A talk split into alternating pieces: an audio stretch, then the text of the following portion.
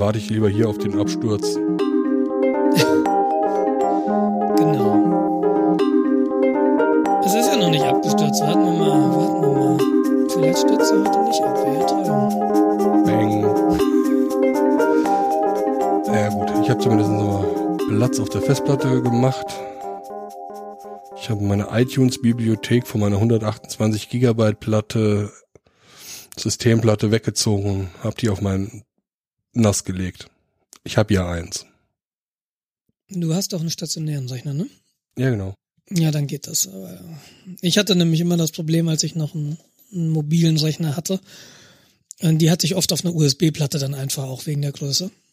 Mhm. Und wenn ich, wenn ich halt diese USB-Platte nicht dabei hatte, war halt iTunes wieder nicht benutzbar. Gut, ich hätte eine zweite Bibliothek machen können. Aber irgendwie ist das ja alles so Gulasch. Ja, also so verteilte Bibliotheken funktionieren nicht so gut. Nee, nicht wirklich. Also, Und, und das ist auch wirklich ätzend, dass du, wenn du, wenn du so eine, selbst eine auf dem Nass liegen hast, du kannst halt nur von einem Rechner drauf zugreifen, so gleichzeitig. ja, also gerade iTunes. Genau, und ich, ich bin mir jetzt nicht sicher, wie iTunes sich verhält, wenn du irgendwie die Bibliothek auf einem Nass liegen hast und du hast zwei Rechner, die zur gleichen Zeit schreibend auf diese Bibliothek zugreifen. Garantiert ist das nicht irgendwie abgesichert. Ja, dann wird's halt äh, Da, seltsames Verhalten werden. ja, Race Condition, aber hast du nicht gesehen. Irgendeiner schreibt und der andere überschreibt dann die Änderungen vom ersten, weil der natürlich nicht mitbekommen hat, Genau, dann dass die der erste geschrieben hat. Das wäre so. Ja, Einträge sind dann nicht mehr synchron. ja, alles, ach, alles Käse. Das ist einfach schade. Ich würde mir wünschen, es gibt irgendwie so ein, so iTunes-Server quasi und dann reden deine Clients mit diesem Server und der Server hält alles synchron. Ja gut, das wäre so ein Streaming-Server. Ja, nee, mehr halt. Ich will ja nicht nur streamen, ich will halt mit den iTunes auf den Geräten dann tatsächlich Lieder hinzufügen können, Lieder löschen können. Mhm. Okay. Also ich will nicht so einen, so einen Radiosender im Netz haben. Das wäre natürlich eine Möglichkeit, aber ach, ich weiß auch nicht. Alles scheiße. Ja, Technik. Wird Alles furchtbar. Ah. Wir haben, wir haben vor ungefähr, weiß ich nicht, vier Sendungen über deine Schlafapnoe geredet. Genau. Und seit vier Sendungen frage ich mich, was ist denn eigentlich daraus geworden? Du hattest gesagt, du kriegst irgendwie jetzt Hardware und eine Maske und dann schläfst du mit dieser Maske und dann wird alles gut sein. Äh, gibt's da Neues? Da gibt's tatsächlich was Neues. Das ist seit letzter Woche Donnerstag, nee, Mittwoch sogar, habe ich dann tatsächlich das äh, Gerät, die Luftpumpe. Ähm, habe das, Die, Luft, ja, die Luftpumpe ist gut. ja, das ist das, was es tut. Er äh, komprimiert auch ein bisschen. Ähm, ich habe auch schon das medizinische Menü geöffnet, wo man als Patient keinen Zugang zu hat. Ach, das Internet ist echt, was- echt was Schönes. Was hat das für Auswirkungen? Ist jetzt irgendwie, bist du jetzt die lästige Garantie los oder? Äh, nee, es ist ja nur äh, Software. Ich habe mir erstmal Ja, wenn du halt irgendwie dein, dein Telefon routest, dann hast du auch eher ein Problem. Und das ist auch nur Software. es ist ja nicht in dem Sinne geroutet. Das ist im Grunde nur äh, das Admin-Menü geöffnet. Und dann das Default-Passwort eingegeben. Nee, nee, da, gar kein Kennwort. Nur, nur eine Tastenkombination, die man drücken muss, um dann da reinzukommen. Okay. Und was du halt umstellen kannst, ist äh, der Druck, mit dem äh, die Luft in dich reingepumpt wird. Mach mal 20 Bar. Genau. Jens schläft mit dem Turbolader. Schnarchen tut er nicht, aber hat Blähungen wie Sau. ähm, genau, das kannst du umstellen. Du kannst vor allem einstellen, dass das Ding dich erinnert, äh, den Schlauch zu reinigen, Filter zu wechseln und so Geschichten. Das kann meine Zahnbürste im Übrigen. Ich habe so eine Zahnbürste mit Bluetooth und da gibt's eine App für und die nölt dich dann jeden Tag voll. Es wird Zeit, deine Bürste zu wechseln. Und beim Zähneputzen kann ich mir Werbung angucken. Ohne Witz. Das ist doch super. Toll. Entschuldige, also dein Gerät kann sowas ähnliches auch. Ja, äh, kann sogar mit äh, der Heimatbasis sprechen. Ich dachte erst, man muss es irgendwie sich in sein lokales WLAN lassen, was ich mal so medizinischen Geräten nicht haben wollte. Stellt sich heraus, das Ding hat ein GSM-Modem eingebaut. Okay, lass mich mal, okay, erklär mir das nochmal genau, wie das aussieht. Was ist die Heimatbasis? Äh, steht die bei dir oder steht die beim nein. Hersteller? Oder? Die steht beim Hersteller. Also Ah, es okay. gibt da eine Cloud, wie das heutzutage überall ist. What could possibly go wrong? Genau, und das Ding übermittelt dann alle die Daten, die es erfasst. Mhm.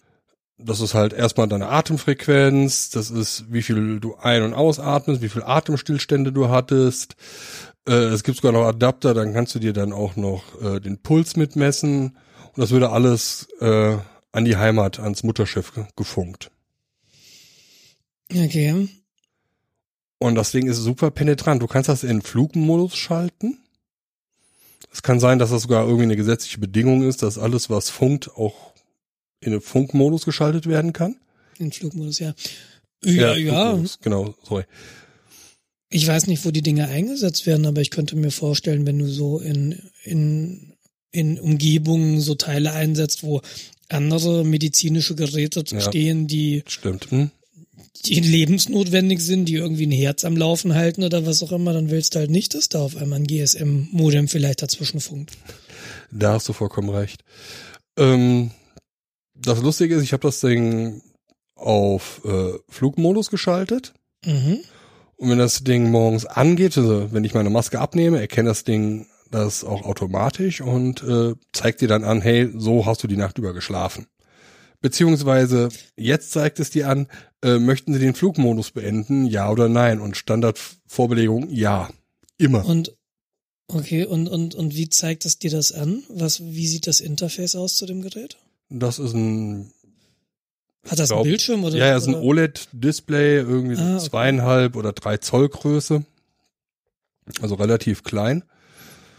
Äh, mit Icons, wie du es halt vom Handy gewohnt bist, Flugzeug und äh, Funktower mit ausbreitenden Pseudofunkquellen, Okay. um, um quasi die Empfangsstärke des GSM-Modems anzuzeigen.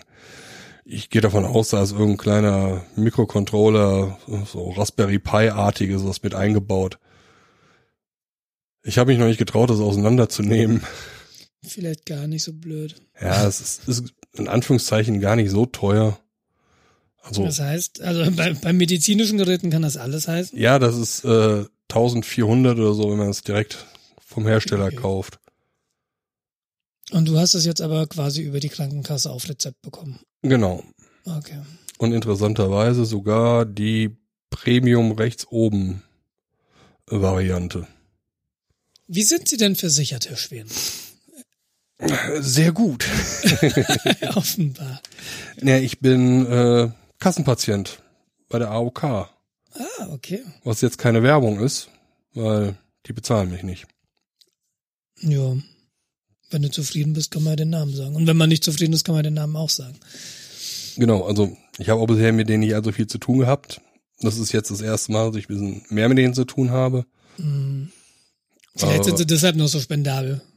Ja, genau. Ach, der Jens, der hat einbezahlt, komm, tu dem mal was Gutes. Ja, wie unterscheidet sich das rechts oben Modell von dem Einsteigermodell? Es hat ähm, integrierte Luftbefeuchtung. Ah, das ist ja sinnvoll. Das ist super praktisch. Das heißt, wenn jetzt irgendwie im Winter, es ist, ah ja, und äh, vor allem wird das alles aufgeheizt. Du kannst hier jetzt Mhm. noch für ein paar Euros, was sie mir verkaufen wollen, einen beheizten Schlauch zulegen. Dann kannst du das quasi in tiefsten Winter einsetzen und, dann hast du warme Luft, die in deine Lunge kommt. Gut, ich habe auch Ja, eine, aber, ich habe aber eine macht das Heizung. nicht deine Nase irgendwie? Also wenn du durch die Nase atmest, das, das ist ja das, die, die Funktion der Nase tatsächlich auch ein bisschen, dass sie die Luft einfach dann auch, ups, äh, dass sie die Luft einfach dann auch warm macht. Das ist richtig, aber ähm, sie leidet ja auch darunter. Ja? Also du hast ja da in dem Moment, ähm, dann fängt deine Nase zum Beispiel an zu laufen, mehr Feuchtigkeit zu produzieren. Ja, stimmt. Und das willst du dann ja auch nicht unbedingt haben, dass deine Nase zusifft. Mhm. Außerdem, wenn es halt im Winter hast du halt meistens sehr trockene Luft. Gerade wenn es längere Zeit im Minusbereich der Temperatur sich bewegt. Und dann äh, greifen halt auch viele Leute auf den Luftbefeuchter zurück im Schlafzimmer. Gerade wenn da Leute sind, die Probleme mit Asthma oder so haben, ist das, ähm, ja, sehe ich das halt häufig, dass da sowas passiert. Stimmt, ja, das ist richtig. Und hier ist es jetzt direkt eingebaut. Ich werde mich morgen nur noch mal mit dem Hersteller in Verbindung setzen. Die Maske, die ich jetzt habe, die ist vielleicht auch mal interessant zu beschreiben. Ähm, Europax für die Ohren kennst du. Mhm, Das sind so Stöpsel, die du in die Ohren steckst. genau. So ähnlich ist jetzt auch die Maske. Das sind quasi so zwei Stöpsel, die ich mir in die Nase stecke. Das ist ein bisschen unangenehm. Das glaube ich. Und, und dann, dann ist in diesen Stöpseln, geht dann so der Schlauch durch, oder was? Ja, du hast natürlich noch ein bisschen Apparatur. Also die sind nicht einzeln. Das ist dann, wie beschreibt man das? Das ist dann irgendwie so ein zwei Euro oder zweimal zwei Euro Stück großes äh, Plastikgehäuse, was vorne dann quasi so zwei Nöpsi hat für die Nase. Die kannst du austauschen in unterschiedlichen Größen. Und dahinter hast du dann so einen ähm, eineinhalb Zentimeter durch, durchmessenden äh, Schlauch. Okay. Mhm. Der ist auch relativ lang. Und ähm, beim Schlafen stört das überhaupt nicht. Also der Schlauch zumindestens nicht. Die Adapter in, in der Nase oder die auf der Nase aufliegen, die stören mich tatsächlich. Also die drücken mir halt auf die Nase. Ja. Das ist nicht so angenehm. Und sie verstärken vor allem dein Einatemgeräusch. Das ist, als würdest du dir eine Dose nehmen, deine Nase in die Dose halten und dann tief einatmen. Genau, entsprechend laut. Darth. Ja, nicht Darth Vader. Ja, ich, ich kann es mir so ein bisschen vorstellen, gerade in der Tat. Und ähm, ja, da habe ich mich jetzt noch nicht so wirklich dran gewöhnt und mal gucken. Es gibt andere Maskenalternativen, die die, Mas äh, die, die Nase umschließen. Und ich glaube, das ist ein bisschen angenehmer. Ich hatte mir tatsächlich vorgestellt, als du das das erste Mal erzählt hast, dass das aussieht wie so eine Atemmaske von so einem Jetpiloten. Das gibt es auch. Ähm, wenn du primär mit offenem Mund schläfst, dann hast du eine Maske, die über Nase und Mund geht. Mhm. Und dann hast du halt den äh, Luftdruck auf quasi Nase und Mund gleichzeitig. Da ich aber in der Lage bin, mit geschlossenem Mund zu schlafen, habe ich den Vorteil, dass ich nur eine Maske für die Nase selbst brauche. Okay. Und ja, wie gesagt, die werde ich jetzt mal austauschen, gucken, ob es damit dann besser geht. Man muss da jetzt ein bisschen rumexperimentieren, aber es wirkt, äh, kann ich schon mal so sagen. Okay, du schläfst also besser, du bist irgendwie ausgeruhter zumindest. Genau, ich habe halt vorher über eine App am Telefon quasi meinen Schlaf ein bisschen überwacht. Ja, Im Sinne, das legst du halt auf deine Matratze mit drauf. Und je nachdem, wie häufig und wie oft du dich bewegst, siehst du das halt. Ja. Und das hat sich drastisch verändert. Na super. Also früher ist das auch teilweise so gewesen, dass ich halt nachts wach geworden bin. Schweißausbruch, Herzrasen, also ungelogen Puls von 120. Ähm, also mein Körper massivst unter Stress stand. Ja. Und jetzt in den drei, vier Tagen ist das durch Zufall nicht passiert. Das muss natürlich jetzt ein bisschen weiter beobachtet werden. Ja, aber das ist ja sehr vielversprechend cool. Ja, mal gucken. Ich bin zwar immer noch hundemüde, aber das liegt auch ein bisschen daran, dass ich heute wieder seit fünf wach bin und da ich diese bis zum Ende des Jahres ja nur eine drei Stunden, äh, drei Tage Woche habe, drei Stunden Woche, das wäre super. Ähm, hat sich mein Schlafrhythmus jetzt auch so ein bisschen mehr in die Nacht wieder verlagert. Äh, nicht gut. Die Computerkinder, die jetzt irgendwie, wie früher in den Ferien, die einfach mal den gesamten Tagesrhythmus nach hinten verlegen um x Stunden. Das Problem ist die Lampe, die ich in meinem ähm, Wohnzimmer, nicht beinahe gesagt, in meinem Büro habe. Das ist eine Tageslichtlampe. Ja, die hat irgendwie 6500 Kelvin als Farbtemperatur, also sehr hoher blauer Teil, äh, Blauanteil. Also so ein kaltes Licht. Ja, sehr kalt. Äh, Finde ich ja unangenehm. Ja, ist aber schön, wenn du Sachen filmen möchtest. Das hatte ich für diesen Fall äh, mir zugelegt. Ja, okay. Ja, Was wolltest, was wolltest du denn filmen? ich habe ja mal auf YouTube versucht, äh, Elektronikvideos zu machen. Ah, okay, stimmt. Und da brauchst du halt ein bisschen Licht. Ähm, ja, ist dann auch so ein Versuch, den man mal gemacht hat und dann kein Interesse Und mehr jetzt dran. hat man halt diese, diese zwei Softboxen da stehen und diese Spotlichter, ne? Ja. Naja, so, so übertrieben habe ich es dann noch nicht. Ich hatte da ja auch kein Geld. Na, dieses, dieses, irgendwie, dieses kalte Licht, ich, ich finde das furchtbar unangenehm und ich möchte das eigentlich gar nicht in meiner Nähe haben. Alle meine Lampen, die ich habe, sind irgendwie so warm weiß. Ich kann dir jetzt nicht sagen, wie viel, welche Farbtemperatur die haben, aber mit diesem kalten Licht, das, das finde ich persönlich so unangenehm. Weil dann wird mir halt, ich will nicht sagen, mir wird selbst kalt, aber schon irgendwie so ein bisschen. Ich bin eher so der harmonische Typ und harmonisch ist für mich halt warm-weiß. Ja, es ist auch angenehmer, definitiv. Vor allem macht es nicht so wach. Ja. Ja, das ist ja auch der Grund, warum diese, diese ganzen modernen Telefone diesen, diesen, bei Apple heißt glaube ich Night Shift oder so. Ja, der Nachtmodus. Genau, wo die dann einfach die Bild, äh, die, die, die Farbtemperatur deines Bildschirms so ins Warme verlagern. Ja, genau, die ziehen irgendwie den, den Blauanteil massivst runter. Genau, und das finde ich super, super angenehm. Ja, ich glaube nicht, dass das irgendwie was bringt. Weiß ich nicht. Tatsächlich weiß ich nicht, ob ich jetzt weniger müde bin, wenn ich aufs Smartphone gucke. Oder, oder, oder weniger wach bin, so rum. Aber ich finde es halt irgendwie angenehm für die Augen. Also, es ist schon, wenn du, wenn du so ein, so ein alteres Gerät nimmst, was das nicht hat und du guckst irgendwie nachts auf, auf beide Geräte mal drauf, dann, dann merkst du schon, dass, dass das im Nightshift, also ohne diesen hohen Blauanteil, sehr viel angenehmer zumindest ist für die Augen. Ja gut, ich versuche es zu vermeiden, nachts da drauf zu schauen, weil was passiert? Ich guck, ach guck mal, Benachrichtigungen bei Google Plus, bei Facebook, bei Twitter, guckst da mal nur kurz rein, zwei Stunden klar. später, warum bin ich so wach?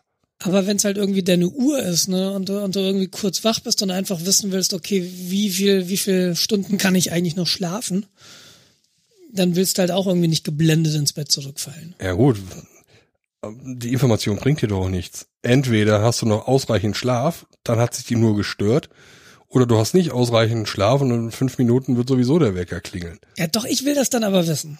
Lohnt das jetzt nochmal, sich nochmal umzudrehen und nochmal einzuschlafen?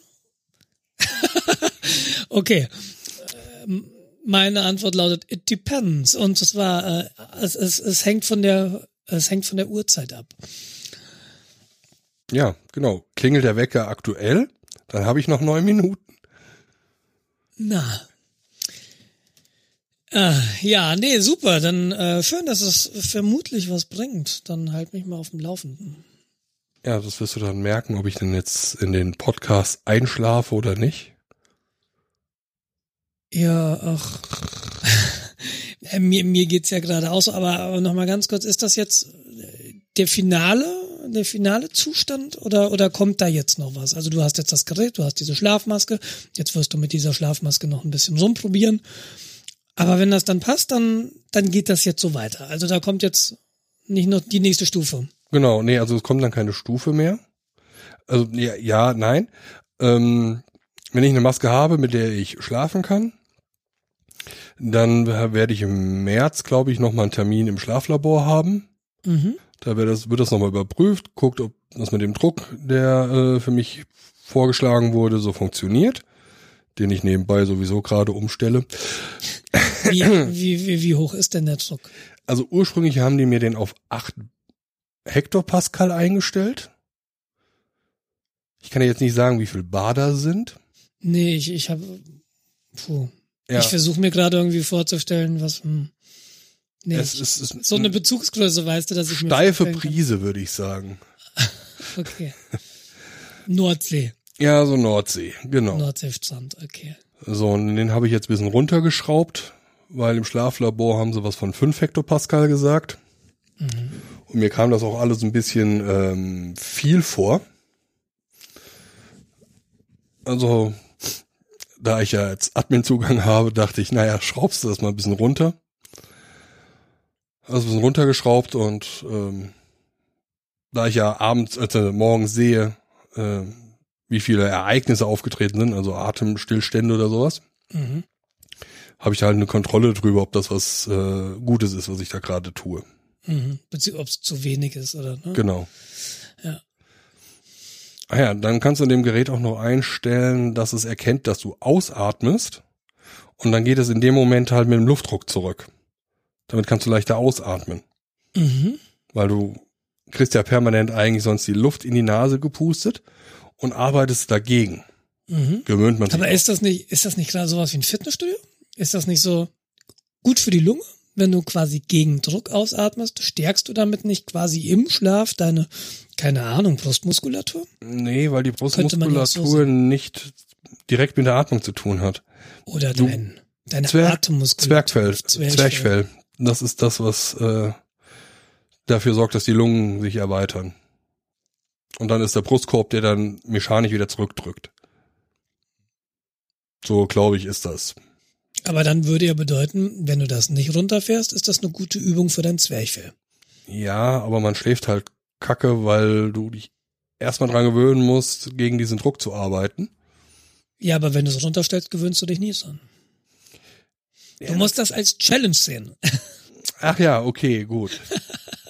Nee, ich, äh, ich, ich stelle mir das nur vor, weil das ist ja irgendwie ganz cool, also quasi im, im Schlaf noch die Atemmuskulatur zu trainieren. Ich, ich sehe ein, dass das vielleicht jetzt ein Problem ist und vielleicht kann man da ja mehr so eine, es gibt ja mehr als an und aus. Vielleicht kann man ja sagen, irgendwie, ja, wir machen das Ja, progressiv oder so, ne? ja irgendwie. kannst du kannst du bei dem Gerät tatsächlich machen. Das hat so das eine ist auch cool. Ramp, Ramping, also so eine Rampenfunktion.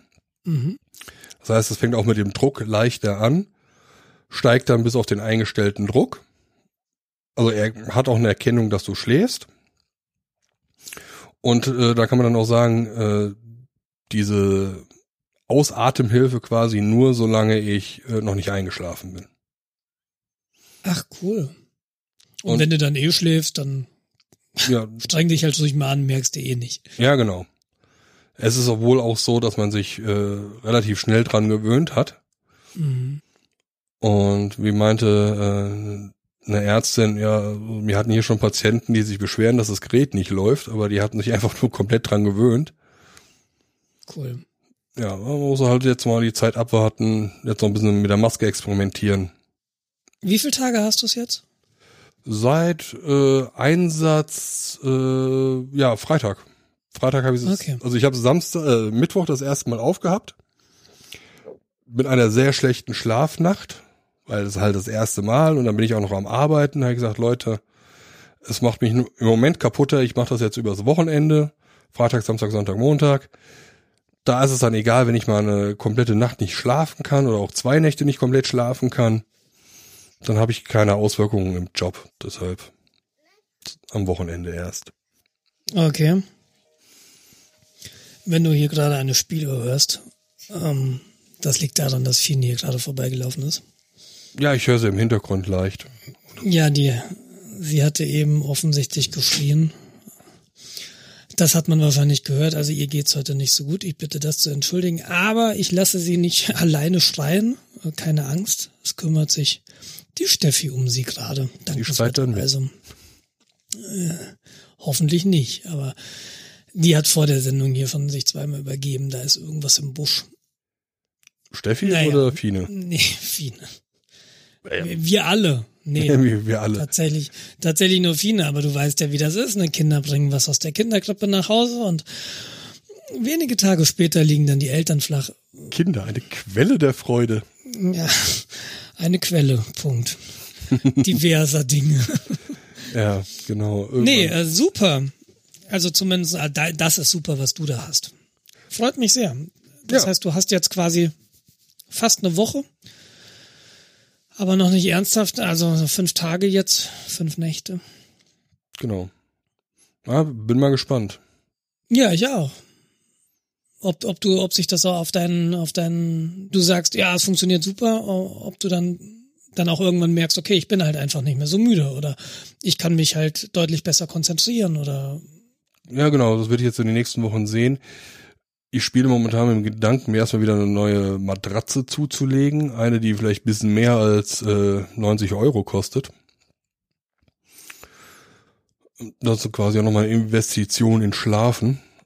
Das wird wahrscheinlich mhm. irgendwann nächstes Jahr, Januar, Februar sein, wo ich mir dann sowas zulege. Schlafen ist eigentlich ziemlich, ja, ziemlich cool. Du, du machst das halt einigermaßen lang pro Tag. Ja. Und ich finde Schlaf noch eigentlich ziemlich gut. Also ich bin ein großer Fan des Schlafs.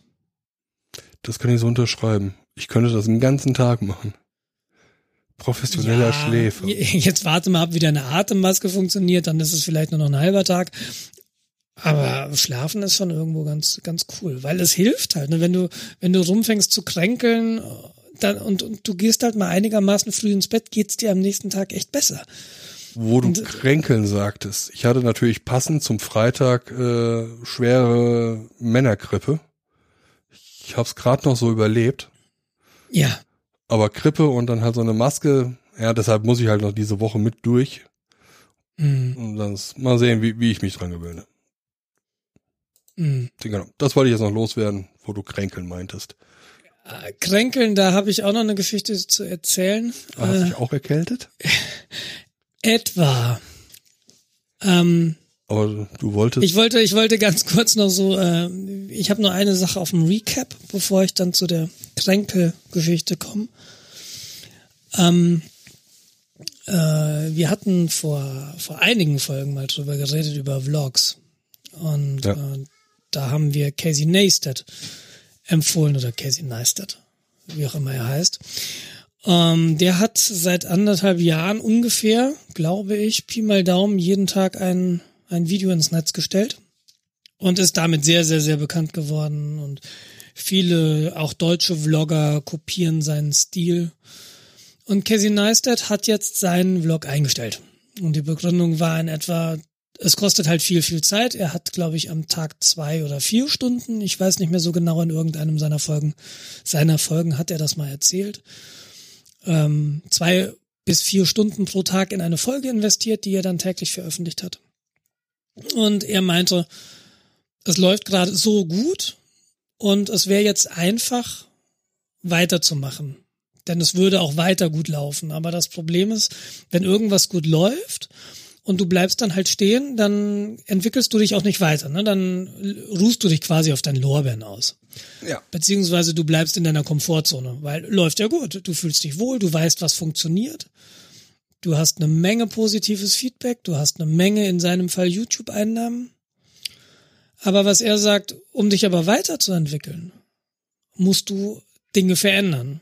Und um Dinge zu verändern, brauchst du eben auch die Freiräume, das zu tun, im Sinne von, du musst die Zeit erstmal haben. Und seine, seine Erkenntnis aus dieser Sache war, er muss seinen, seinen Vlog einstellen, damit er das nächste Projekt starten kann, weil er sonst einfach keine Zeit dafür hat. Ja, okay. Finde ich eine sehr bewundernswerte Ansicht, finde ich eine, eine, eine ja, eine schwierige Entscheidung und ich habe mich gefragt, würde ich es denn so machen, wenn ich einen, einen Vlog hätte mit oder einen YouTube-Kanal mit mehreren Millionen Abonnenten? Wobei bei Casey weiß ich gerade nicht, wie viele Abonnenten er hat. Aber er, er müsste, glaube ich, eine siebenstellige Anzahl Abonnenten haben. Und dann wirklich den Schritt zu gehen, alles klar, ich lebe hier von gut, mache ich mal was anderes. Mhm. Hm. Also er hat vor, kann ich das gerade hier irgendwo sehen? Nee, kann ich jetzt nicht sehen. Schade. Also ich kann dir sagen, dass er in den letzten 30 Tagen über 71 Millionen Mal gesehen wurde. Ich kann dir sagen, okay. dass in den letzten 30 Tagen er 281.000 äh, Subscriber hatte. Und das in den letzten 201 und ja, das in ist den letzten 30 über Tagen. eine Viertelmillion. Genau, und das Ding ist schon Tagen, um 50 Prozent gefallen im Vergleich zum Vormonat. Äh, ja. ja, vielleicht, vielleicht, weil er sein, sein Dingens genau. eingestellt hat. Also Casey Neistat hat 5,8 Millionen Abonnenten, 5,9 Millionen. Das ist eine ziemlich riesige Reichweite. Ja. ja ähm, er hat geschätztes Einkommen im Monat von 20.000 bis 200, fast 300.000 äh, Dollar. Ja, dass er dann versteuern muss. Da bleibt ja fast nichts mehr übrig. Ja, genau. Also wer wollte schon 300.000 oder 250.000 äh, Dollar im, vor allem Dollar, ist ja nichts mehr wert, das Zeug. Ich finde es eine ziemlich gute Entscheidung. Ich finde es eine ziemlich mutige Entscheidung. Ähm, allerdings hat er dieses Video gedreht zu einem Zeitpunkt, äh, an dem bereits klar gewesen sein muss, dass er seine seine Social Media Plattform, er hat eine Social Media Plattform mitentwickelt, die nannte sich Beam oder nennt sich immer noch Beam. Ähm, die ist an CNN verkauft worden. Das hat er gestern auf Twitter gesagt und was er nicht gesagt hat, was ich aber in irgendeinem Artikel äh, gelesen habe, man, man vermutet da ein, ein Transfervolumen, Transfervolumen, Fußball-Nils ist im Haus, von 25 Millionen US-Dollar. Und äh, so ein Deal, der kommt ja nicht von heute auf morgen. Ja. Und äh, die Nachricht, dass er seinen Vlog einstellt, die ist auch noch nicht so sehr alt. Also ich kann mir ganz gut vorstellen, dass er jetzt einfach sagen kann, alles klar, ich habe irgendwie meine Plattform an CNN verkauft und puh, ähm, ich bin jetzt einfach auf die Einnahmen gar nicht mehr angewiesen. Und jetzt kann ich, jetzt habe ich im Prinzip Narrenfreiheit, weil ich das Geld habe, alles auszuprobieren und es muss nicht notwendigerweise gut funktionieren. Genau. Mit so einer Entscheidung im Hintergrund oder mit so einem, mit so einem finanziellen Polster im Hintergrund ist vielleicht so eine Entscheidung auch nochmal ein bisschen einfacher zu treffen, als wenn du sagen würdest, obwohl, wenn du sagst, 300.000 im Monat und der macht das ja seit anderthalb Jahren, das ist dann auch erstmal so ausreichend. Das, vor allem ist das ja nur die Geschichte, die er von YouTube direkt kriegt. Ja? ja. Also das ist halt 300.000 ist Maximum. Also irgendwie, sagen wir mal 100.000 wäre ich mir ziemlich sicher, dass er das im Monat macht. Auf welcher, wie hast du das gerade gesehen? Social Blade? Ja, genau. Okay. Mhm. Ähm, dann wird er noch äh, Einnahmen aus anderen Quellen haben. Sei ja. es äh, Produktplacement, sei es andere Gigs, sei es Vorträge. Ja, also. Oder Auftragvideos. Er verdient ja sein Geld tatsächlich auch als mit Auftragsfilmen. Ja, genau. Das hat er ja auch gemacht, ja. Ja, ähm, einerseits schade, dass sein Daily Vlog weg ist, wobei ich ihn auch in letzter Zeit nicht mehr täglich geschaut habe, muss ich sagen. Aber doch irgendwie schade, weil er bringt immer ganz interessante Themen auf. Er hat immer schöne Bilder, er hat immer hervorragende Vlogs, sehr hochwertig produziert. Also man merkt, dass da vier ja. Stunden Arbeit drin stecken. Das war immer sehr, sehr spannend zu sehen. Mal schauen, was als nächstes kommt. Bin ich sehr gespannt.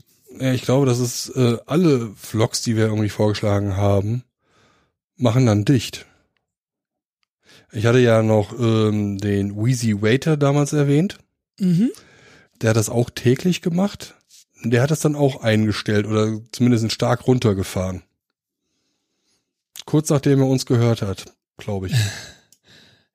Tja. Apropos täglich, und äh, das ist ein Thema, was wir eigentlich hinten machen wollten oder ein bisschen, äh, bisschen weiter hinten. Das will ich ganz kurz vorziehen. Du meinst, weil wir sowieso schon beim Thema YouTube sind? Weil wir sowieso beim Thema YouTube sind. Mein Let's Play. Ich habe aus Gründen ähm, letzte Woche kräftig vorproduziert. Mittwoch und, nee, Dienstag und Mittwoch, glaube ich, war es habe ich zwei lange Aufnahmesessions gemacht und äh, das Ergebnis ist, dass ich jetzt bis einschließlich Folge 99 aufgenommen habe. Und Folge 99 wird am 8.12. veröffentlicht. Das heißt, am 9.12. kommt die 100. Let's Play Folge. Was krass ist. Irgendwie 100 krass. Folgen bereits. Du machst das einmal am Tag? Einmal am Tag veröffentliche ich ein Video, ungefähr 20 Minuten. Das heißt. Und das seit 100 Tagen. Das ist ein Dritteljahr. Naja, das sind drei Monate, das ist ein Vierteljahr. Ja, Mathe. ja, so, so Pi mal Daumen, aber, aber trotzdem krass. Also 100, die, ne, dreistellig. Ja, cool. Und ich hatte mir letzten Mittwoch dann überlegt, okay, also ich habe jetzt, ich, ich muss jetzt einfach aufhören aufzunehmen, weil ich kann jetzt nicht eine Folge 100 aufnehmen. Ich weiß nämlich gar nicht, was ich mit der hundertsten Folge machen will. Und ich weiß es immer noch nicht so wirklich, wie eine hundertste Folge aussehen kann, ob das was Besonderes werden kann oder werden sollte oder wenn besonders, wie besonders. Und äh, da hat dann Hello Games mir ein Geschenk gemacht quasi. Hello Games ist der Spieleentwickler hinter No Man's Sky. No Man's Sky ist ja das Spiel, das ich in dem Let's Play aufnehme und ein Spiel, das am Anfang oder ein Spiel, auf dem sehr große Erwartungen geruht haben, die fast alle enttäuscht wurden. Wenn man sich die Steam-Reviews anguckt, die sind vernichtend. Der Hype hat nicht funktioniert, also der ging halt nach hinten los. Ja, was heißt der Hype? Ich, ähm, ich habe das, und das habe ich auch im Let's Play schon ein paar Mal gesagt, ich, ich habe diese Ankündigungsvideos, die habe ich mir nicht angeguckt, aber offensichtlich beinhalteten die Ankündigungsvideos zu dem Spiel Funktionalität, die nachher im Spiel nicht da war. Ja, genau. Und äh, deshalb war die Enttäuschung zu Recht natürlich groß. Und das Verhalten von Hello Games äh, war halt, dass sie auf keinem Social Media Kanal irgendwas gesagt haben. Äh, ne, diese, diese Empörung brandete los und es gab einfach überhaupt keine Reaktion vom, äh, vom Spielehersteller.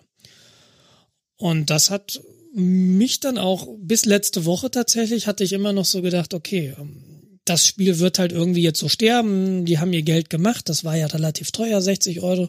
Oder was heißt relativ teuer? Das ist halt ein, ein Vollpreistitel. Äh, Spiele, ja. moderne Spiele kosten halt 60 Euro. Doom hat auch 60 Euro gekostet. Ähm, und dann habe ich einfach damit gerechnet, da passiert nichts mehr. Und ich habe aber auch schon immer wieder gesagt, ja, hoffentlich passiert da doch was. Das ist einfach so eine schöne Welt, das ist so eine Sandbox. Da kann man so viel mitmachen.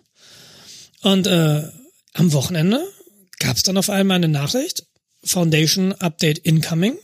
Ähm, sie kündeten, sie kündigten, glaube ich, am Samstag an, dass das Foundation Update diese Woche noch veröffentlicht wird. Und es kam dann tatsächlich Sonntag oder am Montag raus. 1,2, 1,3 Gigabyte groß und äh, es hat einige neue Funktionalität. Ich kann Basen bauen, ich kann mir jetzt Raumfrachter mieten, äh, es gibt zwei neue Spielmodi, die ich jetzt, die jetzt zumindestens für mich im Let's Play nicht so interessant sind, weil ich natürlich im klassischen Spielmodus weiterspielen werde erstmal.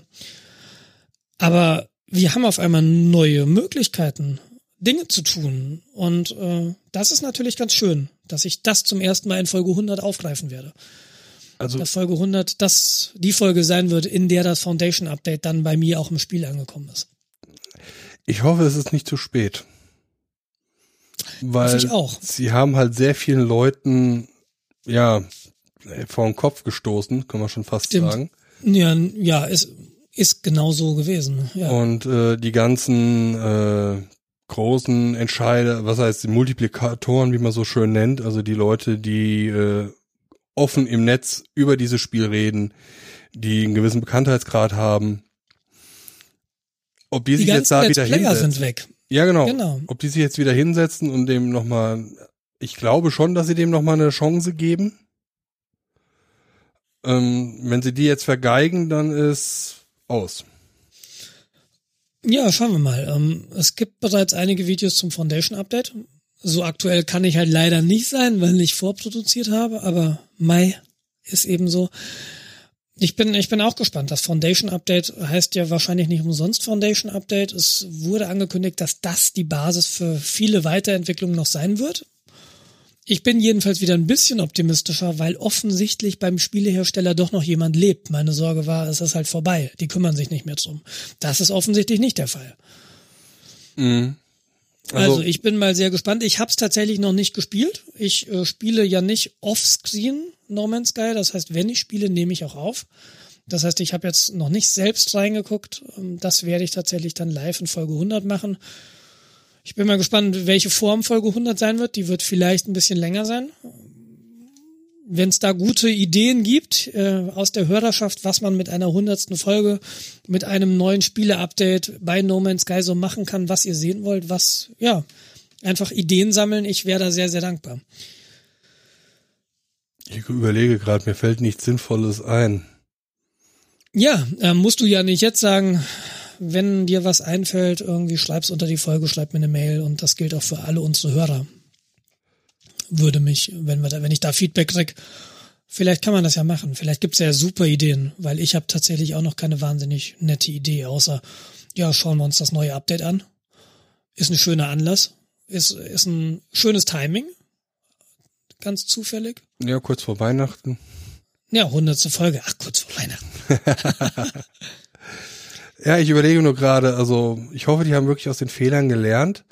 Ich meine, ähm, man muss ja nicht äh, mit den Featuren so massiv Druck machen. Also ich rede jetzt als Programmierer. Ja, also es würde ja reichen, wenn die jetzt, sagen wir, in regelmäßigen Abständen kleinere Verbesserungen, kleinere Features halt auch publizieren und vor allem ein bisschen mehr mit der Community interagieren. Weil das war das ja wohl halt gar nicht. Richtig, richtig. Und, und das ist so ein bisschen auch der Punkt, ähm, ich hoffe, dass die Community noch da ist. Denn ähm, es gibt ein paar Add-ons oder, oder Mods zu No Man's Sky, die ich jetzt selbst nicht ausprobiert habe, ich, aber ich weiß, es gibt sie und diese Mods kommen eben aus der Community. Und da kann ganz viel passieren, was ganz, ganz spannend ist. Aber das passiert eben nur, wenn die Community groß genug ist oder Leute in der Community sind, die das machen.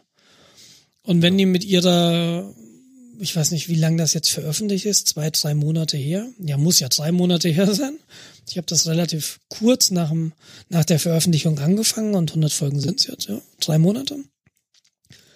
Ähm, wenn die sich in dieser Zeit einfach es sich komplett mit der Community versaut haben und da ist jetzt einfach keiner mehr, dann gibt es da auch keine schönen Mods. Ja. Und das kann ja sehr bereichernd sein, so, so noch so eine Mod-Szene zu haben. Abgesehen von den Updates, die jetzt vom Spielehersteller vielleicht und hoffentlich noch kommen werden in Zukunft. Klar, weil die Modder haben die Möglichkeit, das Spiel wirklich an die Grenzen zu führen. Ja, der, der Spielehersteller sagt ja, hm, nee, gehen wir, machen wir mal lieber diese Effekte nicht hier rein, weil das läuft nur auf irgendwie 60 Prozent der Grafikkarten, die unser Spiel, auf denen unser Spiel überhaupt läuft. Ähm, also schrauben wir da den Effekt zurück. Der Modder kann sagen, mhm. ja, mir doch Latte. Mhm. Dieses Mod installiert halt nur derjenige, der die neueste, wer weiß was für Grafikkarte hat. Mhm. Und äh, dreht dann halt die Grafik auf 11. Äh, Hast du recht, ja, also was es da für Minecraft allein schon gibt oder, genau. oder wo es auch ein hervorragendes äh, Mod für gibt, ist ja GTA 5. Mhm. Und ich habe heute zum ersten Mal, also ich habe heute mal Offscreen gespielt, weil ich ein bisschen Zeit habe. Warum, erzähle ich gleich. Ähm, ich habe halt GTA 5 angefangen. Das ist ja auch so ein Spiel, das ich in Form von Let's Play so ein bisschen verfolgt habe. Und was mich immer von total fasziniert hat. Und das gab es auch irgendwann mal in, in irgendeinem Sale. Und da habe ich mir GTA 5 damals gekauft. Und heute habe ich tatsächlich mal zwei Stunden, glaube ich, reingesteckt und bin einfach die ganze Zeit durch, durch diese Landschaft gefahren, hab Blödsinn gemacht, also fantastisch. Und was äh, fasziniert dich da jetzt dran? Also, es ist so. Frage da für einen Freund, der es nicht äh, versteht. Ja, dass du einfach so viel machen kannst. Also für mich ist ja dieses ganze Spiele-Ding neu. Ich habe einfach ganz lange Zeit keinen Rechner gehabt, auf dem moderne Spiele gelaufen sind. Mhm. Und GTA 5 mit dieser offenen Welt und du kannst einfach alles machen und äh, ah cool, da ist ein cooles Auto, das nehme ich mir einfach. Oder du kannst so Seitenaufträge machen oder du kannst der Storyline folgen. Ähm, das fasziniert mich, deine, deine Freiheitsgrade, die du in diesem Spiel hast, faszinieren mich total. Mhm, okay. Und das wie gesagt, ich habe jetzt zwei Stunden da selbst reingesteckt bisher. Das ist jetzt nicht so viel, aber ich muss sagen, es macht mir bisher sehr viel Spaß. Ich weiß nicht, wie viel Zeit ich da in der nächsten Zeit reinstecken werde, aber bisher ist total super. Aber ich habe noch so ein paar andere Titel, die ich gerne anspielen würde. Einer davon ist noch, also Fallout 4, mhm. mal noch ein bisschen ernsthafter spielen oder auch äh, Assassin's Creed Syndicate. Ist auch so ein, so ein Titel, ähm, den ich auch, den ich auch gekauft habe den ich mir auch mal anschauen möchte. Okay, ich meine, ich habe jetzt am Wochenende tatsächlich auch mal versucht, selbst ein Let's Play, was heißt am Wochenende, das ist ja schon ein bisschen länger her, äh, selbst ein Let's Play aufzunehmen. Ja, so Deponia, Point-and-Click-Adventure. Mhm. Nachdem ich dann das erste Kapitel, glaube ich, dreimal gespielt hatte, bis ich dann so weit war, dass ich überhaupt ein Video daraus bekommen habe, habe ich mich entschieden, nein, das ist nichts für mich. Ja, ich bin da dilettantischer rangegangen. Wenn du meine ersten 20 Folgen im Let's Play siehst, dann wirst du sehen, die fangen an mit, äh, die waren die ersten X Folgen waren, da war ich nur Mono und zwar nur auf dem linken Kopfhörer. Das hat Leute total kirre gemacht. Dann habe ich irgendwie den Sound versucht zu retten. Das ist mir ein bisschen gelungen, aber die Soundqualität in den ersten 20 Folgen war scheiße. Und, und lauter so Sachen. Aber ich bin nie den Schritt gegangen und dachte mir, nee, ich fange jetzt nochmal neu an. Also ich habe dann einfach, auch wenn es mir tatsächlich manchmal wehtat und ich dachte, ach, das ist mir jetzt aber peinlich, schade, schade, schade. Und vielleicht habe ich damit auch eine Menge Zuschauer einfach verloren, weil die Qualität so grottig war. Aber ich muss sagen, im Moment habe ich eine Qualität, mit der ich relativ zufrieden bin. Und Ja. die habe ich auch jetzt konstant über die letzten 60 Folgen. Nur ich dachte, wenn ich das jetzt auf unseren Kanal, darüber hätte ich das dann ja entsprechend veröffentlicht. Da wollte ich die Qualität schon zumindest auf dem Niveau haben, auf dem du deine Let's Plays hast. Zumindest was von der Technik das anbelangt. Ich habe 100 Folgen Vorsprung. Und, und äh, tatsächlich ist es wirklich so, das ist eine, eine Lernkurve bei mir gewesen und ich bin alles andere als zufrieden mit den Möglichkeiten, wie ich es in-game. Was ich halt mache ist, ich nehme das auf und dann hole ich mir die Audiospur und dann bearbeite ich diese Audiospur nach und schmeiß die Original-Audiospur weg. Finde ich furchtbar. Ich würde es am liebsten gleich so aufnehmen, dass alles passt. Und ich habe noch keinen Weg gefunden, wie ich das tue. Und äh, deshalb, ich bin da mit meinem, mit meinem Workflow alles andere als zufrieden tatsächlich. Aber das werde ich, das Problem löse ich vielleicht erst, wenn ich das nächste Spiel aufnehme. Was auch immer das sein wird. Das weiß ich nämlich auch noch nicht. Ich gerade überlege, also du kannst die Lautstärke vom Spiel und von deinem Mikrofon ja äh, getrennt steuern. Richtig, das kann ich machen. Und darüber Aber- kannst du es ja quasi auspegeln. Ja, aber ich bin noch nicht mit meinem Monitor. Irgendwie habe ich das Gefühl, den Sound, den ich auf den Ohren habe, während ich aufnehme, ist ein anderer Sound als der, der im Video landet. Mhm. Also ich hatte es ja so gemacht, dass ich Sound über unsere Audiosoftware aufgenommen habe, mit der wir ja auch diesen Podcast aufnehmen. Mhm. Und ähm, quasi nur den Spielesound hatte. Da läufst du aber in das Problem, das zu synchronisieren. Mhm. Das ist eklig. Mhm, das glaube ich. Und deshalb, ich nehme, ich nehme Video und Ton zusammen auf. Ich habe aber, ich habe mehrere Audiospuren in diesem Video. Eine Audiospur beinhaltet alle Töne. Ähm, eine Audiospur nur das Headset und eine Audiospur nur das Spiel.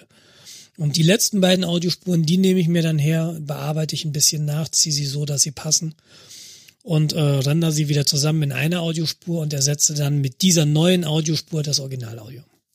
Ah, okay. So Da müssen wir ich gleich das. noch mal ein bisschen intensiver drüber reden. Äh, Können wir gerne machen. Ähm, ich habe sowieso vor, dazu mal ein bisschen was aufzuschreiben. Denn was mich stört, ich, ich suche immer so, ja, was habt ihr denn erstens, was habt ihr für Equipment? Ihr YouTuber da draußen, was benutzt Gronk zum Aufnehmen? Was benutzt Pete zum Aufnehmen? Was haben die für Equipment? Und dann frage ich mich auch, wie sieht denn deren Workflow aus? Wie machen die das denn eigentlich genau? Weil das finde ich sehr, sehr hilfreich, aber diese Information finde ich nicht. Als wäre es ein Betriebsgeheimnis. Das finde ich ein bisschen schade und das würde ich gerne mal ändern. Ich bin mir ja noch nicht sicher, wo genau ich das veröffentlichen werde. Ich muss es auch erstmal schreiben. Aber darüber können wir dann auch gerne mal genauer sprechen. Vielleicht gibt's einen dann ja auch. Feedback. ja, äh, müsste man sich mal drum kümmern.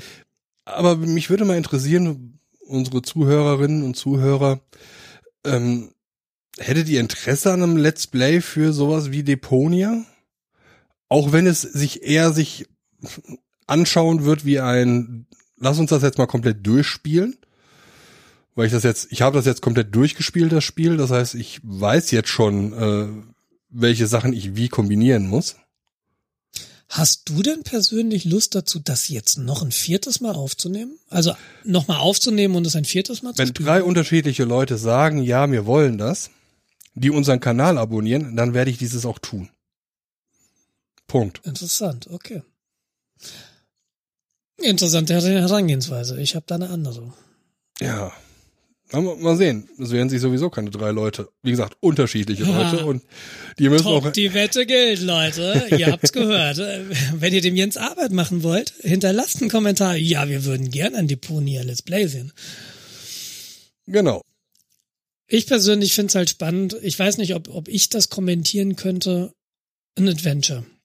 Naja, das Schöne an sowas wie Deponia ist ja, du musst ja knobeln. Ja? Du, du weißt jetzt, jetzt musst du XY erledigen.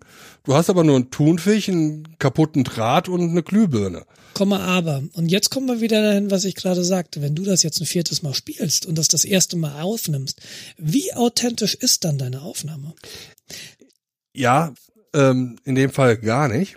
Genau, du müsstest Das nicht ist, weil das ein anderes ein Adventure Durchspielen. spielen. Nee, das ist im Grunde ein direktes Durchspielen. Also, Mhm. okay, also quasi Komplettlösung in Videoform. in Okay. Videoform. Mhm. Weil es teilweise ja auch so, es ist halt, als ich das das erste Mal gespielt habe, du kommst natürlich an Stellen, wo du denkst, verdammt, ich komme hier nicht mehr weiter. Mhm.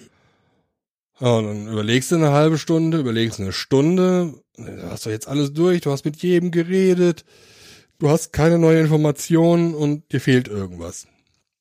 Und dann fange ich halt an, ja, guckst mal im Internet nach. Ah ja, okay, so geht das. Mhm. Dann, dann guckst halt in die Komplettlösung sowieso rein. Also. Also wenn du deine Komplettlösung veröffentlichst, die musst du aber gut verschlagworten, dass die Leute auch das genau finden, wo sie gerade hängen.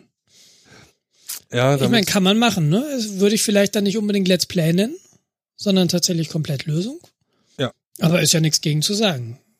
ja, das könnte man dann so machen. Ja, für mich stellt sich irgendwie, ich, ich habe ja so sowieso so ein paar Ideen äh, für zukünftige Let's Plays oder Let's Play Togethers sogar. Ähm, wie gesagt, ich ist jetzt noch nicht spruchreif, aber was ich mich halt tatsächlich frage, was kommt nach No Man's Sky? Und das ist eine unbeantwortete Frage. Ich habe das Gefühl, diese Frage hat sich jetzt ein wenig in die Zukunft verlagert durch das Update. Aber ob ich es jetzt nochmal 100 Folgen lang spiele, weiß ich nicht. Kann ich mir gerade nicht vorstellen, aber wird sich zeigen. Es ist ja so, dass du auch ein bisschen Zeit dafür hast, oder? Im Moment ja. Und das bringt uns zum nächsten großen Thema. Ähm, viele Leute haben es ja vielleicht mitbekommen. Ich habe die letzte Folge geschnitten. Und in den äh, im Text zu der Folge, die ähm, die übermorgen vor zwei Wochen veröffentlicht wurde, also äh, Retalk Folge 10, die gelbe Gefahr, habe ich schon geschrieben, die erste einhändig geschnittene Folge von uns. Was ist passiert? Wieso einhändig geschnitten? Wir haben am, am Donner, am Dienstagabend aufgenommen, wie immer. Und äh, am Mittwochmorgen bin ich in die Arbeit gefahren, wie immer. Und kurz vor meiner Arbeitsstelle gibt so eine Unterführung. Eine, die unterführt eine Autobahnauffahrt und ich bin da mit dem Fahrrad lang gefahren und am Ende dieser Unterführung gibt es eine relativ scharfe Linkskurve und dann eine relativ scharfe Rechtskurve, also so eine S-Kurve. Und es hat den ganzen Tag geregnet wie aus Kübeln. Ich war also gut eingepackt und bin dann mit meinem Fahrrad durch diese Unterführung gefahren und in der Linkskurve ist mir dann das Vorderrad weggerutscht. Und ich äh, kann mich noch erinnern, also wie so im, im, im Film, die, die Zeit verläuft plötzlich langsamer. Du siehst dich selbst so im, in Slow Motion Richtung Erde fallen und ich kann mich noch erinnern, dass ich den linken Arm hochgezogen habe, um mich abzufangen. Und das nächste, an das ich mich erinnere, ist halt, dass ich auf dem Boden liege und, und doch relativ starke Schmerzen habe. Das ist jetzt für mich nichts sonderlich Neues, weil ich, ich will nicht sagen, ich stürze regelmäßig. Das passiert doch häufiger, dass du einfach zu Bewusstsein kommst, auf dem Boden liegst und starke Nee, ich, Schmerzen hast. ne? nee, ich bin nicht, ich bin nicht, ich bin nicht irgendwie ohnmächtig. Ich, äh, das war auch irgendwie kein starker Sturz. Das ist mir nur das, ich bin auch nicht schnell gefahren. Also würde ich behaupten, wenn du mich jetzt fragen würdest. Und warum das Vorderrad weggerutscht ist, kann ich dir tatsächlich nicht sagen. Ob ich auf Laub gekommen bin, ob, Genau. ob da irgendwas anderes war. Ich weiß es nicht. Ich habe es mir in dem Moment auch nicht genau angeguckt, ähm, sondern ich habe dann einfach irgendwie erstmal hingestellt, erstmal so wieder runterkommen, so Schmerzen im Arm. Ja, ist mir halt schon mal passiert. Ich bin schon mal irgendwie auf einer Kreuzung abgestiegen hier mit dem Fahrrad und da bin ich auf die Seite gefallen und da hatte ich irgendwie mehrere Wochen lang ein bisschen Rückenschmerzen und ne, ich dachte, das ist auch wieder sowas. Irgendwie eine Prellung wahrscheinlich oder so. Und bin dann wieder aufs Rad und bin dann die letzten, den letzten Kilometer halt noch vielleicht auf dem Rad gefahren. Aber einhändig. Ich habe schon gemerkt, so der linke Arm ist nicht so ganz cool und das ist irgendwie am besten, wenn ich den jetzt einfach runterhängen lasse, beziehungsweise irgendwie den, den Unterarm so quer von Bauch hänge. Aber die Hand war ganz normal zu bewegen und bin dann ins Büro gefahren und hatte dann erstmal ganz, ganz große Mühe, mich auszuziehen. ähm, aus den Fahrerklamotten rauszukommen, die aussehen, als wäre ich einmal quer durch den Acker gerollt. Und ich habe dann gleich zu Matteo gesagt, du, ich bin gestürzt. Und er meinte, kann ich dir irgendwie helfen? Ich meinte, nö, nö, ach, das geht schon, das geht schon, das wird besser werden. Ähm, und es ist aber nicht besser geworden. Und ich habe ich hab irgendwie gemerkt, dass mit meinem Kreislauf was nicht stimmt. Also normalerweise habe ich einen wirklich stabilen Kreislauf. Hat sich jetzt auch in den letzten Tagen gezeigt, immer wenn Kreislauf gemessen wurde, war der halt gut. Aber ich hatte da Probleme. Ich habe gemerkt, der Kreislauf ist unten und ich krieg den nicht wirklich hoch. Was kann das sein? Und ich habe mich immer so ein bisschen schlecht gefühlt. Und bin dann irgendwann zu meinem Chef und meinte, Helmut, ähm, ich bin eben mit dem Rad gestürzt und ich habe irgendwo mein Arm wahrscheinlich geprellt. Und er meinte, pass auf, du bist auf dem Arbeitsweg gewesen, du musst sofort zum Arzt gehen, allein schon aus Versicherungsgründen. Ja. Und dann, okay, ähm, hu, dann gehst du erstmal zum Arzt, okay.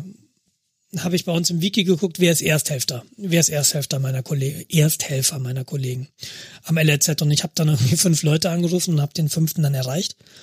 Und der meinte, ja, bei uns in der Gruppe hatten wir auch sowas. Pass auf, du kannst nicht zu jedem Arzt gehen, sondern wenn es ein Wegeunfall war, musst du zu einem Durchgangsarzt gehen, zu einem D-Arzt. Logik, Und- das ist ja ein Wegeunfall.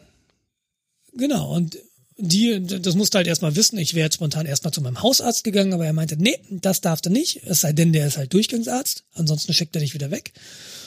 Und diese Durchgangsärzte gibt's in Krankenhäusern. Und dann habe ich ein bisschen gegoogelt und äh, festgestellt, hier bei uns im Olympiadorf gibt es tatsächlich auch einen Durchgangsarzt. Das Ganze nennt sich Chirurgische Praxis Olympiazentrum.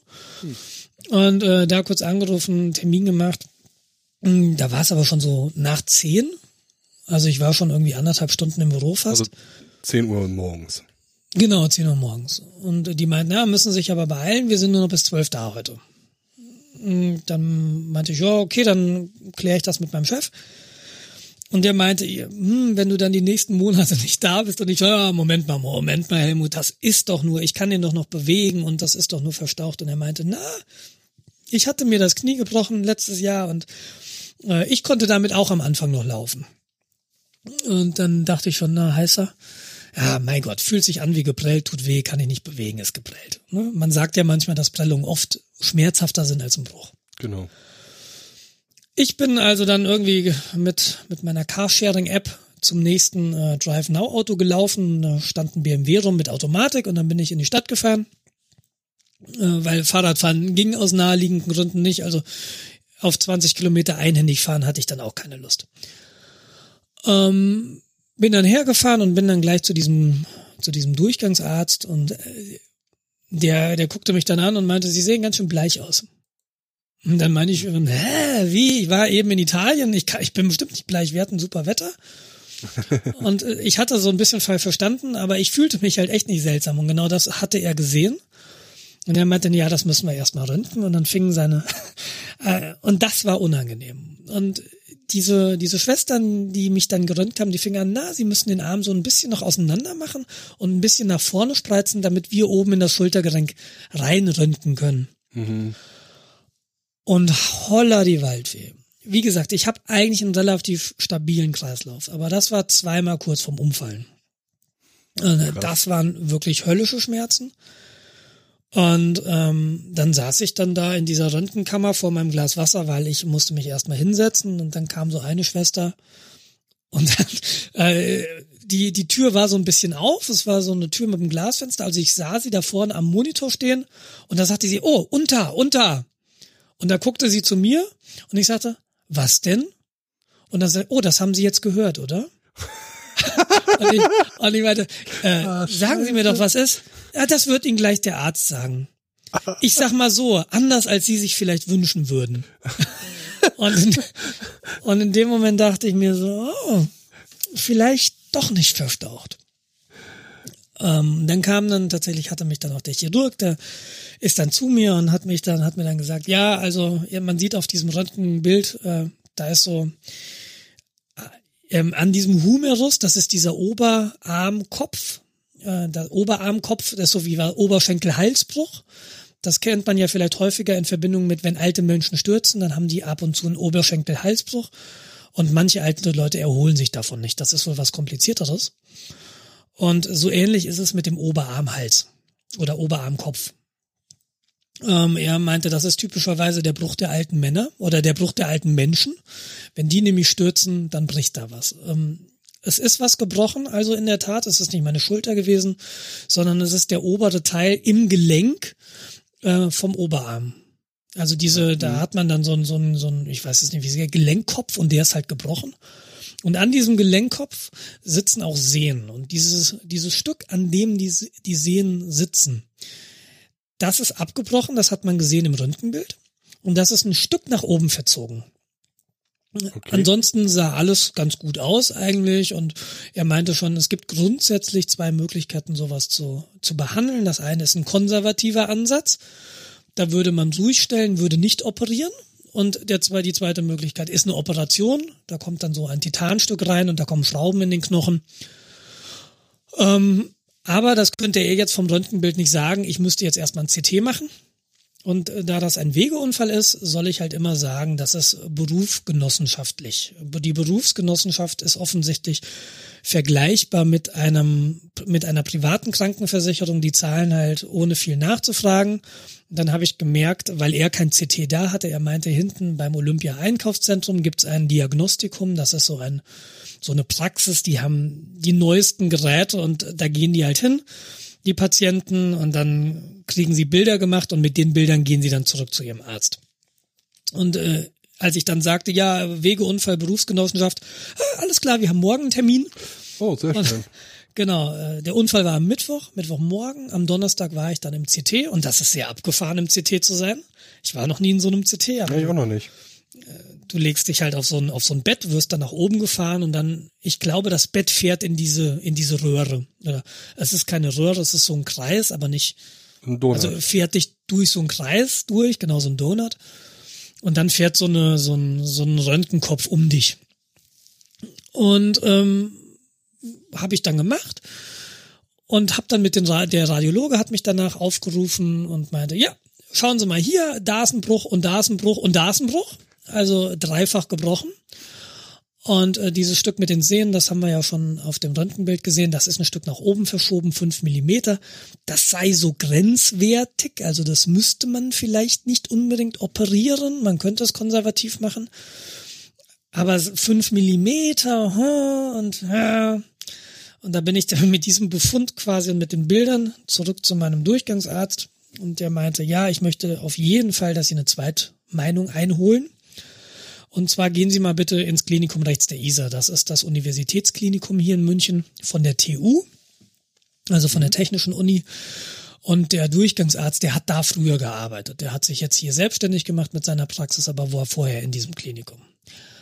Und ich habe dann da einen Termin gemacht und war das Wochenende aber noch hier Genau, weil ich habe erst am Montag einen Termin bei meinem Durchgangsarzt gehabt und der meinte, nee, nee, gehen Sie mal bitte dahin. Und dann bin ich am Dienstagmorgen in die Notaufnahme. Also diese Woche, nee, heute vor einer Woche in die Notaufnahme wegen der Zweitmeinung. Und da war eine ganz junge Ärztin, eine Assistenzärztin, die hat sich das angeschaut und meinte, nee, also das müssen wir sofort operieren. Das war auch in etwa das, was der Durchgangsarzt schon sagte. Die werden sie versuchen, so in die Richtung Operation zu drängen. Aber wenn sie sehen, wie viel Chaos da im Krankenhaus ist, dann wollen sie vielleicht gar nicht. Und es war tatsächlich Chaos. Was heißt Chaos? Es war halt nicht Unfallchirurgie. Da kommt halt alles hin, was irgendwie vom Dach fällt. Ja, klar. Und ähm, ich, der da saß und eine Zweitmeinung haben wollte, das ist halt eher niedrig priorisiert. Also ich habe zwei Stunden in der Notaufnahme gewartet, bis ich dann dran, dran war. Ganz ehrlich, auch mit, mit Recht. Ja, absolut. Also wenn ich die Wahl habe zwischen jemandem, der einen gebrochenen Arm hat und jemanden, dem ein Stück Stahl äh, aus der Brust ragt. Ja, nee, ganz habe ich auch habe ich auch volles Verständnis für. Und äh, ich Zwei bin Stunden, ja da sitzt du ja beim normalen Arzt teilweise schon. Genau, was der Durchgangsarzt halt als erstes gemacht hat, äh, nach dem Röntgen meinte er, nee, ich schreibe sie jetzt erstmal bis 16.12. krank. Äh, das heißt, ich bin auch gerade noch krankgeschrieben. Mhm. Das heißt, ich hatte auch die, die Zeit, äh, zwei Stunden in der Notaufnahme zu sitzen. Es gibt halt tatsächlich Spannenderes. Aber da ich ja beim LRZ bin, äh, habe ich halt Zugang zu diesen ganzen Edu-Roam-Sachen, also diese Studenten-WLAN und die haben natürlich in der Uniklinik Studenten-WLAN. Ähm, deshalb, ich konnte mir die Zeit ganz gut vertreiben. ja, diese junge Ärztin, die meinte dann, na, das müssen wir sofort operieren. Sie sehen ja, dass das verrutscht ist, wo die Sehnen da dran hängen. Ähm, und sie machte den Punkt, die Sehnen ziehen dann natürlich an diesem Knochenstück. Und es wird in den nächsten Tagen weiter nach oben gezogen werden. Da können sie gar nichts dran machen. Und dann müssen sie es sowieso operieren.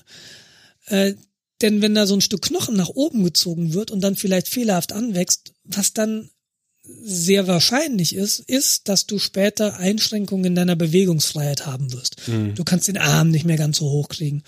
Und das ist was, was ich überhaupt nicht haben wollte. Also ich, ich möchte keine Einschränkungen im linken Arm haben, dass ich den dann irgendwie nicht mehr über den Kopf kriege oder so. Und sie meinte. Man weiß ja nie, wo es in der Politik hingeht. Ja, mach weiter. ist der linke Arm. Ja, ich habe um, keine Ahnung von der Materie. Und sie meinte auch, ja, ich habe das auch mit meinem Oberarzt besprochen. Da meinte ich, ja, dieser Oberarzt, könnte ich mit dem nochmal reden? Und dann kam der auch und dann der sagte auch, ja, wissen Sie, in Ihrem Alter, ähm, bei alten. Leuten, nee, bei alten Leuten würde man sagen, das machen wir konservativ. Aber in Ihrem Alter, bei mir hast du auch irgendwie den Punkt, dass die Heilungschancen halt nahezu also größtmöglich sind. Ich rauche nicht, ich trinke keinen Alkohol, weißt du, all diese, ich habe mhm. keine Vorerkrankungen. Bei mir spricht es halt nicht dagegen, warum es nicht funktionieren sollte. Und ähm, ich hatte mich innerlich aber bereits damit abgefunden, was heißt abgefunden? Ich hatte innerlich damit gerechnet, dass nicht operiert wird. Weil eben mein Durchgangsarzt sagte, ja, mit ihnen würde ich halt so einen konservativen Versuch starten, nicht operieren, das ist halt so ein Grenzfall, muss man, muss man nicht operieren, ne? Und mhm. damit war ich eigentlich sehr zufrieden. Da sind wir wieder so bei der Komfortzone, ja, nicht operieren ist ja eigentlich ganz cool stellst du irgendwie deinen Arm sechs Wochen ein bisschen ruhig und dann ist das schon wieder zusammengewachsen und dann fängst du an mit Physiotherapie. Und dann am Dienstag gesagt zu kriegen, passen Sie mal auf, ähm, wir sind relativ stark belegt. Ich habe Ihnen jetzt einen Operationslot. Wir machen das jetzt so, wir buchen Sie ein System ein und zwar am Donnerstag werden Sie operiert. Und du stehst am Dienstag da so, äh, was, Donnerstag? Moment, ich wollte am Wochenende auf den Bauernhof fahren mit meiner Familie. Das ist schon gebucht. Und äh, kam dann raus, ja, äh, Donnerstag nichts mehr frei, Freitag operieren wir sie. Und das am Dienstag zu sagen, dann fängst du halt irgendwie am Dienstag erstmal damit klarzukommen, okay, jetzt wird doch operiert. Ja. Und wenn du dann irgendwie dir Gedanken machst, was das für eine Operation ist, dass die dir irgendwie den halben Arm aufschneiden und da dir mehrere Schrauben in diesen Knochen hauen und das mit einer Titanplatte fixieren. Huh. Das haben sie dir schon gerade an dem Tag erzählt, was sie da Ja, machen? ja ja, die haben sofort gesagt, so würde das dann aussehen, äh, ne, Implantat und so sieht das aus und auch wie sowas aufgebaut. Das hatte mir mein Durchgangarzt schon gesagt, mhm. als er mich darüber aufgeklärt hatte, welche zwei Behandlungsmöglichkeiten es dafür überhaupt gibt. Ähm, aber wenn du so ins Krankenhaus kommst und denkst dir so, ja, Zweitmeinung und die sagen mir, nee, kann man konservativ machen, dann fährst du nach Hause und es ändert sich nichts. Aber dann ändert sich halt eben doch alles. So, ja, du musst halt irgendwie am Mittwoch Vorgespräch ähm, was für Risiken es, also am, genau, fang, ja, wenn du so eine, so eine, so eine Sache kriegst, wie operieren sie in drei Tagen, das ist schon erstmal so, hu, okay, hu. Ja. Und ich muss erstmal so ein bisschen organisieren, dass, dass das Wochenende ähm, dann irgendwie doch über die Bühne geht ohne mich. Ähm, hat sich aber herausgestellt, äh, toi toi toi, wunderbar, dass das, dass die am Wochenende auf dem, auf dem Bauernhof waren. Dann konnte ich mich nicht mehr ins Krankenhaus legen. Ich wurde nicht gebraucht, ne? Mhm. Die waren gut versorgt und ich musste mir keine Gedanken machen. Die waren ja eh weg. Also insofern ganz gut. Das war Dienstag. Am Mittwoch haben sie mir gleich wieder einen Termin gegeben. Sie kommen bitte am Mittwoch ins Klinikum. Wir müssen Vorgespräche führen mit dem Chirurgen und mit der Anästhesie. Mhm. Das sind so Gespräche. Was kann eigentlich alles schiefgehen? Die machen Spaß. Wirklich, die machen wirklich Spaß. Ich dachte mir so am Dienstag noch, ja, dann kriegst du halt gesagt bei einer Anästhesie, ja, hm, kann halt das schiefgehen, bist du ein bisschen verwirrt und tralala und naja, und dann fängt der Chirurg erstmal an, ne? Der gibt mir dann irgendwie so fünf Seiten und auf der fünften Seite hast du dann so die fünf häufigsten Sachen, die schiefgehen können. Ähm, da hatte ich auch schon mal in einem Let's Play drüber gesprochen, weil das hat mich wirklich ein bisschen schockiert. Die häufigste Ursache oder die häufigste Sache, die schiefgehen kann bei einer solchen Operation, ist eine Schraubendislokation. Das heißt, die Schraube sitzt nicht so, wie sie sein soll oder hat sich gelöst und ist locker und hält nicht wirklich. Mhm, also, ja. Mhm. Die Wahrscheinlichkeit für eine solche Sache ist 24 Prozent. Oh, doch. Ja, genau. Und, und dann dachte ich mir so, ach du Scheiße, hättest du nicht nach der Wahrscheinlichkeit gefragt. Ähm, und der, der, der Chirurg meinte dann, naja, weiß, wissen Sie, Sie müssen halt mit einrechnen, diese Operation wird hauptsächlich bei alten Menschen gemacht, wo die Knochensubstanz nicht mehr so gut ist. Und so weiter und so fort. Also er geht davon aus, dass in meinem Fall die Wahrscheinlichkeit deutlich geringer als 24 Prozent ist. Andererseits Zehn. wollte ich gerade sagen, 24 Prozent ist ein Viertel. Ja. Und auch ein Zehntel ist doch eine echt hohe Wahrscheinlichkeit. Wie viele Schrauben sind da drin? Ähm, Moment, ich habe hier zufälligerweise gerade das Röntgenbild und ich sehe auf diesem Röntgenbild eins, zwei, drei, also ähm, ich hatte ein Röntgenbild gepostet auf, auf Facebook. Vielleicht können wir das nochmal in die Shownotes machen. Aber ähm, ich sehe im, im oberen Kopf, also im Gelenkkopf, sind bei mir sechs Schrauben. Und dann hast du noch drei Schrauben unten etwas weiter tiefer äh, in dem länglichen Teil des Knochens, wo eben diese Platte auch nochmal festsitzt. Also das ich habe, glaube ich, ein Viertel davon, neun Schrauben. genau, das heißt, zwei davon sind locker. Ich hasse dich. So, so, so funktioniert auch Statistik. Ja, genau. Und ich habe das, ähm, ich, ich, ich suche hier nämlich gerade, weil ich krieg das nicht mehr. Genau. Sch- Schraubendislokation bis zu 25 Prozent. Gut, und dann, ähm, was auch passieren kann, ist natürlich, dass dieser Teil des Knochens abstirbt. Einfach weil die, wenn du da Löcher reinbohrst, dann wird der nicht mehr so gut durchblutet, nicht mehr mit Nährstoffen versorgt. Das Ganze nennt sich dann Humeruskopfnekrose. Oh Gott. Ähm, wenn dieser Knochenkopf abstirbt, dann muss man ihn absägen und durch ein Implantat ersetzen. Es ist die zweithäufigste, Scheiße. es ist die zweithäufigste Komplikation und sie hat eine Wahrscheinlichkeit von vier bis acht Prozent. Ui. Richtig. Und dann gibt's noch äh, sekundäres Impingement. Ich, äh, boah, dann gibt eine Rotatorenmanschettenruptur, ältere Pa- Patienten, das ist 8%, Pseudoarthrose 3 bis 9%, Nervenläsion, also dass du Nerven, äh, Nervenbeschädigung. genau, 8%, Bewegungseinschränkungen kleiner als 20%. Also du siehst, da sind relativ hohe Wahrscheinlichkeiten auf einmal im Spiel. Und ich bin da wirklich so leichtfüßig hingegangen und dachte mir, ja, pff, ne, ja, weißt du, das kann so, im Krankenhaus kannst dich infizieren, das sind so diese Standardsachen, die passieren können. Und dann kommen die mit sowas ums Eck, Knochen kann absterben, dann brauchen sie halt irgendwie, hm, na, Kommt so aus dem Implantat. Obi, Obi kommt ein Scharnier rein. und dann siehst du die Wahrscheinlichkeiten und dann war mir gar nicht mehr so gut, Das ich glaube ich. bin. Ja, das ist nicht Ähm, wenig. Das ist nicht wenig. Und äh, vieles wird sich halt jetzt erst zeigen. Das äh, sagt er, das kannst du während der Operation gar nicht sehen. Diese, diese Nekrose zum Beispiel, ähm, ob der, ob der Knochenkopf irgendwie weiter gut durchblutet ist, das siehst du ja erst später. Ja, klar. Das heißt, ich, ich kann das vorwegnehmen, die Operation verlief komplikationsfrei. Aber ob das heißt, dass ich auch keinerlei Nebenwirkungen habe, keinerlei Komplikationen äh, auf längere Sicht, das wird sich erst noch zeigen müssen. Ja, Ja. und dann und dann natürlich ne, ähm, mit dem Anästhesiearzt noch gesprochen. Das war dagegen ja so ein Spaziergang. Ähm, da ging es um Vorerkrankungen. Hatte ich schon mal eine, eine Narkose? Ja, vor 20 Jahren oder vor 25 Jahren Blinddarm. War Ihnen danach schlecht? Was weiß ich, kann mich nicht erinnern. Und äh, hätte ich das gewusst, hätte ich es da schon auswendig gelernt, aber da kommen wir später noch zu. Genau, das war am Mittwoch. Und dann bin ich am Mittwoch wieder nach Hause gegangen. Und dann hieß es, sie müssten dann am Freitagmorgen um 7 Uhr auf dieser Station sich melden. Und dann kriegen sie ein Bett. Und ihre Operation ist für 9 Uhr am Morgen geplant.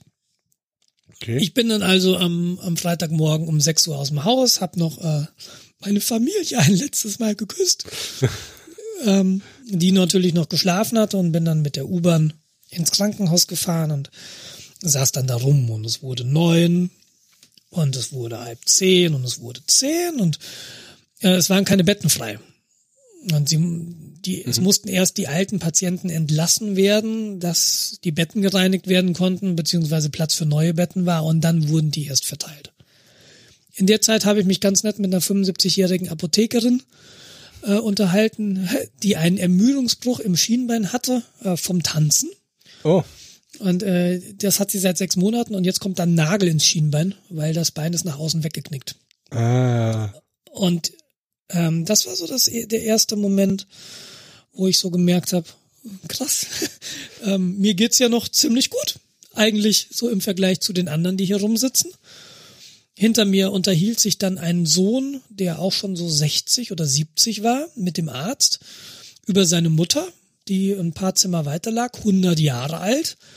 Und äh, der Arzt meinte dann, ja, und wir, wir sägen dann den Oberschenkelkopf, den sägen wir ab und dann kommt dann irgendwie diese, äh, na, diese, diese These rein und dann kommt das wieder rein. Und dann dachte ich mir so, ha, Nekrose, wa? Mhm.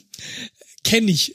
habe ich vielleicht auch. Ja, habe ich nicht gesagt, aber das ist schon krass, eine 100-jährige Patientin. Naja, und es war mittlerweile 10.30 Uhr. Und dann meinte ich zu dieser Schwester, ja, ähm, ich habe am Mittwoch erfahren, dass meine Operation auf neun angesetzt war.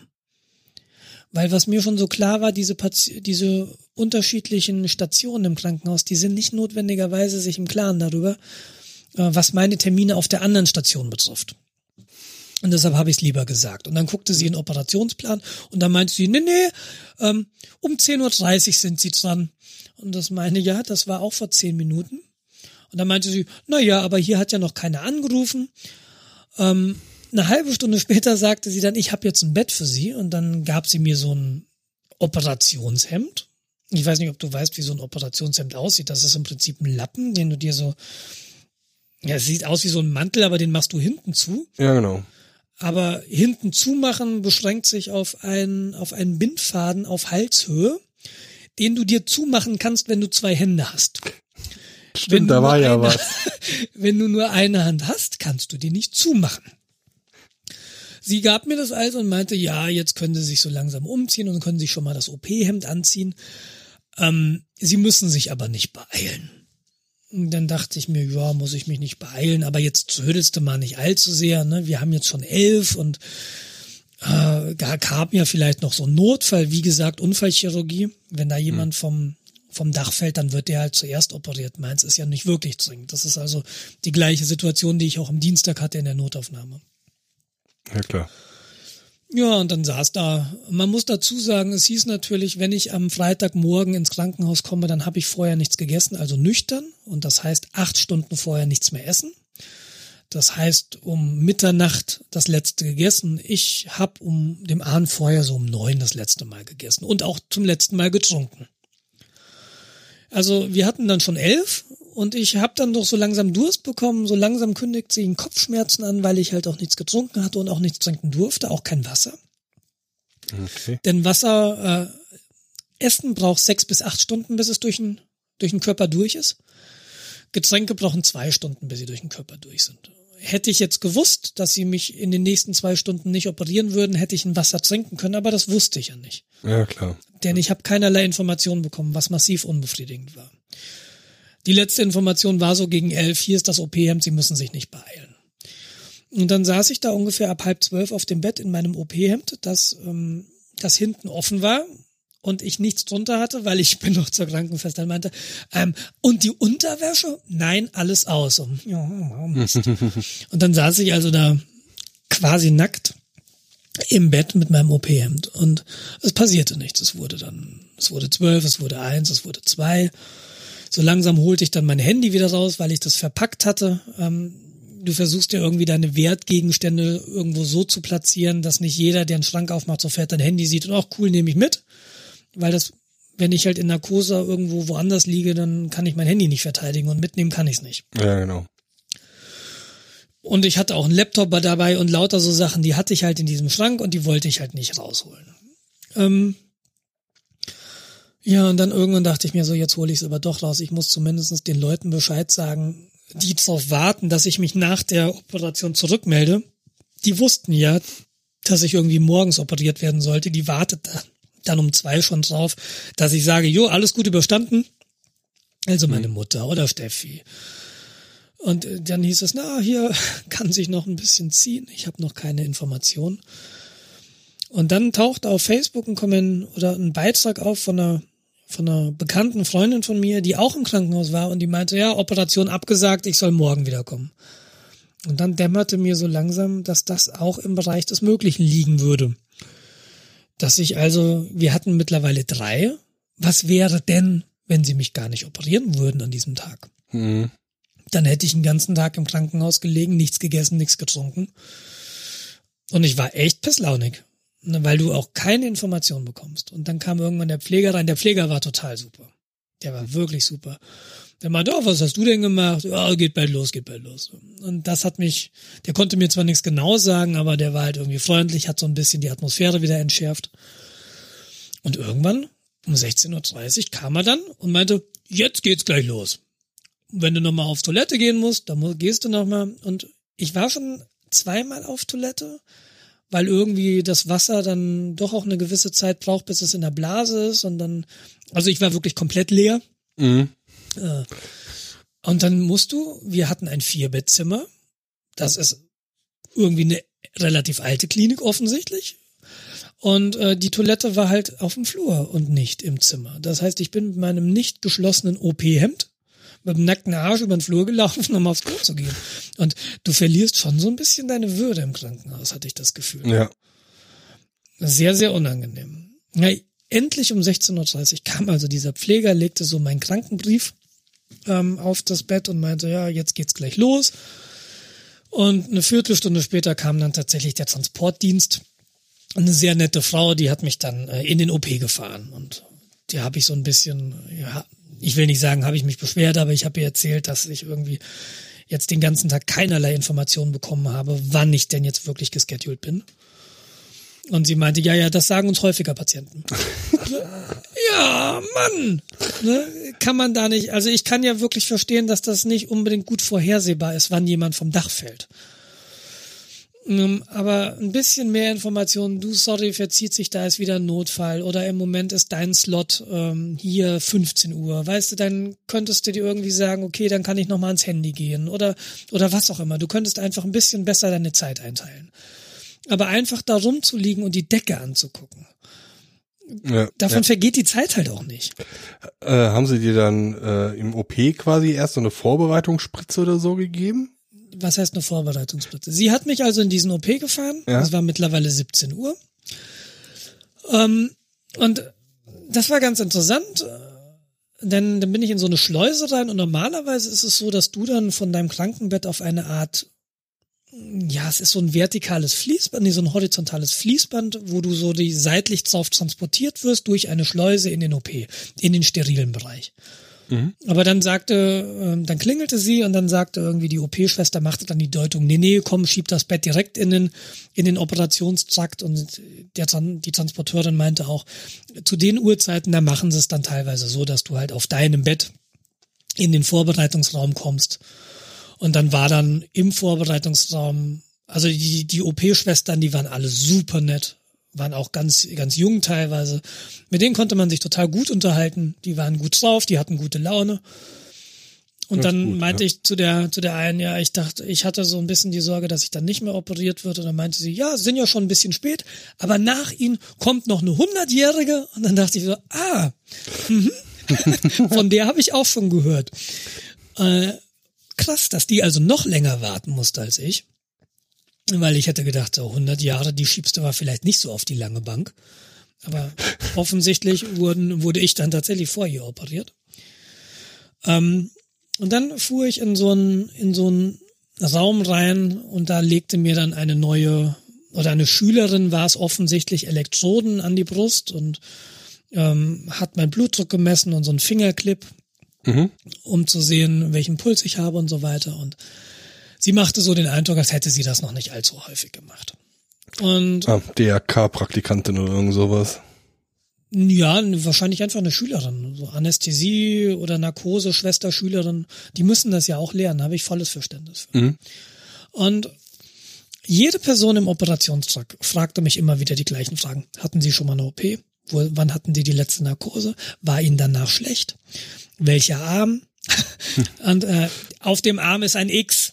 Ne? Also das hat mir, das haben sie mir am Mittwoch schon gemacht. Wir wollen ja nicht wegen, wegen der falschen Seite irgendwie in die Medien kommen. Und ich hatte dann so ein Edding X auf dem Arm. Ähm, ja, ich habe das also irgendwie auswendig gelernt und irgendwann kam der Narkosearzt und der meinte so, ich hätte dann noch ein paar Fragen.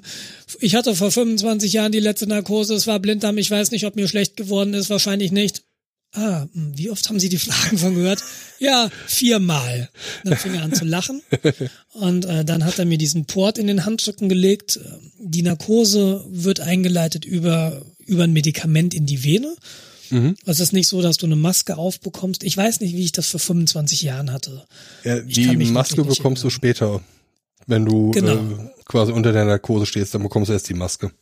Genau, sie, ich, du wirst doch intubiert, also der hatte mir das ein bisschen erklärt. Zuerst schläfst du ein, also zu, im, im Endeffekt war es bei mir so, ähm, ich habe ein starkes Schmerzmittel bekommen als allererstes.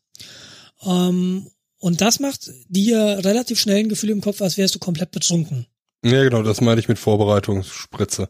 Genau, ähm, was er Spritze, ne? Du hängst natürlich sofort irgendwie am Tropf oder so. Ich weiß nicht genau, wo das Zeug herkam, aber aus irgendeiner Maschine. Das war jetzt nicht so eine klassische Spritze, die sie dir in den Arm hauen. Und das zweite, was dann passiert ist, äh, dann kommt das Narkosemittel und dann schläfst du auch umgehend ein. Und dann meinte er so, jetzt haben sie sich noch irgendwie zwei Sekunden Gedanken zu machen, was sie Schönes träumen wollen. Und äh, dann war ich auch schon weg. Das ist krass, gell? Das ist richtig krass. Das ist ich habe so ich hab, Alter, so Klick. Nee, war auch total super. Also ich habe mich irgendwie nicht unwohl gefühlt und ich lag zu diesem Zeitpunkt noch in meinem Bett. Ne, die haben mich in meinem Bett schlafen gelegt.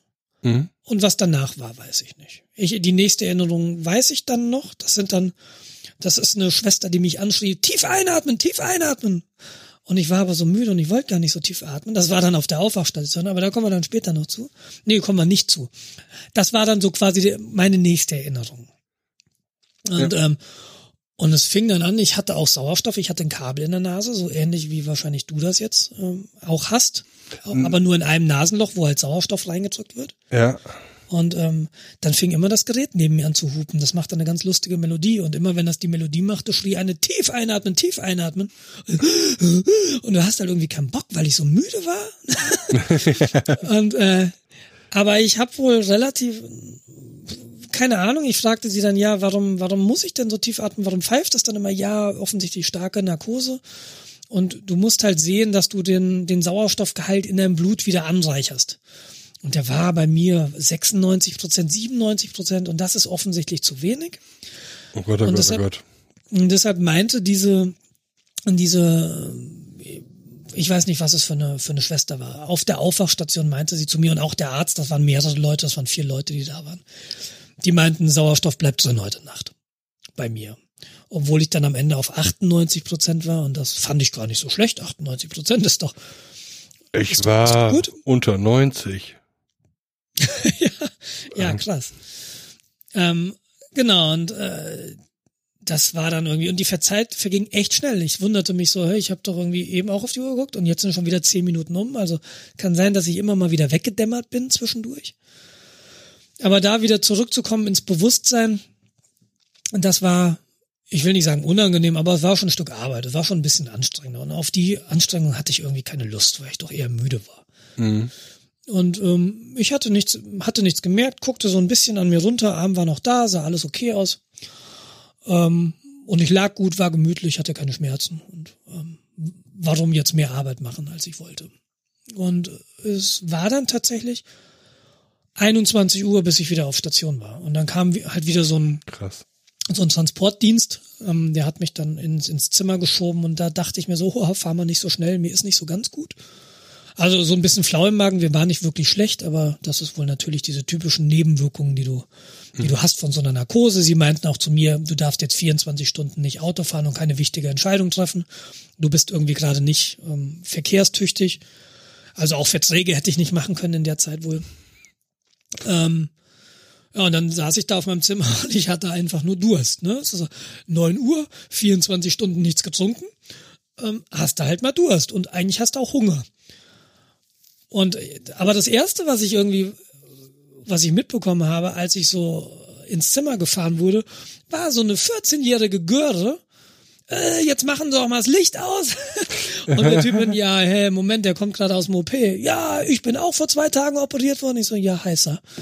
Willkommen zu Hause. Äh, schönes Klima. Schön, dass ich wieder da bin. Ähm, ja, und äh, fragte dann, kann ich was trinken? Und die meinen, ah, machen Sie mal ein bisschen langsamer. Und ich meinte, ah, aber Mund befeuchten fände ich jetzt ganz cool. Und dann habe ich einen Schluck genommen und das war auch alles überhaupt kein Problem. Und eine halbe Stunde später haben sie mir dann auch noch einen Fruchtjoghurt gegeben, weil Abendessen hatte ich natürlich verpasst. Mhm. Ähm, und ich habe in dieser Nacht super geschlafen. Ich weiß nicht, das war wahrscheinlich noch das Schmerzmittel, was drin war und äh, weil ich sowieso auch relativ müde war. Also ich habe wirklich durchgeschlafen. Ja gut, du wirst ja erschöpft gewesen sein, logischerweise. Genau, genau. Und am nächsten Morgen, ich hatte halt immer noch mein schönes OP-Hemd an und äh, du hast so, am nächsten Morgen habe ich dann erstmal so wirklich festgestellt, oder war es sogar noch an dem Abend, dass neben mir so ein, so ein Behälter hing und der war voller Blut. So 50 Milliliter Blut. Und ich dachte mir, wo kommt das denn her? Oh, da ist ja ein Schlauch dran. Und dann, und dann guckte ich und dieser Schlauch ging in meinen Arm. Also das war so ein, ein relativ dicker Aquariumschlauch, kann man sich das vorstellen, und der verschwand in dieser Wunde. Also unterm Verband. Mhm. Also Drainageschlauch ist das. Ähm, Wund, Wundflüssigkeit oder das Blut, äh, was da noch ist, das wird halt abgeführt nach außen, dass sich das nicht in einem Arm sammelt. Und das stellte mich vor gewisse Probleme, denn ich fing dann natürlich wieder an zu trinken und ich habe auch sofort wieder gut gegessen, im Gegensatz zu dieser 14-jährigen Göre. Also das war ein Junge. Den haben sie auf dem, auf dem Mountainbike zusammengefahren, offensichtlich. Ähm, auf, dem, auf dem Gehweg, weil er wahrscheinlich in Gedanken war, hat er gemeint, hm, ist er umgefahren worden. Und der hat halt die, die ganze Zeit nichts gegessen. Äh, und ich hatte aber von Anfang an Hunger. Also ich habe mhm. wirklich, wirklich Hunger gehabt. Und das Essen war tatsächlich sehr gut. Ich hatte jetzt kein Essen, wo ich dachte, äh, Krankenhausfood kriegst du nicht runter, gar nicht. Also war, war sehr lecker. Ähm, stellte mich aber vor das Problem, wie kann ich denn jetzt aufs Klo gehen? Und dann kam eine Schwester, wollen Sie eine Urinflasche? Und das hatte ich am, am Tag vorher schon mitbekommen. Neben mir lag so ein älterer Mann, der hat halt irgendwie jede Stunde in seine Urinflasche gepinkelt. Und das ist halt dieses Geräusch im Ohr zu haben. Und ich will nicht in eine Urinflasche pinkeln. Ich kann aufstehen eigentlich. Und dann kam eben wieder dieser, dieser Pfleger, der, der so cool war und meinte, ja, pass auf, dann hängst du dir den einfach an deine Armbinde. Das war auch interessant. Ich bin nämlich aus dem OP aufgewacht und hatte meine Armbinde an. Die haben mir nämlich diese Armbinde angelegt im OP, einfach um den Arm zu entlasten, damit ich den nicht so frei bewegen kann, ne? Mhm. um den Arm ein bisschen zu fixieren. Und den hatte ich halt an und dann meinte, ja, dann hängst du den einfach mit so einem, mit so einem, mit so einer Kabelbinde hängst du die halt da dran und dann kannst du frei rumlaufen. Und dann lief ich irgendwie die ganze Zeit mit so einem Blutbecher durch den Gang, ne, hinten offen ich musste ja aufs Klo. Du verlierst wirklich deine Würde. War nicht so schön. Und der Tag verlief dann unspektakulär. Ich habe den ganzen Tag in mein Handy geguckt. Ich habe total genossen, dass ich so eine große Powerbank habe für mein Telefon. Ich habe das viermal geladen an dem Tag ungefähr. Ich habe komplett YouTube leer geschaut. ähm, am nächsten Morgen kam dann der Arzt und der hat dann zum ersten Mal sich die Wunde angeguckt. Der hat also dieses Pflaster abgemacht und, und dann guckte ich runter und dachte mir, oh, also sehr beeindruckend lange Wunde. Wenn ich so tippen würde, würde ich sagen 14 Zentimeter. Ähm, sie ist zu getackert, sie ist nicht zu genäht. Also ich, wirklich sieht jetzt aus wie so, als würdest du Papier zusammentackern. Diese Tackernadeln bleiben ungefähr zwei Wochen drin. In zwei Wochen werden sie entfernt. Das macht dann mein Durchgangsarzt hier im Olympiadorf, der ja auch Chirurg ist. Ähm, und vor allem hat dieser Arzt den Drainageschlauch rausgezogen. Und das ist auch so ein spannendes Gefühl, wenn dir jemand so ein so ein Aquariumsschlauch aus dem Arm zieht. Äh, es tut weniger weh als gedacht, aber du merkst es. Ja. Und äh, ich muss auch sagen, in dieser Nacht habe ich nicht gut geschlafen davor. Und das war schon, ich hatte dann schon Schmerzen im Arm, habe dann auch wieder Ibuprofen genommen, wobei im Krankenhaus das Ibuprofen niedriger dosiert war als das Ibuprofen, was mir mein Durchgangsarzt hier gegeben hat. Ähm, aber es hat eben nicht gereicht, dass ich so vernünftig schlafen konnte. Weil, und damit habe ich auch heute noch Probleme. Ich weiß nicht, wie ich nachts gut liegen soll, ohne dass es Schmerzen mir bereitet. Es ist tatsächlich so, wenn ich aufrecht bin, wenn ich laufe, wenn ich sitze, habe ich eigentlich keine Schmerzen. Ich habe auch jetzt gerade keine Schmerzen. Aber wenn ich liege, dann kommen die Schmerzen doch. Ja, wart mal ab, bis es anfängt zu heilen und das Jucken einsetzt. Ja, es hat heute ein bisschen gejuckt und äh, das ist eigentlich ein ganz gutes Zeichen. Ja, ja. Aber im Moment ist nicht so, dass ich irgendwie das Gefühl hätte, ich müsste kratzen oder so. Das ja, kommt noch. er nahm, pst, pst. Er nahm ja dann also meinen Drainageschlauch weg und damit war ich dann diesen, ähm, leider ist ihm dabei dann dieser, dieses Gefäß mit dem Blut runtergefallen und er sah aus, oh, jetzt habe ich mich wohl eingesaut. Äh, sah schon heiß aus, der Typ.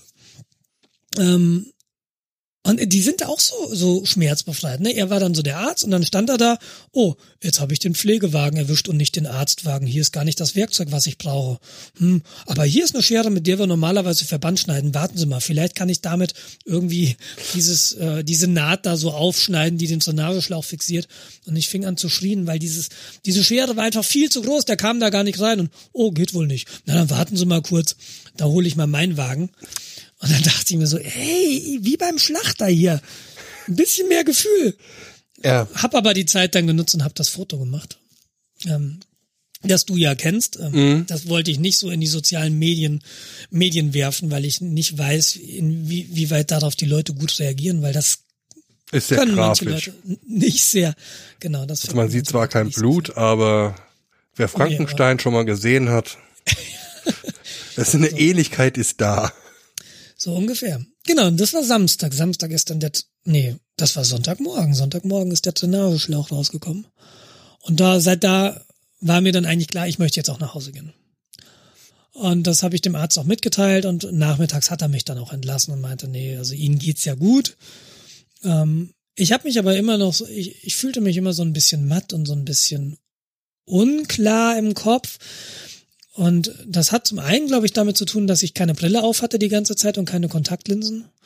Und ich weiß nicht, ob du das kennst, aber wenn du so einen ganzen Tag keine Brille auf hast, dann kommst du nicht so wirklich auf die Beine, habe ich das Gefühl. Vielleicht, weil du nicht richtig siehst, vielleicht, dann fühlst du dich so ein bisschen schwammig auch. Also mir geht das jedenfalls so. So fühle ich mich immer. Willkommen in meiner Welt.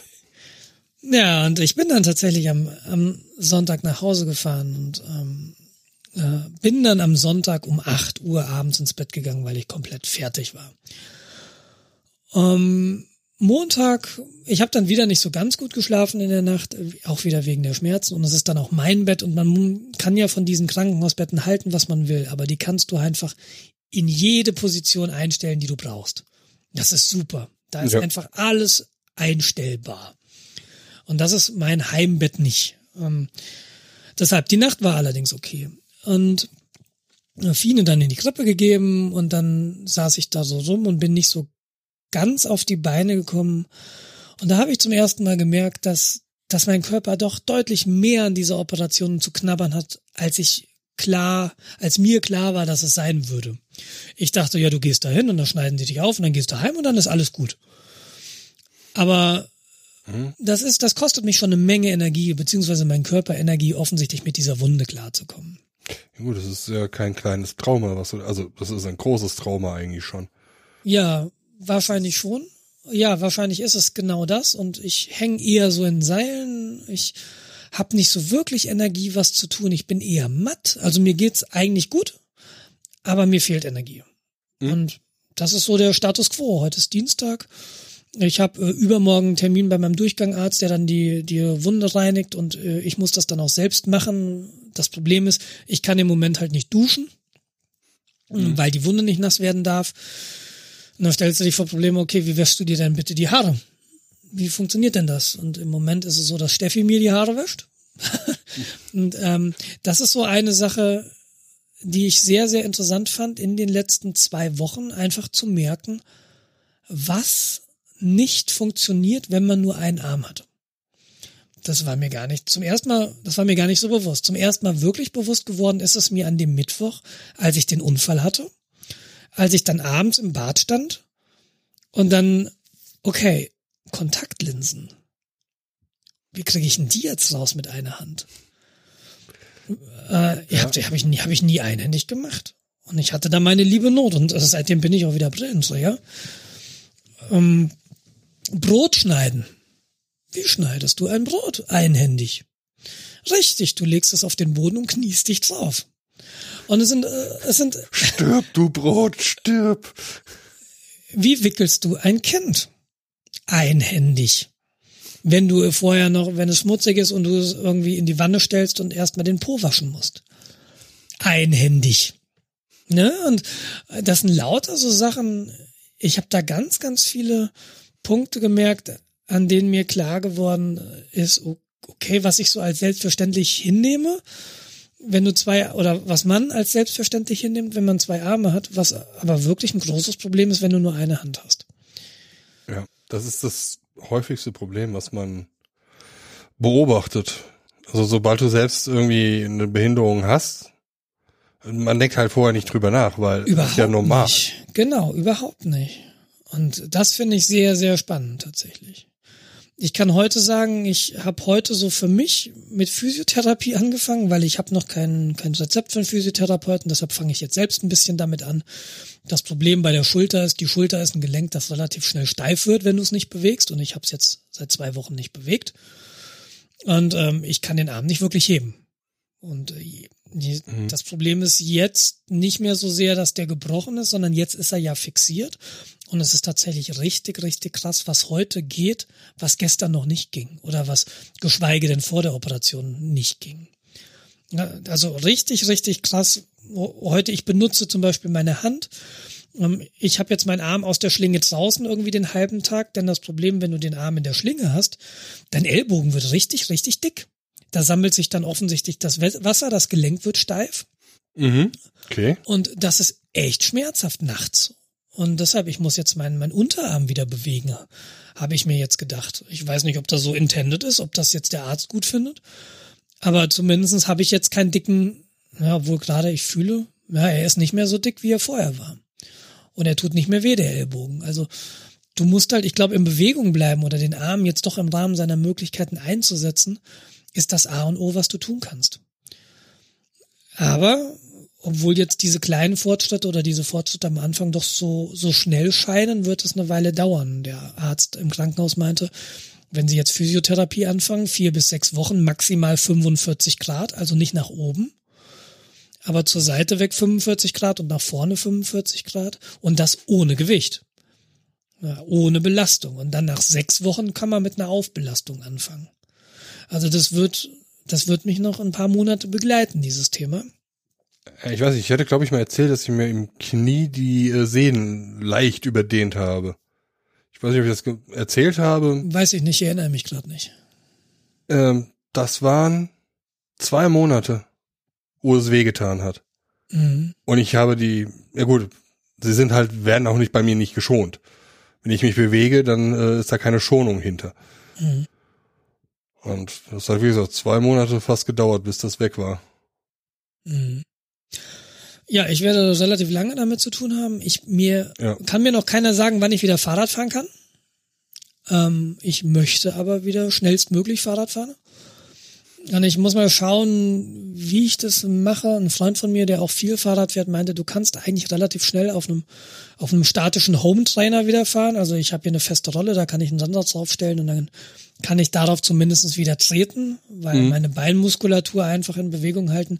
Und ich muss sagen, diese Beinmuskeln, die ich gerade habe, weil ich ja wirklich jahrelang täglich Rad fahre fast, ähm, die sind jetzt gerade immens hilfreich. Einfach, weil ich, ich kann mich im Moment geht's, jetzt geht's wieder so, mich nach vorne beugen, aber das ging auch lange nicht, weil nach vorne beugen, dann zieht so der, das Gewicht des Arms auch nach vorne und das ah, okay. hat dann doch Schmerzen. Deshalb konnte ich mich nicht nach vorne beugen. Du musst also für alles musst du in die Hocke gehen oder wenn ich viel in die Wanne hebe oder raushebe, dann muss ich das aus meinem, aus meinen Beinen rausmachen. Das kann ich nicht machen, indem ich mich nach vorne beuge. Und deshalb toi toi toi, dass ich so wahnsinnig gute Beinmuskeln habe. Die machen mir gerade das Leben echt einfach.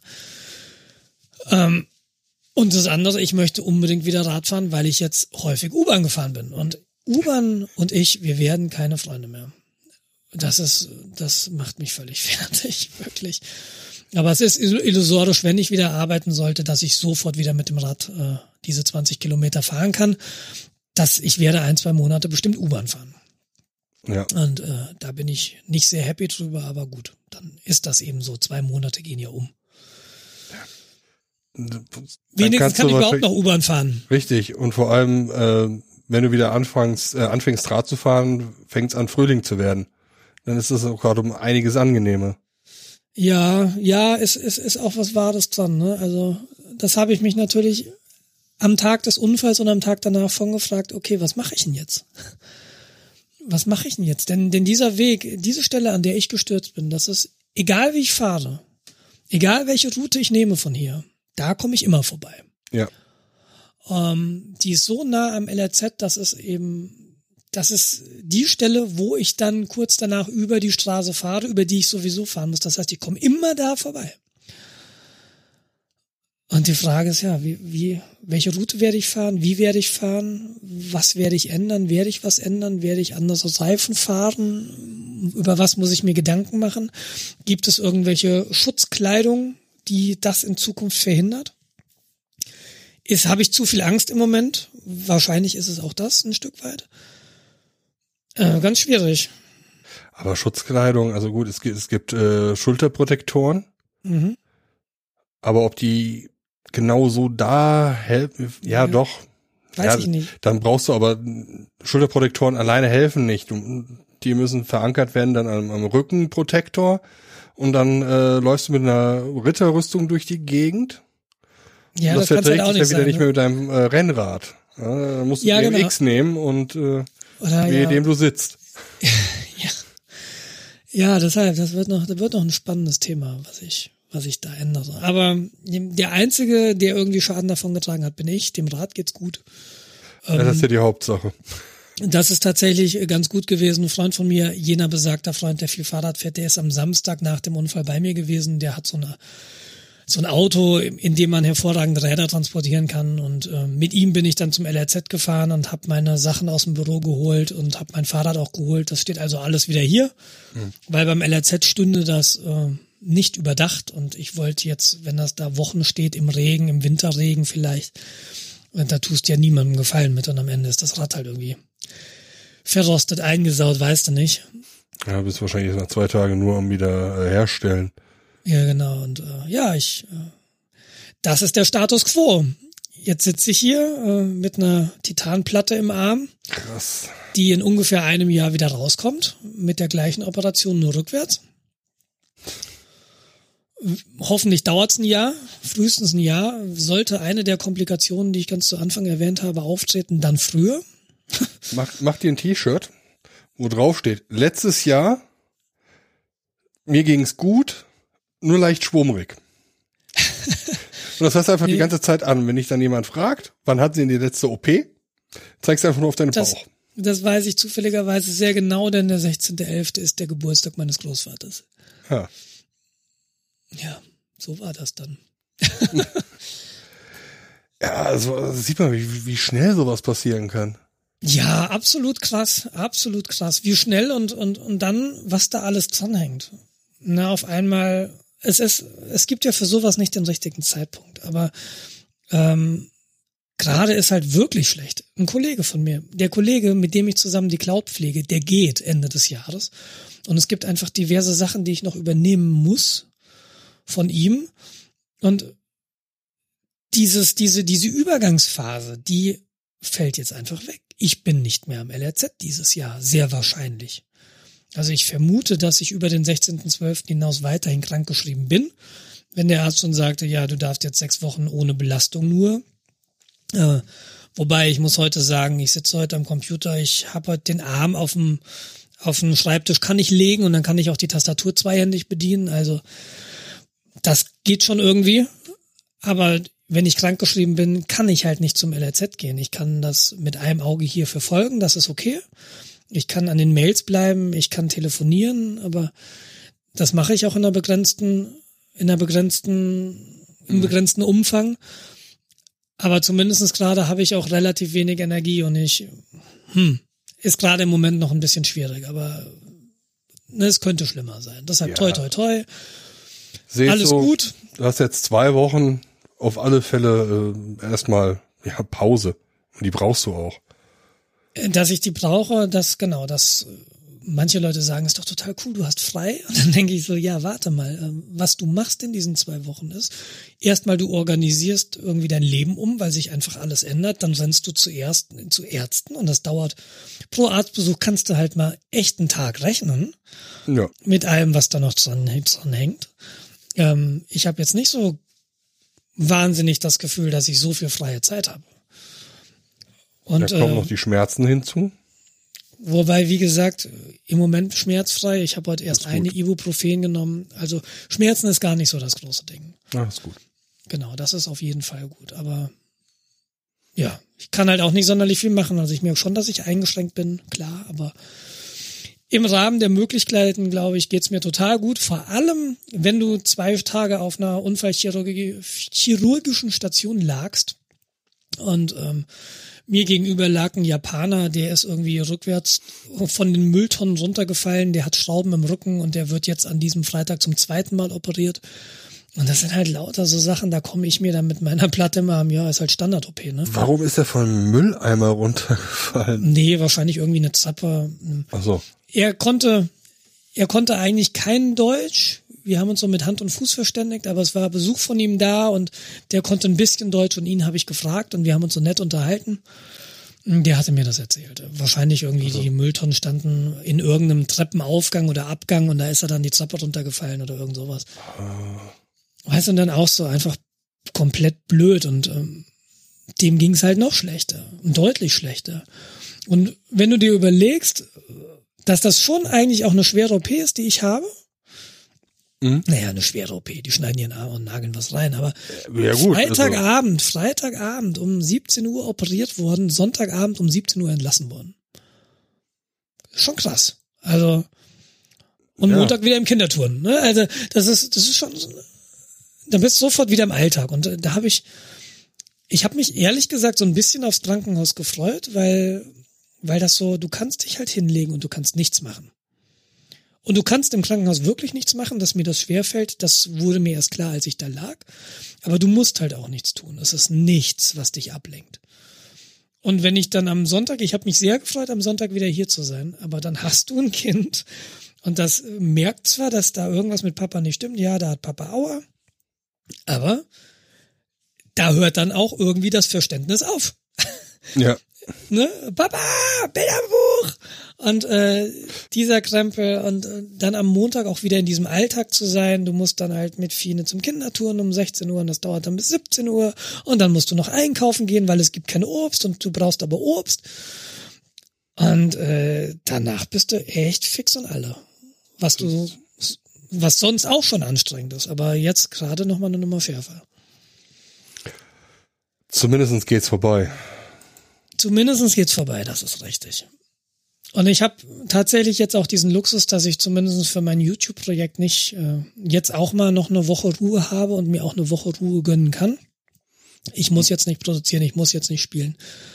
Aber ich das ginge. Das ginge tatsächlich. Das ginge auch besser als letzte Woche. Letzte Woche musste ich halt irgendwie mir die, die Tastatur auf dem Schoß fixieren, so ein bisschen, weil den Arm konnte ich überhaupt nicht hochheben. Und jetzt kann ich den Arm zumindest schon mal wieder so hochheben, dass ich ihn auf den Tisch legen kann. Und äh, das ist auch so ein Ding. no Man's, äh, no Man's Sky spielen äh, ging nicht einhändig. Das geht einhändig nicht. Und das ist jetzt auch nicht wichtig, ne, eigentlich. Außer dir ist da so ein, so ein Projekt äh, persönlich wichtig, warum du das tun willst. Ja gut, ich meine, wenn es ein Hobby ist, dass du Computerspiele spielst, dann ist das halt natürlich irgendeine. Würde ich gar nicht sagen, dass das mein Hobby ist. Mein Hobby ist eben dieses YouTube-Projekt im Moment. Aber okay. genau, ja prinzipiell, das sind halt so Kleinigkeiten, wo du dann einfach, ach, das geht auch nicht. Und das ist doch eigentlich so banal. Und Schnürsenkel und, binden. Und was halt wirklich binden geht nicht, genau. ich kann nicht binden. Ne? Ich ja. laufe mit offenen Schuhen durch die Gegend.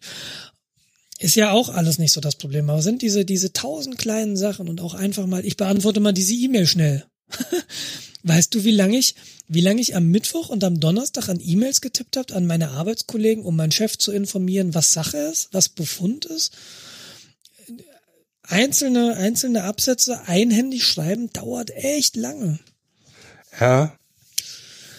Ach ja, aber das ist. Aber sieh jetzt mal zu, momentan lernst du das. Du wirst damit jetzt auch schneller und besser. Ja, ich brauch's ja nicht mehr. Jetzt kann ich ja wieder beidhändig tippen. Ach so. Und, und äh, nee, ähm, toi, toi, toi, dass das so, das ist natürlich blöd, dass das passiert ist, aber es hätte möglicherweise schlimmer ausgehen können. Ich hätte ja eher gewettet, wenn ich in München Fahrrad fahre und so viel Fahrrad fahren und Steffi meinte auch, die Frage war ja nicht, ob's passiert, die Frage war, wann passiert, weil erstens fährst du schnell und zweitens fährst du viel. Wobei ich ihr da beim Schnellfahren äh, so ein bisschen widerrede, weil ich kann mich, ich bin meines Erachtens an diesem Tag angemessen gefahren, aber wie gesagt, ist ja auch müßig. Ich hätte nur eher gedacht, dass ich von einem Auto überfahren werde. Ähm, dass ich mich ohne Fremdbeteiligung auf einem Fahrradweg in einer Unterführung, wo weit und breit keiner ist, aufs Maul lege und dann irgendwie auch noch den Arm dreimal breche. Das hätte ich nicht gedacht. Hattest du einen Helm auf? Ja, gell? Ja, ja, ich hatte ich. Ich fahre immer mit Helm. Ähm, hat es was gebracht? Also hast du Schrammen am Helm? Habe ich nicht geschaut, in der Tat. Ähm, sie sind, wenn ich Schrammen habe, nicht so offensichtlich, dass ich sie sehen würde. Ich kann mich auch nicht erinnern, dass ich mit dem Kopf aufgeschlagen bin.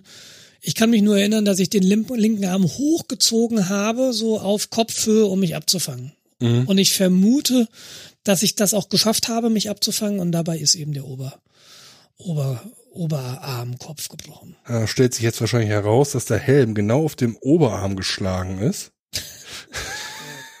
Wer weiß. Nein. Wer weiß. Glaube ich nicht, also.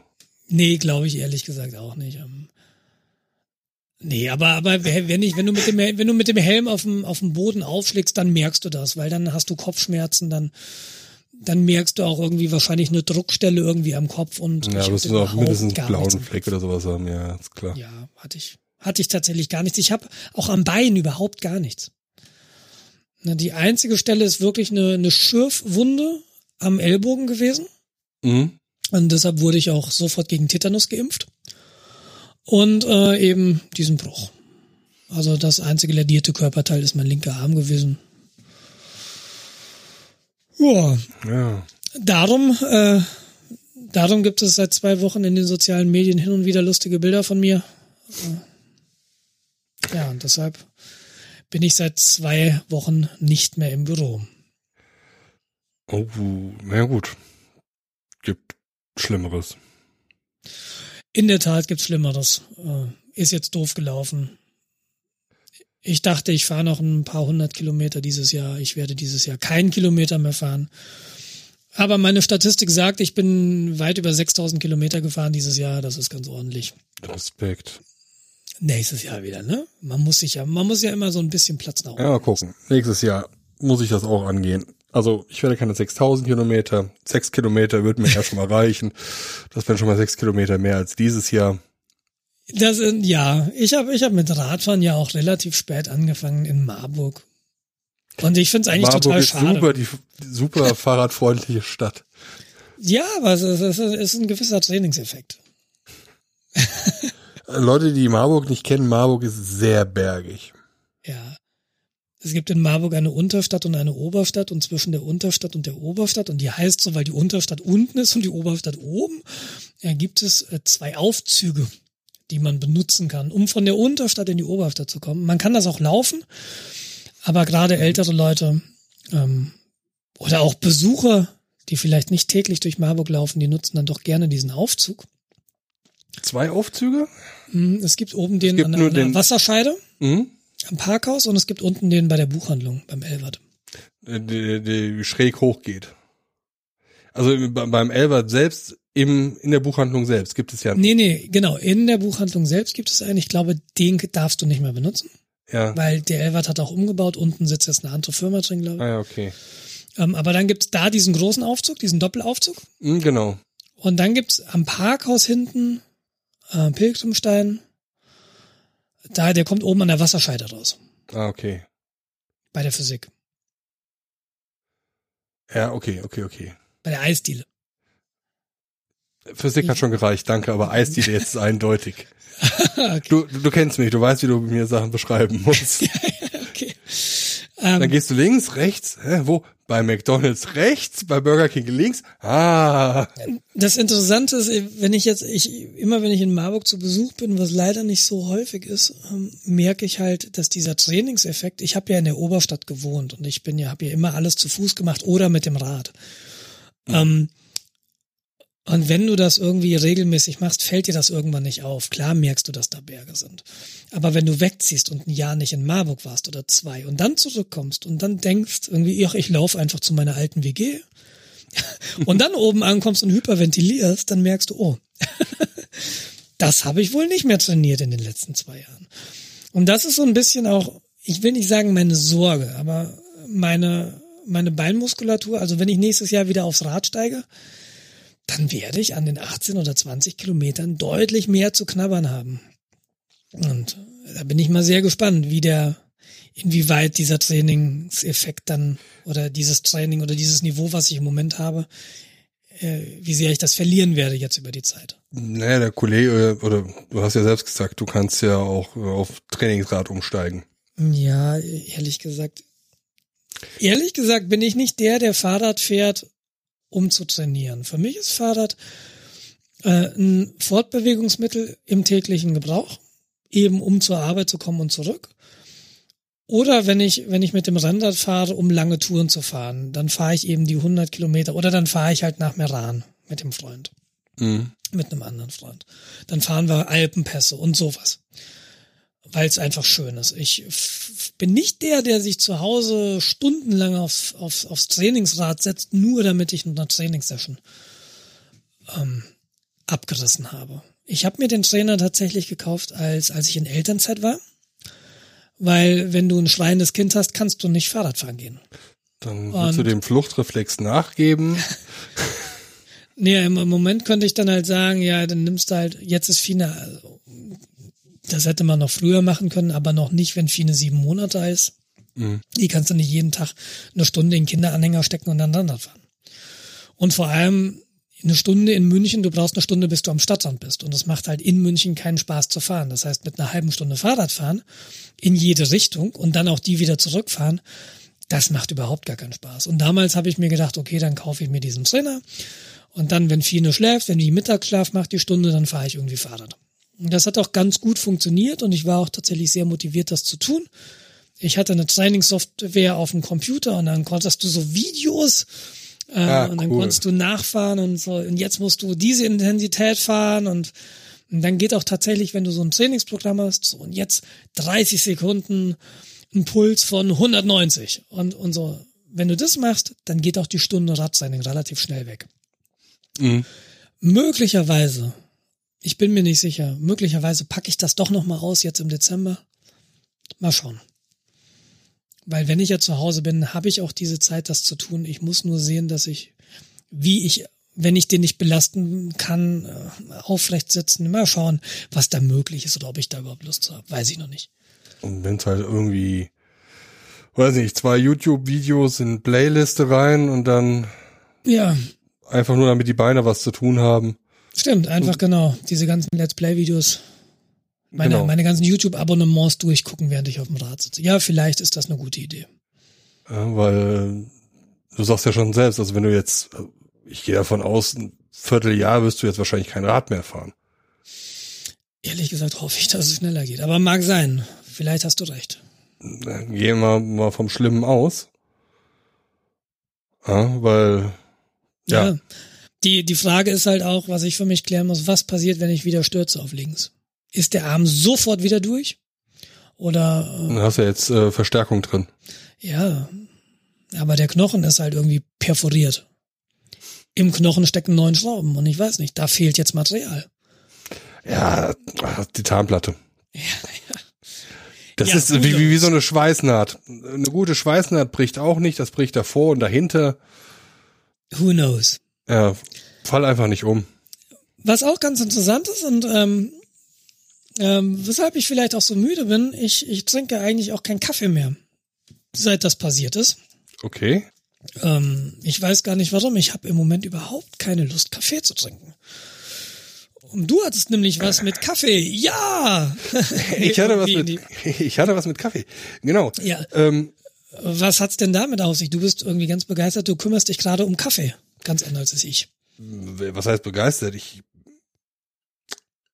ich gucke gerade auf ein Glas mit Instant-Kaffee.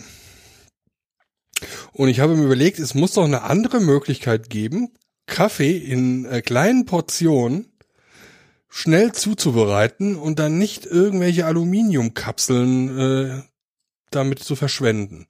Ich habe hervorragende Erfahrungen mit Bialetti. Das Kennst du die? Diese Espresso äh, Es, Kocher. genau, diese sechseckigen, äh, sechseckigen Espresso-Kocher. Ich kenne sie so, dass du sie auf den Herd stellst. Und die gibt's in verschiedenen Größen. Ich weiß, es gibt sie in zwei Espresso-Portionen, drei, sechs, es gibt auch eine Zehner. Ähm, Im Büro haben wir eine, die ist elektrisch, sieht obenrum auch genauso aus wie die, die du auf den Herd stellst, hat aber den Unterteil wie so eine Art Wasserkocher. Hm, okay. Ähm, das funktioniert bei uns im Büro auch hervorragend. Das ist natürlich nicht so ganz instantan. Ja, obwohl Kaffee musste, das Wasser musste ja bei Instant Kaffee auch kochen im Wasserkocher. Also Bialetti ist ein bisschen mehr Aufwand, weil du noch Pulver reinwerfen musst und das Lass auch es mir mal so sagen. musst. Instant Pulver funktioniert auch super mit kaltem Wasser. Und notfalls tut es auch mit einem Löffel. Cold Brew. Pur. Okay, ähm, ja, d- bin ein dann, Gromeng. ja, auf jeden Fall. Also ähm, wir haben hier zu Hause keine andere Kaffeemaschine als Bialettis. Also Mhm. wir haben mittlerweile, muss ich sagen, drei Bialettis aus der Not heraus, weil wenn du die auf dem Herd vergisst, dann schmilzt auch mal der Griff weg. Das ist ein bisschen, das ist dann ein bisschen doof. Und meistens passiert das samstags. Und äh, wenn du, wenn du dann samstags in die Stadt fährst, am Marienplatz und kaufst dir irgendwie im Kaufhof da so eine Bialetti, kostet die 37 Euro.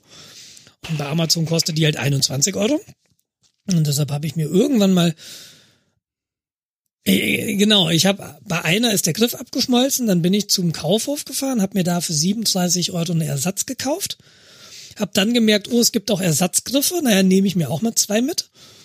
Ähm, hatte da also zwei, die kaputte und die ganze, habe dann bei Amazon gesehen, ach schön, die gibt's ja in Rot. Rot gefällt mir, war gut. Hab mir noch eine rote gekauft und habe mittlerweile die, äh, wo der Griff abgeschmolzen ist, auch wieder repariert, so dass wir im Moment zwei Bialettis haben. Ah, Und okay. äh, wir haben noch eine Bodum. Ich weiß nicht, ob die Bodum was sagt. Das sind diese Glaskolben. ja, das wäre jetzt meine nächste Frage, ob du damit mal experimentiert hast. Genau, haben wir auch. Habe ich auch äh, benutze ich eigentlich auch schon seit vielen Jahren. Ähm, haben wir in der WG ganz häufig benutzt, wenn du für größere Mengen Kaffee Kaffee kochen magst. Ähm, ich war in so einer in, einer in einer Schreibwerkstatt und wir haben uns dann rundum getroffen und auch häufiger mal bei mir und dann sind halt da irgendwie sechs Leute, die Kaffee trinken wollen. Und äh, dann nimmst du dir halt so einen Glaskolben her, machst da Kaffee rein und drückst dann dieses Pulver nach unten und hast dann dein, nachdem es gezogen ist und hast dann einen Kaffee. Ich mag den Kaffee auch sehr gerne aus diesen Bodum-Kaffeemaschinen. Das ist allerdings dann auch keine kleine Portion. Das kannst du bestimmt auch klein portionieren, aber das ist eher so eine Maschine, die benutze ich, wenn wir viele Leute haben, die gleichzeitig Kaffee trinken wollen. Andererseits, dadurch, dass wir jetzt drei Bialettis haben, könnte ich auch bis zu neun ähm, Espresso, Espressi gleichzeitig machen. Aber Ich habe jetzt gerade mal parallel bei äh, YouTube, na, YouTube, äh, bei Amazon nachgeschaut. Also die äh, Bodum, die gibt es in klein mit 3,5 Liter, äh 3, also 0,35 Liter. Ja, also Ja. Cola-Dosen Volumen etwa. ja, ich habe die große dann. Und dann halt noch ein, genau für acht Tassen und das ist dann ein Liter. Oder ein Liter, ja genau, das ist eher so meine Größe. Ah, Kann ich auch nur empfehlen. Ich finde es eigentlich ganz charmant, dass das alles ohne, ohne Strom funktioniert. Und dass die alle einen relativ kleinen Footprint haben, was Ablageplatz in der Küche braucht. Also Mhm. Ich habe auch mal überlegt, irgendwann an einer Siebträgermaschine. Aber für Siebträgermaschinen musst du relativ viel Geld in die Hand nehmen. Und so viel Kaffee trinke ich eigentlich auch zu Hause nicht. Und ich versuche mir ja tatsächlich auch meinen Kaffeekonsum ein bisschen einzuschränken. Ähm, ich trinke jetzt nicht die Massen an Kaffee. Ich trinke irgendwie. Normalerweise ist es so, dass wenn ich morgens aufstehe, äh, mache ich mir eine Bialetti, also zwei Espresso-Tassen und strecke das mit Milch. Fahr dann ins Büro und mache mir dann da auch nochmal zwei Espresso-Tassen in so einer Bialetti. Das ist mein Tageskonsum Kaffee. Mhm, Okay. Das ist jetzt nicht so übermäßig viel. Es ist immer stark, aber es ist jetzt von der Menge her nicht so viel. Das heißt, eine Siebträgermaschine, so gern ich sie hätte, ähm, lohnt eigentlich für mich nicht. Und ich wüsste auch nicht, wo ich sie hinstellen soll, weil die Dinger sind eher groß. Und mit einer Siebträgermaschine ist es auch nicht getan, weil wenn du dann auch noch frische Bohnen haben willst, dann brauchst du auch noch eine Mühle. Und ne, du kannst daraus ja eine Wissenschaft machen. Ja, genau. Ich, Siebträger sagt mir jetzt gerade gar nicht. Siebträger sind die, die du in, äh, in Espresso-Bars häufig hast. Das Ah, das sind die, ähm, ja, mit diesem, so Genau, da machst du Pulver rein, den stopfst du so und den machst du fest. Und dieses, dieses Ding klemmst du dann unter diese Maschine und die Maschine drückt dann mit Ja, einem so ein- gewissen Wasserdruck da dieses heiße Wasser durch. genau so eine Arretierung ist das. Genau. Das ist für mich, den habe ich so das Gefühl, bisher der leckerste Kaffee eigentlich. Deshalb liebäugle ich da so ein bisschen mit oder habe geliebäugelt. Im Moment ist das Bedürfnis nicht so hoch, aber ich funktioniere ja in Wellen. Deshalb das Bedürfnis kommt mit Sicherheit wieder. Ähm, ein anderer Punkt wäre ein Vollautomat, wo du einfach Bohnen reinkippst, drückst auf den Knopf. Das geht ja auch relativ schnell, wenn das Ding an ist. Wenn nicht, muss es halt auch erstmal vorheizen. Aber das ist auch eher groß. Und ein Vollautomat ist halt auch teuer. Ja, vor allem, da bist du ja 500, 600 Euro mal ohne weiteres los. Und die Frage ist, und ich weiß jetzt nur, welchen Vollautomaten ich nicht haben will. Ich, ähm, nämlich Jura. Ich hatte bisher, ich habe noch nie guten Kaffee aus Jura Vollautomaten getrunken. Ich weiß nicht, woran es liegt. Mein Vater hat eine Jura, der Kaffee ist furchtbar. Bei, bei Fraunhofer hatten wir eine Jura-Maschine, der Kaffee war grotesk. ähm, und auch die Jura am LRZ, die ich da kenne, die ist nicht, die ist nicht brillant. Ähm, in der, in der Uni in Marburg hatten wir, da hat mein Chef irgendwann eine WMF hingestellt. Und die war super. Allerdings zahlst du für WMF auch WMF-Preise. Also die sind richtig teuer. Ja. Und wenn du alleine bist, oder natürlich wird Steffi auch hin und wieder mal einen Kaffee trinken, aber eigentlich ist das halt völlig indiskutabel, so viel Geld anzulegen. Und was uns halt wichtig ist, wir wissen oder wir müssten es irgendwo hinstellen und wir wüssten nicht wo. Den Platz können wir in der Küche besser nutzen als einfach für einen großen Vollautomaten, der dann die meiste Zeit ungenutzt rumsteht. Sehe ich genauso. Ich trinke nicht viel Kaffee. Wenn's wenn's viel ist, sind's drei normale Tassen. Mhm. Trinkst du deinen Kaffee eher stark oder eher nicht so stark? Ich trinke ihn so, wie er aus der Maschine kommt. Ist das stark? Oder? Das ist bei uns in der Firma, ist das relativ stark, ja. Also der ist sehr Okay. bitter, der ist auch nicht wirklich lecker. Mhm. Ich ziehe irgendwie eher gefilterten Kaffee vor. Okay. Aber das ist dann halt wieder so eine Liter Kaffee, den du da aufsetzt und Ne, trinke ich nicht unbedingt. Es gibt ja tatsächlich auch einfach so ähm, Porzellan-Kaffeefilter, stimmt, ja, so die du dir direkt auf die Tasse stellen kannst. Und dann brühst du dir genau eine Tasse auf. Das geht ja auch. Ähm, das wäre was, äh, was ich halt charmant finde an dieser Lösung oder auch an der Bialetti-Lösung oder eigentlich auch an dieser Bodum-Lösung. Der Preis, den du zahlen musst, um dabei zu sein, ist relativ gering. Ne, die Bialetti kostet bei Amazon, ach, lass es 25 sein, keine Ahnung. Was die Bodum kostet, weiß ich nicht. Lass es 30 sein. Mhm. Ja, und diese, dieser Porzellan-Kaffeefilter, dann hast du halt, du stellst, brauchst halt eine Tasse, die du wirst du haben, so einen Kaffeebecher und dann musst du halt ein bisschen rum experimentieren, wie viel Pulver du jetzt in diesen Filter machen musst. Also da kommt dann natürlich noch ein Filter rein, so ein Papierfilter, aber diesen Porzellanaufsatz, den du dir auf die Tasse stellst, der kann ja auch nicht so teuer sein. Nee, das äh, für nur hier 13 Euro. Also ich persönlich mag diese Bialetti-Lösung total gerne. Ich bin da super glücklich mit und ich habe eigentlich überhaupt keinen Bedarf nach was Neuem. Ja gut, die sind jetzt auch nicht so teuer, das kann man mal ausprobieren. Ja, ich, ich tendiere jetzt, also wahrscheinlich werde ich mir eher so eine Bodum holen, Mhm. weil ich das Gefühl habe, die kann ich eher bedienen. Ja, nee, ja. Also, ja. Mal ausprobieren. Man müsste die so mal im Vergleich trinken können, ne? Das wäre ganz gut eigentlich. Ja, also wenn ich mir die kleine Bodum hole, ich weiß nicht, Was die, kostet diese, Äh, aber warte, 25, Okay, wahrscheinlich wie eine Bialetti dann, ja. das ist jetzt nicht also wild. Die kann man sich dann auch mal zulegen. Einen Monat danach kann man sich dann äh, die Bialetti zulegen und da kann man Probevergleich machen. Der alte Bialetti, der das Ding erfunden hat, der ist, ich glaube, in diesem Jahr gestorben. Ah, Und es gibt ein Foto von seiner Beerdigung. Und er hat sich verbrennen lassen. Und statt in einer Urne, und jetzt weiß jeder, was kommt, hat er sich in einer Bialetti Kaffeemaschine beerdigen lassen. Du siehst also, es gibt Fotos, wo, wo der Pfarrer steht und neben ihm steht eine wirklich das große Modell von Bialetti. Und da ist dann der Herr Bialetti drin. Äh, Total super. das ist ja schon nicht uncool irgendwie. Das ist definitiv cool, ja.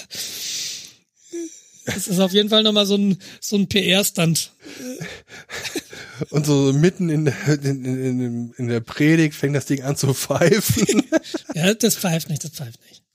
Und wie gesagt, das, das, das, der Nachteil ist halt, und das ist aber auch, der, Na- der Nachteil ist, du kannst es auf dem Herd vergessen und der Nachteil ist, dann schmilzt dir halt der Griff ab. Aber das Schöne, und das macht für mich auch wieder so wahnsinnig nett, ist, du kriegst die Einzelteile. Du kannst das Ding halt einfach reparieren. Und das finde ich super. Einfach, da ist ein Hersteller, der erlaubt dir, die Geräte zu reparieren. Ja, das finde ich gut.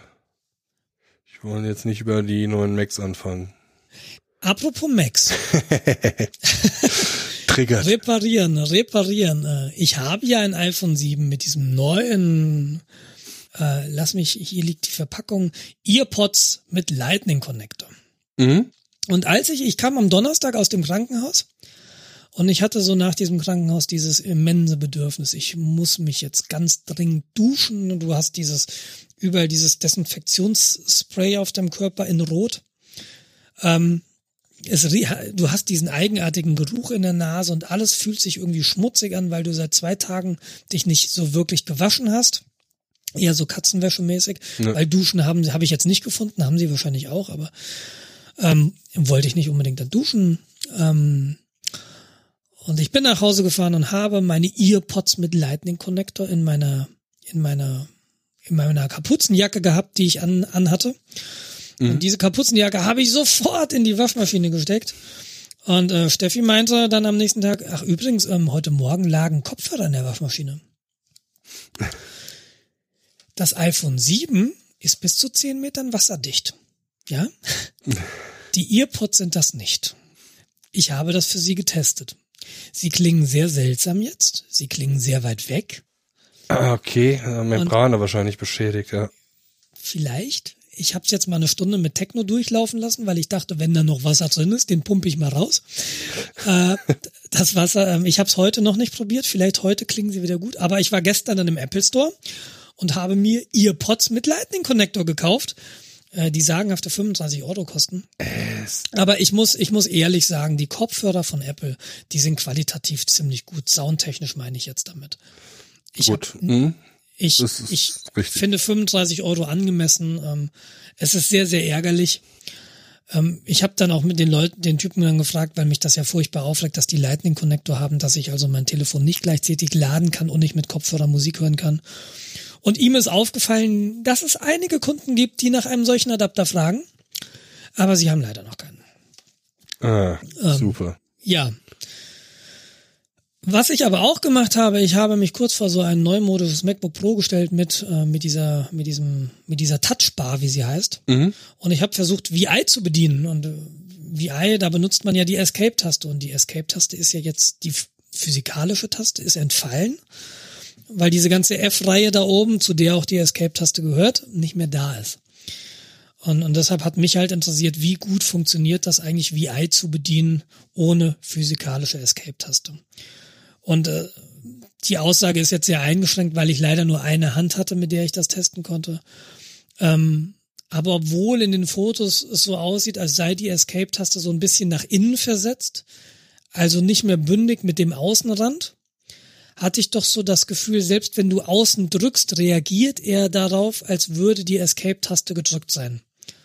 Das heißt, du kannst VI eigentlich so bedienen, wie du es gewohnt bist. Du hast nur Okay, dieses, gut. dieses Gefühl, ins Leere zu tippen, weil da keine Taste mehr ist.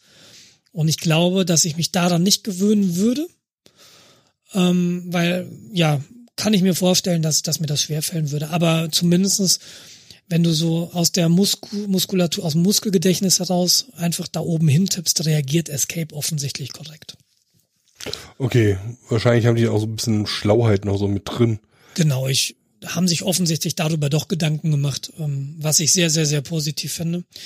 Was ich auch sehr spannend finde, ich habe dann ähm, ein Programm gefunden, das diese Touchbar mal benutzt, und zwar das Fotoprogramm. Fotos nennt sich das. Mhm. Und du kannst diese, diese Taste oder diese, diese Bar benutzen, um sehr, sehr schnell durch deine Fotomediathek zu scrollen. Und das ist sehr beeindruckend. Also ich glaube, dass es die Idee an sich ist nicht schlecht. Ja, ich, ähm, ich glaube, es ist auch gut umgesetzt, so von, von dieser halben Minute oder von dieser Minute, die ich hatte vor dem Gerät. Mhm. Muss ich sagen, bin ich, ähm, macht auf mich einen ganz, ganz durchdachten Eindruck. Mal, mal, mal sehen, wie sich das weiterentwickelt. Ich meine, du kannst da diverse äh, Makrogeschichten wahrscheinlich drauflegen. Gerade Bildbearbeitung, wenn du irgendwie mit äh, Photoshop am rumhantieren bist, kannst du dir da Makros hinwerfen. Das kann gut sein, das kann ich dir gar nicht sagen, inwieweit du da beeinflussen kannst, was da drauf ist. Ich glaube, du kannst es ein Stück weit, aber N naja, welche Freiheitsgrade du hast, weiß ich nicht. als Grund, im Grunde kannst du als Entwickler ähm, da Sachen reinwerfen. Mhm, genau. So, und wenn dir Photoshop die Möglichkeit gibt, dass du da Skripte, Makros oder wie auch immer oder einfache Tastenkombinationen hinterlegen kannst, dann ist es ja Stimmt. realistisch. Und das wird kommen. Ich weiß auch nicht, ich glaube, du kannst auch einen Teil dieser, dieser Bar irgendwie frei belegen, unabhängig von Applikationen. Aber das ist nur Hörensagen, das weiß ich gar nicht genau. Hm. Aber jedenfalls ein spannendes UI-Element. Ähm, mal schauen, wie sich das entwickeln wird. Ja, was haben wir denn noch? Äh, ja, genau, wir müssen noch über mindestens zwei Themen aus der Sicherheit reden, die in den letzten Wochen passiert sind. Mit Sicherheit, da meinst du IT-Security. Damit meine ich Cyber Cyber Geschichten. Cyber, Cyber. Die Cyberwehr ist da, tatütata. Bei wem bist du denn? Äh, ach ja, ich weiß, bei wem du Internet hast. Mnet. Bei Mnet und nicht bei dem Richtig. Magenta T.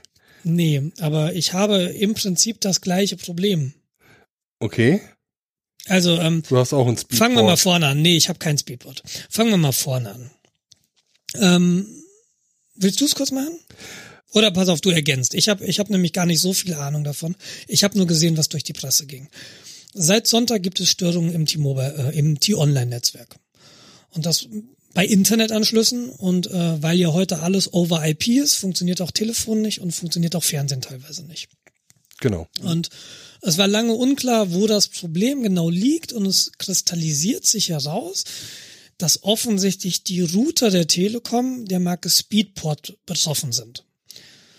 Jetzt muss man wissen, ähm, Speedport-Router waren früher mal umgelabelte Fritzboxen im Wesentlichen, aber es ist mittlerweile eine eigene, eine eigene Plattform, ähm, die von der Telekom rausgegeben werden an die, an ihre Kunden. Jein. Im Prinzip. Okay. Es ist, äh, ich meine, taiwanesischer Hersteller, der das als White Label äh, produziert. Ah, okay. Ähm, Telekom sagt nur, klebt Telekom drauf. Es gibt noch andere äh, Telekom-Provider, ähm, die auch dieses Gerät in der Art haben, aber unter anderem Namen. Okay. Also so wie aber das früher wieder sind keine Fritzboxen mehr. sind lange keine Fritzboxen mehr, genau. Okay. Es sind, glaub, aber, okay. Mhm. Also es sind im Grunde, glaube ich, drei unterschiedliche Modelle betroffen. Okay. Genau. Ähm, das Problem Was ist, was ist das Problem gewesen? Warum, Genau. warum bricht Internet weg und damit auch alle Dienste, die auf Internet basieren, nämlich Telefonie und Fernsehen? Ähm, ja, fangen wir damit an, was das Problem ist. Erstmal grundlegend. Diese Router haben standardmäßig einen Port offen, der für das TR069-Protokoll gedacht ist. Das TR069-Protokoll ist ein Fernwartungsprotokoll, was dafür gebaut wurde, um Updates auf den Router einspielen zu können vom Provider. So dass ein Provider sagen kann, okay, äh, wir haben jetzt hier ein wichtiges Sicherheitsupdate, wir möchten, dass alle unsere Kunden das kriegen und sie pushen das auf den Kundenrouter. Mhm.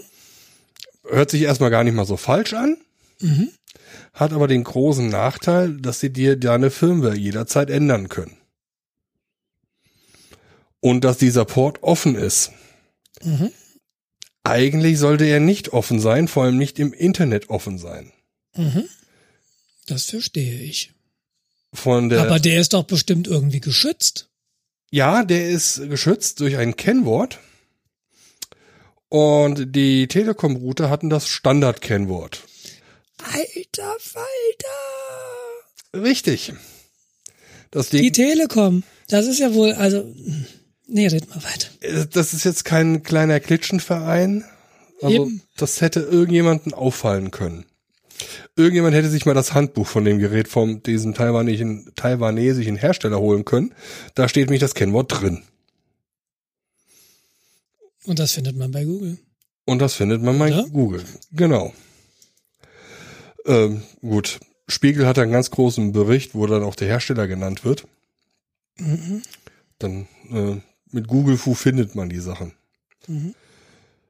Das ist noch ein bisschen komplizierter. Im Grunde gibt's da zwei äh, Protokolle. Eins ist für Local Configuration und eins ist für Global. Also das ist öffentlich, das andere nur lokal. Aber da die sich irgendwie äh, den Protokollstack teilen, blutet dann quasi das Öffentliche auch in das Private mit rein. Und der Port ist halt im, sowohl im öffentlichen als auch im privaten Netz dann äh, erreichbar. Okay. So, das ist das, der Ursprung, das ursprüngliche Problem. Das ist auch schon seit mehreren Jahren, seit mindestens zwei Jahren bekannt angeblich. Und letzten Monat ist wohl der erste Exploit in der Richtung äh, öffentlich auf irgendeiner Konferenz gemacht worden. So nach dem Motto, dieses Problem ist so und so, da existiert was. Mhm. Dann hat sich ein Schadcode-Entwickler gedacht, hey, wenn das so ist, dann habe ich relativ schnell mehrere Millionen Maschinen unter meiner Kontrolle.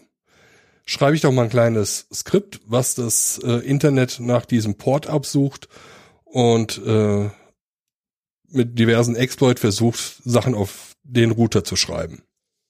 Ich habe jetzt ähm, in dem Kontext gelesen, dass es bereits einen Metasploit-Exploit gibt dafür. Ja.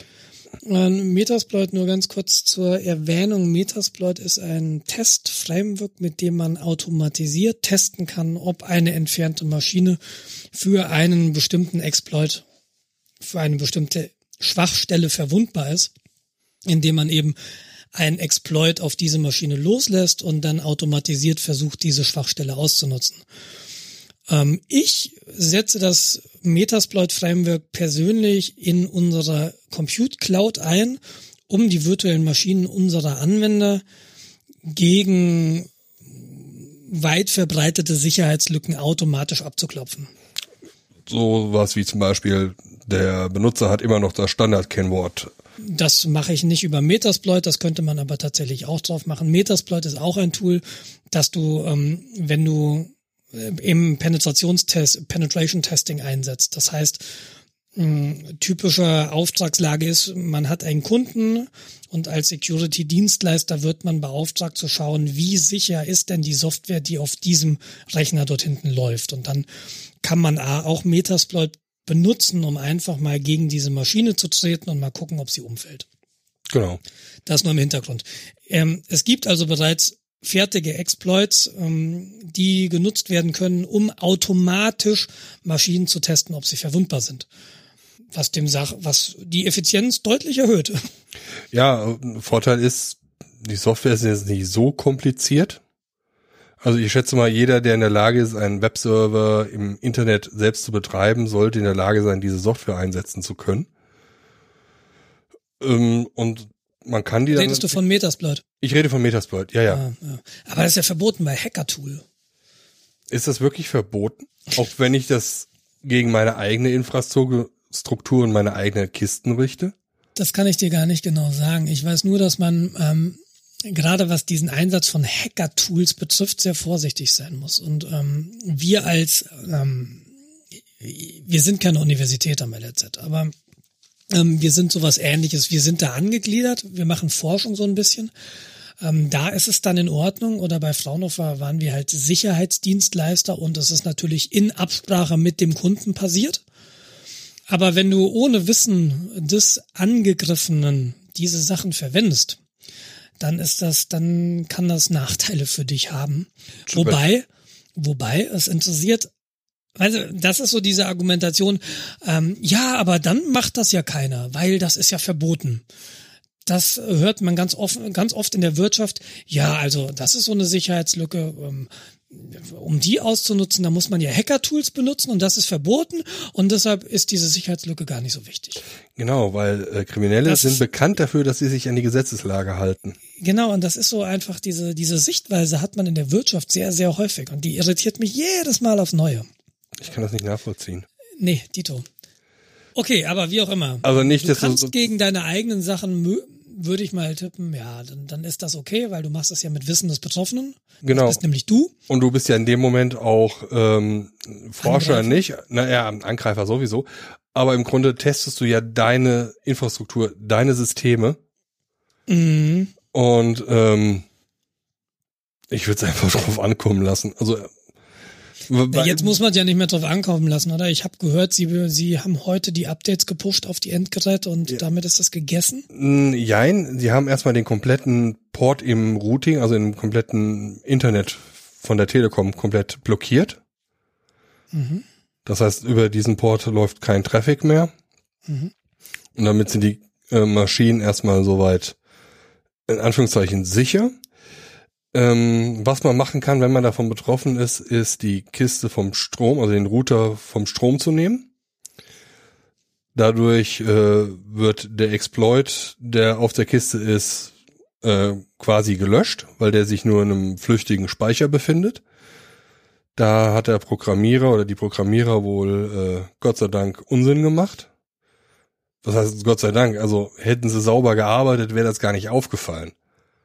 Ist halt die Frage, ob es vielleicht sogar Absicht ist, um der Telekom einfach mal von Bug zu schießen oder Nee, es halt es sieht nicht danach aus. ist. Es sieht Okay. tatsächlich so aus, als hätten sie das im, im, im Stillen haben wollen, um dann halt eine Zombie-Armee aufzubauen. Und die wäre relativ mächtig gewesen. ja, so ein Botnet. Okay. Genau. Und äh, was ich he- bisher gelesen habe, haben sie wohl ein paar handwerkliche Fehler gemacht, ähm, die dann dafür sorgen, dass sich die Kiste halt irgendwie weggehangen hat oder dass einfach die äh, Leitung überlastet wurde. Und dadurch kommen die ganzen Ausfälle zustande und ähm, die Telekom hatte dadurch das Problem, dass sehr viel im Kundensupport aufgelaufen ist. Mhm. Genau. Und das ist Ähm. halt, wie gesagt, äh, ein Fernwartungsport-Tool, öffentlich zugänglich mit Standard-Kennwort, was äh, vom Hersteller in der Dokumentation sogar noch erwähnt ist. Und selbst wenn es nicht erwähnt worden wäre, äh, es gibt Datenbanken, wo sowas gesammelt wird. So, dazu, dazu zwei Anmerkungen. Ich habe am Anfang gesagt, ja, es betrifft mich prinzipiell auch. Ähm, ich habe eine Fritzbox hier stehen. Die wurde mir gestellt von meinem Provider. Und mein Provider hat mir nie Zugangsdaten mitgeteilt. Sondern diese Fritzbox kommt halt irgendwie an, du schließt sie an dein Netz an und dann verbindet sie sich mit dem Provider und holt sich da die Zugangsdaten und wird automatisch konfiguriert. Ähm, und es ist tatsächlich auch, die Fernwartung ist bei der Fritzbox an. Und ich kann sie natürlich in der Weboberfläche ausmachen. Und das habe ich auch am Anfang gemacht. Ähm, mittlerweile, mittlerweile, das ist auch schon wieder ein Jahr her, oder als wir hier eingezogen sind, sagen wir ein halbes Jahr her, da habe ich, ähm, habe ich das wieder angeschaltet, weil ich dachte, naja, eigentlich ist es auch irgendwo ganz cool. Denn wenn Mnet was in ihrem Netzwerk umbaut, dann können sie meine Box so konf konfigurieren, dass es alles optimal ist. Und sie können mir Sicherheitsupdates einspielen und, und, und. Und ich muss mich darüber nicht kümmern, äh, darum nicht kümmern. Ich hatte aber immer dieses ungute Gefühl, da steht ein Gerät in meinem internen Netzwerk, das nicht mir gehört. Ja. Auf das andere äh, das, auf das andere Leute draufkommen. Und meine Lösung sieht im Moment halt so auf, dass ich hinter der Fritzbox einen weiteren Router betreibe, ähm, der mir gehört. Das ist, das ist so ein linkses WRT 1900 ACS, also der Nachfolger des legendären WRT 54G. Ähm, Das ist ein Router, da, da kannst du offene, offene Linux-Firmware drauf betreiben. Äh, wie heißt der Linksys? WRT 1900 ACS. Ah ja, okay. Hm? Ähm, genau, den habe ich halt dahinter stehen und äh, der schottet nochmal alles, was aus der Fritzbox kommt oder ich, ich, sagen wir so, ich behandle die Fritzbox, als sei sie nicht vertrauenswürdig. Und alles, was mir wichtig ist, meine ganzen Computer, meine persönlichen ähm, Handys, all das, verbindet sich mit dem WRT und nicht mit der Fritzbox. Und der WRT hat nochmal eine Firewall und äh, klar, der ganze Traffic, der dann ins Internet geht, der geht dann durch die Fritzbox ins Internet. Aber wenn die Fritzbox irgendwie versuchen würde, auf Maschinen zuzugreifen in meinem Netzwerk, käme sie bis zum WRT und dann wäre Schluss. Ja. Und an der Fritzbox hängt ein Linux-Server. Ich betrachte das so als demilitarisierte, demilitarisierte Zone. Ne, da stehen keine wichtigen Daten. Aber ähm, genau, die wichtigen Daten liegen hinterm WRT, wenn du so willst. Da hängt dann auch meine, meine Time Capsule dran, wo die, wo die Backups sind. Und ähm, mhm. wenn ich jetzt Leute habe, wenn ich Besuch habe und der Besuch möchte gerne ins WLAN, dann verbindet sich der Besuch mit der Fritzbox. Das heißt, auch der Besuch ist nicht in meinem internen WLAN. Das ist so ein Security-Konzept, mit dem ich bisher ganz gut fahre. Jetzt, wo ich das allerdings höre, was, was du mir da erzählst oder was jetzt hier durch die, durch die Medien geistert, bin ich tatsächlich kurz davor, diesen äh, Fernwartungszugriff wieder zu deaktivieren. Denn mhm. darauf habe ich relativ wenig Lust, ehrlich gesagt. Es das gab einen ganz guten Tweet von Nibbler zu dem Thema und der meinte, der einzige Schutz gegen das, was da passiert ist, ist, wenn man sich selbst um seine Infrastruktur kümmert. Und das ist das wahnsinnig gute Argument oder ein wahnsinniges wichtiges und einleuchtendes Argument offensichtlich gegen Routerzwang. Wir hatten ja Routerzwang bis Mitte des Jahres, Anfang des Jahres, ich weiß es gar nicht so genau. Ja, Mitte meine ich. Das heißt, ähm, dein Internetprovider hat dir dein Gerät, deinen Router gegeben und du hattest keinen Zugriff auf die Zugangsdaten, wie ich das bei Mnet ja auch nicht habe. Ja, ich genau. weiß mein Passwort nicht, ich weiß meinen mein Benutzernamen nicht. Das kriegt man aus der Fritzbox raus. Da muss man sich aber, da muss man erstens wissen, was man tut und zweitens wissen, wo man es tut. Also Tante Erna kriegt das nicht raus, würde ich mal mutmaßen. Ähm, aber wenn ich jetzt zu Mnet gehen würde und sagen würde, hier gebt mir bitte die Daten, ich möchte gern meinen eigenen Router einsetzen, dann dürften sie das nicht verweigern und müssten mir genauso diesen Service auch zur Verfügung stellen, den sie mir zur Verfügung stellen mit dem Router, den sie mir hier geliehen haben. Mhm. Und wo dann die Fernwartung auch ausgeschaltet wäre.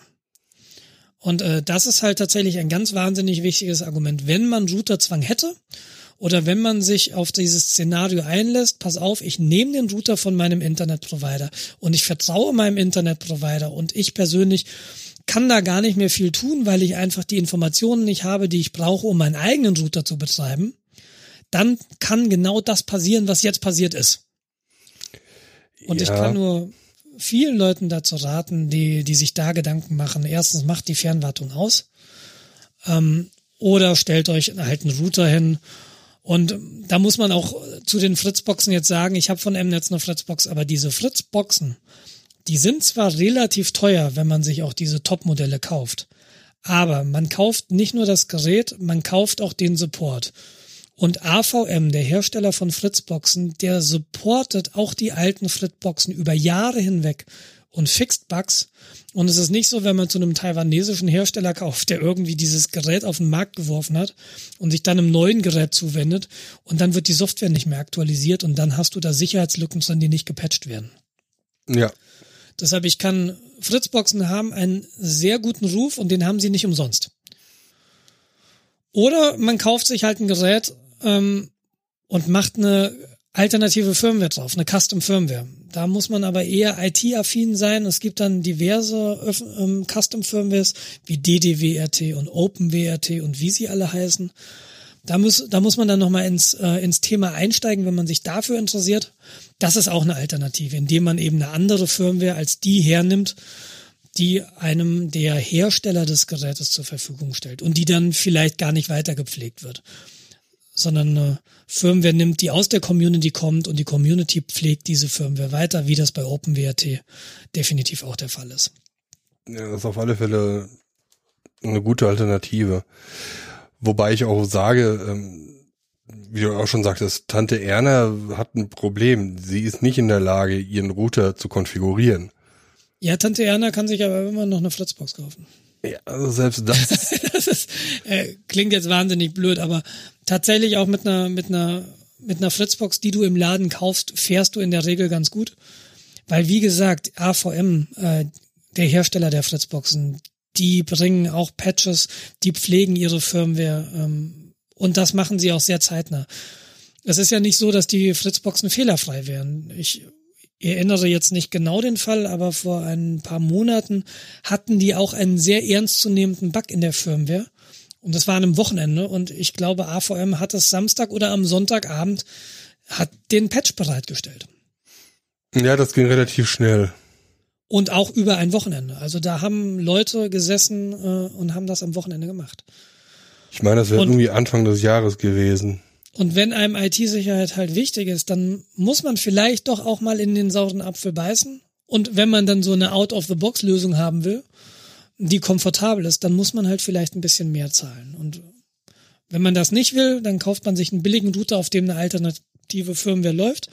Das ist dann aber wieder ein bisschen mehr gebastelt. Aber da wird dann irgendwie, ist da für jeden auch was dabei. Das Problem ist wieder die Bequemlichkeit und vor allem die Massentauglichkeit.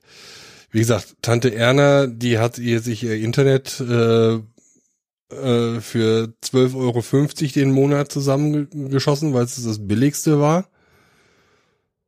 Und äh, das hat sie wahrscheinlich nicht mal selbst gemacht, sondern dann der. Ja, also ich, ich sag mal, sie, sie, sie ist 45, die ist noch nicht so alt, dass sie das nicht hätte machen können. Mhm. Und äh, ja, ist dann zu 4 und 7 gegangen. Ein komplett erfundener Provider. Und äh, holt sich da, weil sie da hat sie auch ihren Handyvertrag und zahlt nur insgesamt 2,50 Euro und spart ungeheuer viel Geld, anstelle von den äh, 30, 80, 90 Euro, die du beim Rosa Riesen zahlen würdest. Aber hat nicht, hast du nicht bei 4 und 7 auch äh, Fritzboxen? Die hatten doch zumindest in der Vergangenheit so umgelabelte Fritzboxen, Ja, die also- dann schwarz waren, statt rot. Genau. Äh, Du hast dann wahrscheinlich dann ja sowieso immer die Preisoption. Möchtest du jetzt das haben? Dafür gibt's Ja. den Router für 300 Euro dazu. Dann sagst du, ach nee, dann nehme ich doch lieber den anderen. Der hat auch WLAN. Ist doch dasselbe und ärgerst dich dann Ja, wieder. natürlich. Äh, ärgerst dich dann wieder, ähm, ja, weiß nicht, rot und grün, weil der WLAN-Empfang dann irgendwie im Schlafzimmer wieder äh, abgebrochen ist, weil das Ding ja in dem Wohnzimmer steht oder so. Ja. ja, stimmt natürlich auch. Also mich hat diese, diese Telekom-Sache jetzt auch nochmal nachdenklich gemacht, wie ich mich hier verhalten möchte. Ja. Ja. Muss Also- ich nochmal drüber nachdenken, aber Fernwartung ist möglicherweise jetzt auch einfach gegessen, das Thema für mich. Also häufig wurde das ja äh, mit dem Router so gemacht. Also gerade bei Kabelbetreibern ist das heute fast immer noch so der Fall, ähm, dass auf dem Router deine Bandbreitenbeschränkung konfiguriert ist. Mhm. Ja, das heißt, du hast deine äh, 50 Mbit und die ist dann nicht an der Zentrale geregelt, weil es das Medium nicht so direkt hergibt, weil das Kabelmedium ist ein Shared-Medium erstmal. Mhm. Und dann ist es ein bisschen einfacher, die äh, Bandbreitenbeschränkung direkt am Modem einzustellen. Und das wurde dann entsprechend mit der Firmware entsprechend auf die äh, Maschinen draufgezogen, inklusive MAC-Adresse. Also das ist die Hardware-Erkennung der Netzwerkkarte, die in Richtung Provider geht. Mhm. Und darüber läuft dann sozusagen auch die Abrechnung. So, wenn du jetzt das Gerät austauscht, dann hat dann äh, Unity Media und Konsorten haben dann erstmal ein Problem. Beziehungsweise du hast ein Problem, weil dein Internet nicht geht. Ja. Weil Unity Media und wie sie alle heißen, dann einfach nur sagen, nee, die MAC-Adresse, die kenne ich nicht, mit dir rede ich nicht. Ja. Und das ja, ist halt das, ist, das so. ist spannend. Ich habe ich, hab ich mir nie Gedanken darüber gemacht, wie das bei Kabel ist. Ja, aber es gab, ich weiß früher, ein, Freund in Marburg hat das betrieben an einem Telekom-Anschluss, das war früher DSL.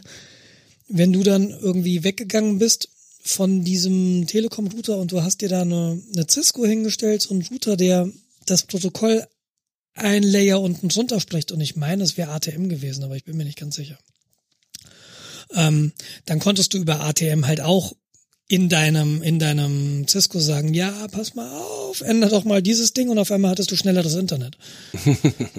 ähm, ich weiß nicht, inwieweit das heute noch möglich ist. Ich glaube nicht mehr, weil in der, weil es gibt so verschiedene DSL-Profile. Ähm, das ist alles ein bisschen komplizierter geworden, aber. Ja. Also ich glaube auch, dass die äh, Kabelbetreiber mittlerweile das äh, anders ansteuern. Das kann sein, das weiß ich nicht, ja. Ähm, ja, nice, nice, nice. Äh, also habt euren Router im Auge. Genau. Sag mal, bist du mal mit so einer Mitfahrgelegenheit mitgefahren? Nee. Es gibt oder es gab die Webseite mitfahrgelegenheit.de, die mhm. ist wohl verkauft worden, ist aufgelöst worden oder so. Der, denen sind äh, 640.000 IBANs der Nutzer abhanden gekommen. Okay. Also IBANs Kontonummern. Mhm. Das ist wahrscheinlich wohl nur die Kontonummern, angeblich anonymisierte Daten. Aber ähm, wir wissen ja, wie kompliziert es ist, aus anonymisierten Daten wieder bekannte Daten zu machen. Wenn man so zwei, drei Datenpunkte hat, das, ist es meistens relativ schnell. Das kommt auf das Anonymisierungsverfahren an. Beziehungsweise auf das Pseudonymisierungsverfahren. Lass es mich so sagen. Die sind folgendermaßen abhanden gekommen. Der Besitzer oder Ex-Besitzer hat die Daten auf einen Dropbox-Account geworfen. Warum? Äh, weil er die behalten wollte äh, aus Marketing-Analyse-Zwecken. Okay, ist das rechtens? Ah, da wird äh, sich die Gerichte momentan wohl drum kümmern. Okay. Also wenn die Daten anonymisiert sind, vorher die Einwilligung, die man wahrscheinlich mit einem Abnicken der AGBs gegeben hat, da war, um die Daten zu Werbezwecken zu verwenden, könnte es legal sein. Aber ich bin kein Anwalt. Das werden wahrscheinlich Gerichte klären okay, müssen. die Dinger liegen in der Dropbox. Was passiert dann? Also davon sind sie ja noch nicht weg. Davon sind sie auch nicht weg, aber er hat es wohl nicht irgendwie in ein privates äh, Verzeichnis oder so geworfen. Das war wohl öffentlich zugänglich. War wohl in so einem Shared-Ordner. Und von da sind die dann weggeflossen. Ich kann mir gut vorstellen, dass es Bots gibt da draußen, die dann gucken, ob da bei Dropbox irgendwas in Shared Ordners ist und davon mal eine Spiegelung ziehen. Ja, aber das ist ja so Pepkack, ne? Problem exists between Chair and Keyboard. Ja, also da kann man ist ja, das da auch kann so man ein ja. Cyber Cyber Facepalm der Woche. Oh mein Gott. Wir haben tatsächlich vom LRZ jetzt an Anweisung bekommen, dass die Dropbox für dienstliche Zwecke nicht genutzt werden darf. Mhm. Und wir haben stattdessen die eigene Lösung LRZ Sync und Share. Und äh, das ist im Prinzip sowas wie Dropbox, nur dass es erstens langsam ist und zweitens hässlich. Und das ist eigentlich sehr schade. Aber ich kann es durchaus verstehen, weil diese, diese, diese Bedienungsfehler. Ja, Dropbox muss ja nicht mal schlecht sein. Wobei man auch wissen muss, wenn du was zur Dropbox wirfst, liegt das auf Amazon-Servern. Das ist ja auch so eine Indirektion, die vielen gar nicht klar ist. Und das ist bei Cloud Services ja ganz häufig ein Problem, dass du, dass das wirklich ziemlich wolkig ist, dass du gar nicht weißt, wo die liegen. Mhm.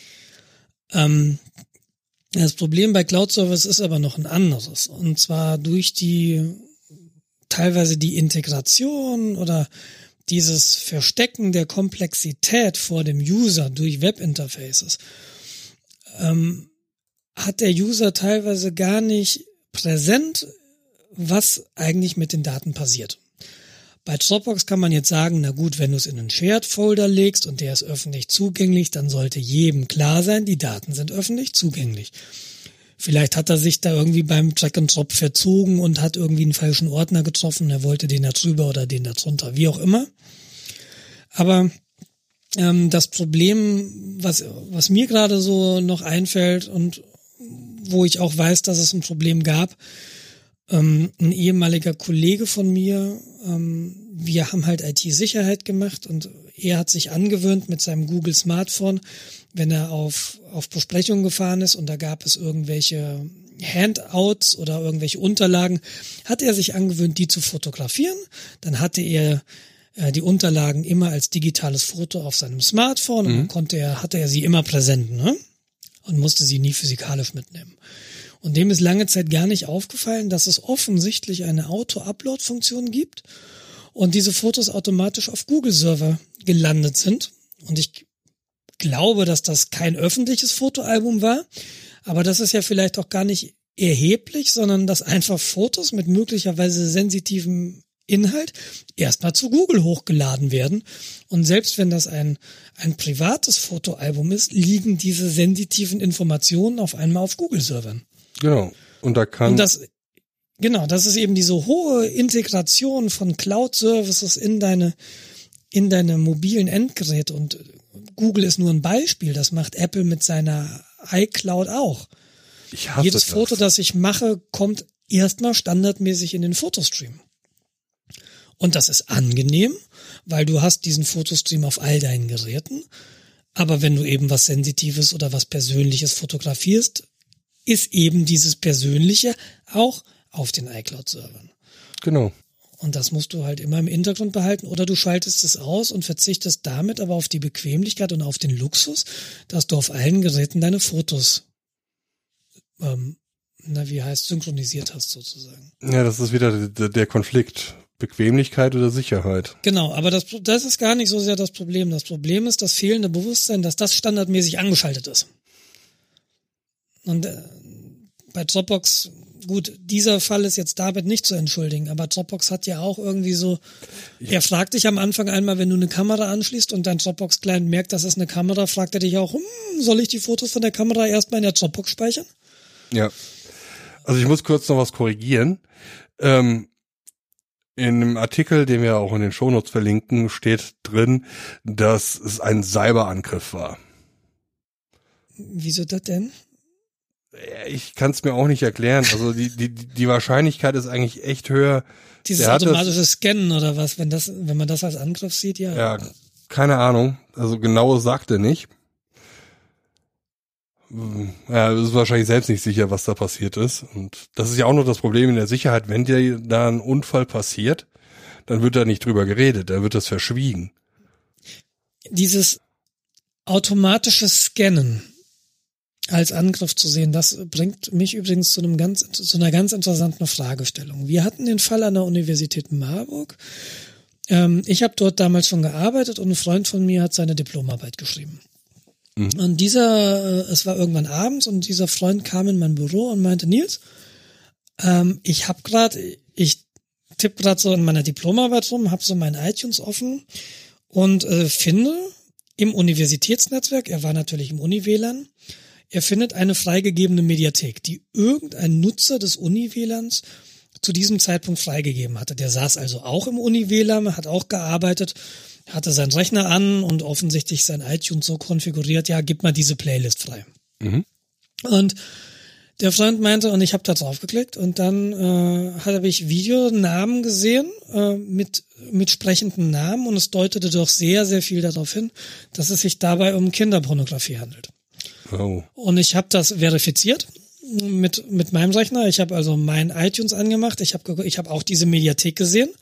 Ich habe da ähm, auch drauf geklickt auf diese Mediathek und ich habe dann auch diese Namen gesehen, diese Dateinamen. Ähm, war aber vorsichtig genug, nicht auf diese Videos selbst drauf zu klicken. Hätte man tun können und dann hätte man die auch sehen können.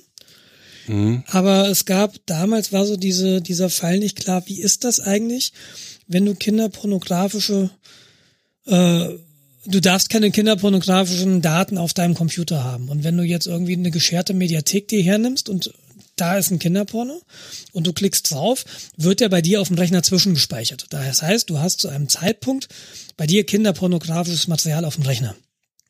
Ja. Und deshalb haben, haben wir da nicht draufgeklickt. Was ich halt gemacht habe, ich habe mir irgendwie im Betriebssystem angeguckt, ähm, zu welchen IPs welche äh, Verbindungen bestehen und zu welchem Service und habe dann halt rausgefunden, welche IP-Adresse diese Mediathek freigibt. und habe dann ein Ticket aufgemacht an unser Rechenzentrum und habe das ein bisschen geschildert. Und äh, da kam dann auch sehr schnell zurück, hm, alles klar. Ähm, weil das Rechenzentrum wusste natürlich, okay, wir hatten zu diesem Zeitpunkt einen Client im WLAN mit folgender IP-Adresse und im Uni-WLAN musst du dich ja authentifizieren. Du musst einen mhm. Benutzernamen und Passwort angeben. Das heißt, du weißt, äh, welcher User diese IP-Adresse hatte zu diesem Zeitpunkt. Und die haben dann die Kriminalpolizei eben drauf angesetzt und ich hatte das dann irgendwann vergessen. Ähm, ging auch weiter. Ich wurde dann irgendwann von der Kriminalpolizei vorgeladen und dann, ähm, das war auch so ein Schock. Du kriegst einen Brief, Vorladung wegen äh, kinderpornografischer Schriften. ne?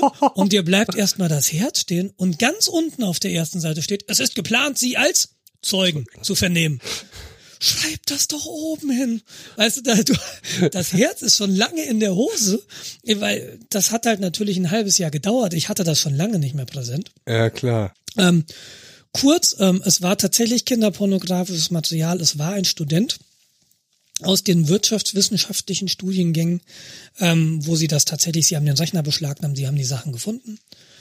Aber ähm, im Zuge dieser, dieser Geschichten ähm, um es nochmal zusammenzufassen, es gab einen Rechner im Uni-WLAN, der hat von sich aus eine Mediathek öffentlich verfügbar gemacht, in der kinderpornografisches Material war. Und die Frage war jetzt, Entschuldigung, die Frage war jetzt, wie geht man damit um? Wir haben das ja nur gefunden, weil ein Freund von mir das zufällig gesehen hat, weil der im richtigen Moment in sein iTunes geguckt hat und da manuell gesehen hat, da taucht eine, auf, eine Mediathek auf und der hat einfach interessiert, ach cool, vielleicht bietet der ja Musik an, die mir gefällt, gucke ich mal, was ich so hören kann. Mhm. Und äh, wir haben dann in der Arbeitsgruppe diskutiert, ist es moralisch zu vertreten oder ist es zu vertreten, dass man einen automatischen Scanner schreibt, der automatisch das WLAN abscannt nach öffentlich verfügbaren Shares, Mediatheken oder Netzwerkfreigaben, die automatisch scannt und da versucht, illegales Material zu finden? Ist eine schwierige Frage. Ja, nein, finde ich jetzt nicht so schwierig. Doch, finde ich sehr schwierig. Weil, ähm, okay. Also ich versuche mal zu argumentieren. Ähm, erstens Bedingung ist, durch das automatische Scannen legst du nicht das gesamte Netz lahm. Ja, wenn du damit jetzt den kompletten Netzwerktraffic tot drückst, klar. Dumme Sache. Gehört dir auf die Finger geklopft. so, wenn sich das Ding in der Richtung vernünftig benimmt, automatisiert sich die Sachen anschaut, auch erstmal nichts gegen einzuwenden, das Problem ist, wenn es glaubt, was gefunden zu haben, dann wird's interessant. Weil, Inwiefern? stell dir vor, äh, ein, du bist mit deiner Familie unterwegs, äh, Tochter hat einen Badeanzug an und du machst ein Familienfoto. Mhm. Das ist komplett unschuldig. Mhm. So.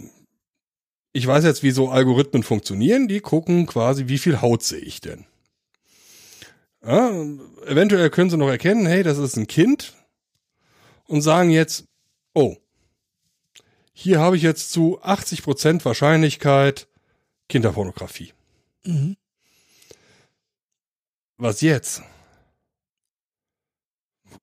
Passiert jetzt eine Anzeige gegen äh, den Familienvater, die eventuell ja, nee, sonst was der, auslöst? Die, die Idee war, nee, die Idee war nicht so ein so einen automatischen Anzeigenersteller zu bauen, sondern die Idee war einfach erstmal einen Alarm zu initiieren, wo auch immer. Mhm. Irgendjemand, der da manuell nochmal drauf guckt. Aber wir haben uns zum Großteil dagegen ausgesprochen, das zu tun. Ähm, aber aus, aus eher so, ich kann es nicht mehr genau sagen. Ich hätte halt ein komplett schlechtes Gefühl, weil es doch sehr, sehr in Richtung Überwachung geht. Na, du guckst also automatisch, was ist im Netz verfügbar und äh, du versuchst einfach mal alle Daten die anzugucken. Das ist, das ist das, was einfach heute jeder Cloud-Provider macht. Ja, klar. Ähm, da komme ich aber mental immer noch nicht so wirklich drauf klar. Und auch wenn es sich dabei um illegales Material handelt, finde ich nicht in Ordnung, dass du ohne Einverständnis des Benutzers automatisch die Festplatten durchsucht, die ihr möglicherweise unwissentlich im Netz frei, äh, frei zur Verfügung stehen. Mhm. Es ist natürlich eine, was heißt eine Grauzone. Ich mache jetzt mal wirklich den brutalen Vergleich. Kinderpornografie und ein MP3, was äh, Raubmord kopiert wurde. Mhm. Ja. Ähm, prinzipiell sind das erstmal nur Daten. Ich finde diese Daten über denselben Mechanismus. Soweit klar. Mhm. Soweit klar. Jetzt kann ich argumentieren, hey, hier ist Kinderpornografie, da muss was passieren und 90 Prozent der Bevölkerung sagt, ja, richtig, muss. Mhm. Mache ich dieselbe Argument mit dem MP3? Dann sagen sie, ja, spinnst du? Ja, So. ja, ja, ich. So, das, das ist quasi, äh, ist das eine Kombination mit der Fallhöhe, die ich habe, durch die Tat, die ausgelöst wurde, ja? Ist, ist, ist die Tat massiv oder wird sie massiv wahrgenommen? Ja, wie Kinderpornografie? Dann ist das äh, moralisch vertretbar. Wenn das aber eine Lappalie ist, ja, wie jetzt aus meiner Sicht ein kopiertes MP3 von U2, dann äh, das rechtfertigt jetzt wiederum nicht dieses dieser Eingriff in die Privatsphäre. Darauf aufbauend ist halt äh, wiederum, wie häufig habe ich denn tatsächlich Kinderpornografie und wie häufig habe ich die äh, Trivialitäten, wo es aus den meisten Gesichtspunkten nicht realisierbar ist oder nicht vertretbar ist. Mhm. Und dann zeigt sich halt, die Kinderpornografie ist sehr, sehr selten. Und jetzt muss man abwägen, ist es mir wert, für das bisschen, in Anführungszeichen, nee, nicht nur in Anführungszeichen, das bisschen Grundrechte einzuschränken. Für alle. Ja, das hätte man möglicherweise natürlich über, über die Nutzungsbedingungen des Uni-WLANs irgendwie abfackeln können. Ja, da du, bist du wieder bei dem, ist es verboten, also passiert es nicht. Nee, nee, nee, so nach dem Motto, pass auf, wenn du das Uni-WLAN nutzt, dann sei dir bitte im Klaren darüber, dass wir automatische Scans haben. Das machen wir in der Cloud. Also Leute, die bei uns die Cloud nutzen, die stimmen, ähm, die, die geben uns quasi die Erlaubnis, automatisiert ihre VMs zu scannen. Mhm. Na, also wir machen das nicht ohne Wissen des Kunden quasi. Wir wissen, lesen wir uns alle die AGBs durch. Ja, das ist tatsächlich aber unsere, unsere Cloud-AGBs sind wirklich nicht lang. Und wir schreiben das auch mehrmals und auch in Fett rein. Ähm, wie auch immer. Aber der Punkt ist genau dieses automatische Überwachen von Leuten, dieses automatisierte Suchen nach Dingen. Das will ich halt in keinem Fall haben. Und ähm, du hast recht, hoffentlich ist Kinderpornografie deutlich seltener als ein Raubmord kopiertes MP3. Ähm, wir haben uns damals dagegen entschieden, dass es in keinster Weise irgendwie erlaubt sein darf, automatisiert Leute zu überwachen.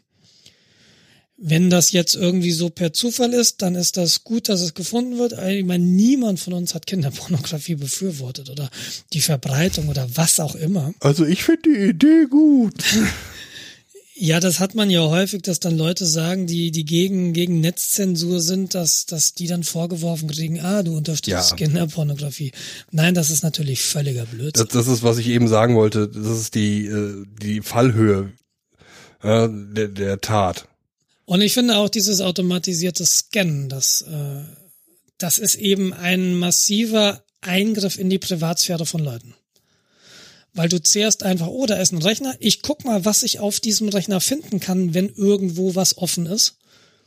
Ähm, das ist einfach, weiß ich nicht, völlig indiskutabel in meinen Augen. Wir hatten tatsächlich ein, zwei Kollegen, die gesagt haben, nee, nee, das äh, macht schon, ich möchte oder ich fände gut, wenn wir das irgendwie ähm, automatisch umsetzen würden. Aber der Großteil der, der Kollegen war halt damals dafür und hat gesagt, nein. Eine ganz spannende Frage im Wesentlichen, finde ich, nach wie vor. es ist es auch. Also man könnte ja auch entsprechend argumentieren, das heißt, wenn wir jetzt in unserem Netz scannen, ähm, ist das so eine Art Hilfspolizei? Ja. Ja, mache ich jetzt hier mein mein mein, mein ähm, Vigilante-System auf, also die das Selbstjustiz. Das hätte ja dann wahrscheinlich, das hätten nicht, nicht wir als Gruppe gemacht, das wäre dann natürlich dem LRZ als Betreiber des WLANs natürlich anheimgefallen. Aber dennoch. Mhm.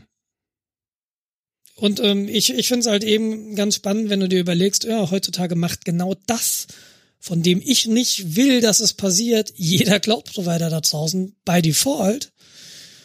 Dann kann man sich ja mal irgendwie Gedanken machen, wes Geisteskind diese Cloud-Provider sind. Ja, da kommen wir jetzt zu unseren Schlapphutträgern. Ja, da kommen wir jetzt wirklich in den Bereich der, der Spionage.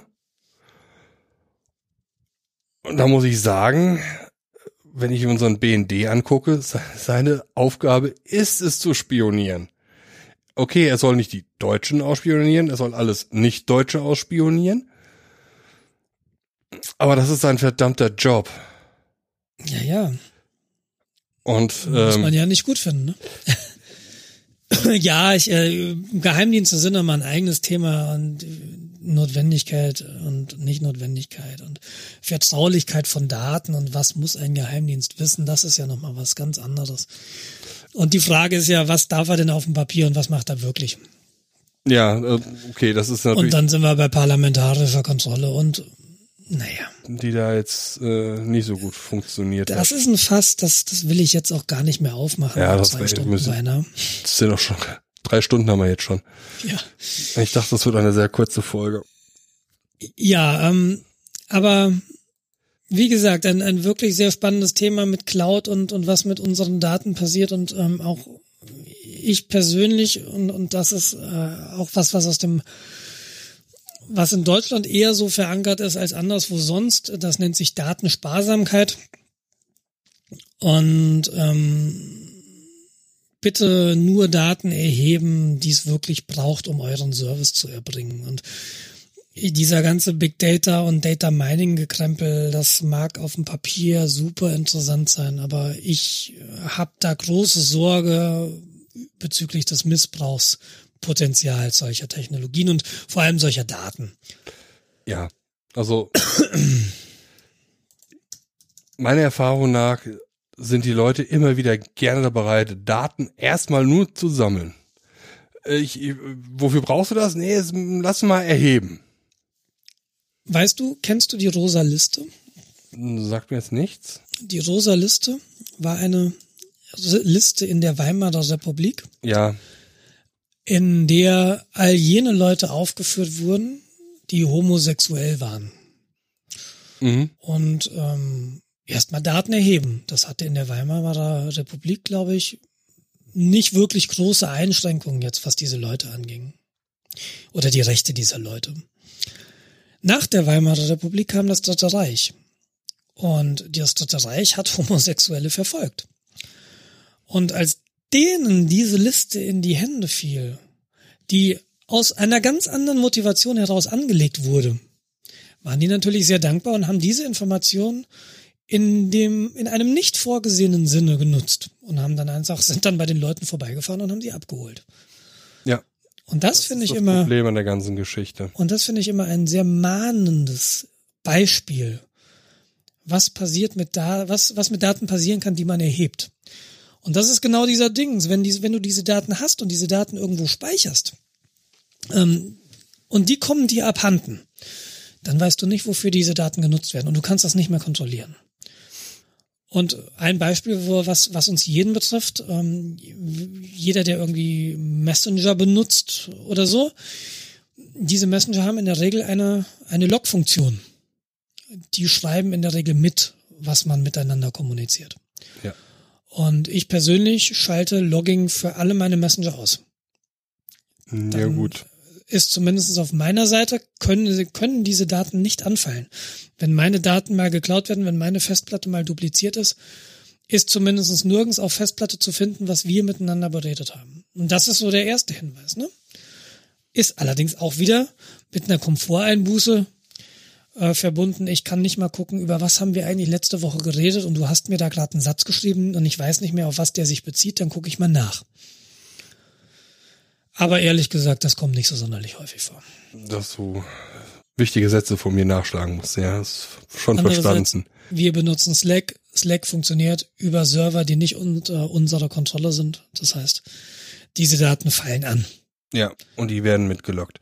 Und wenn Leute deine Daten haben wollen, dann loggen die die irgendwo in der Mitte mit, im Zweifelfall.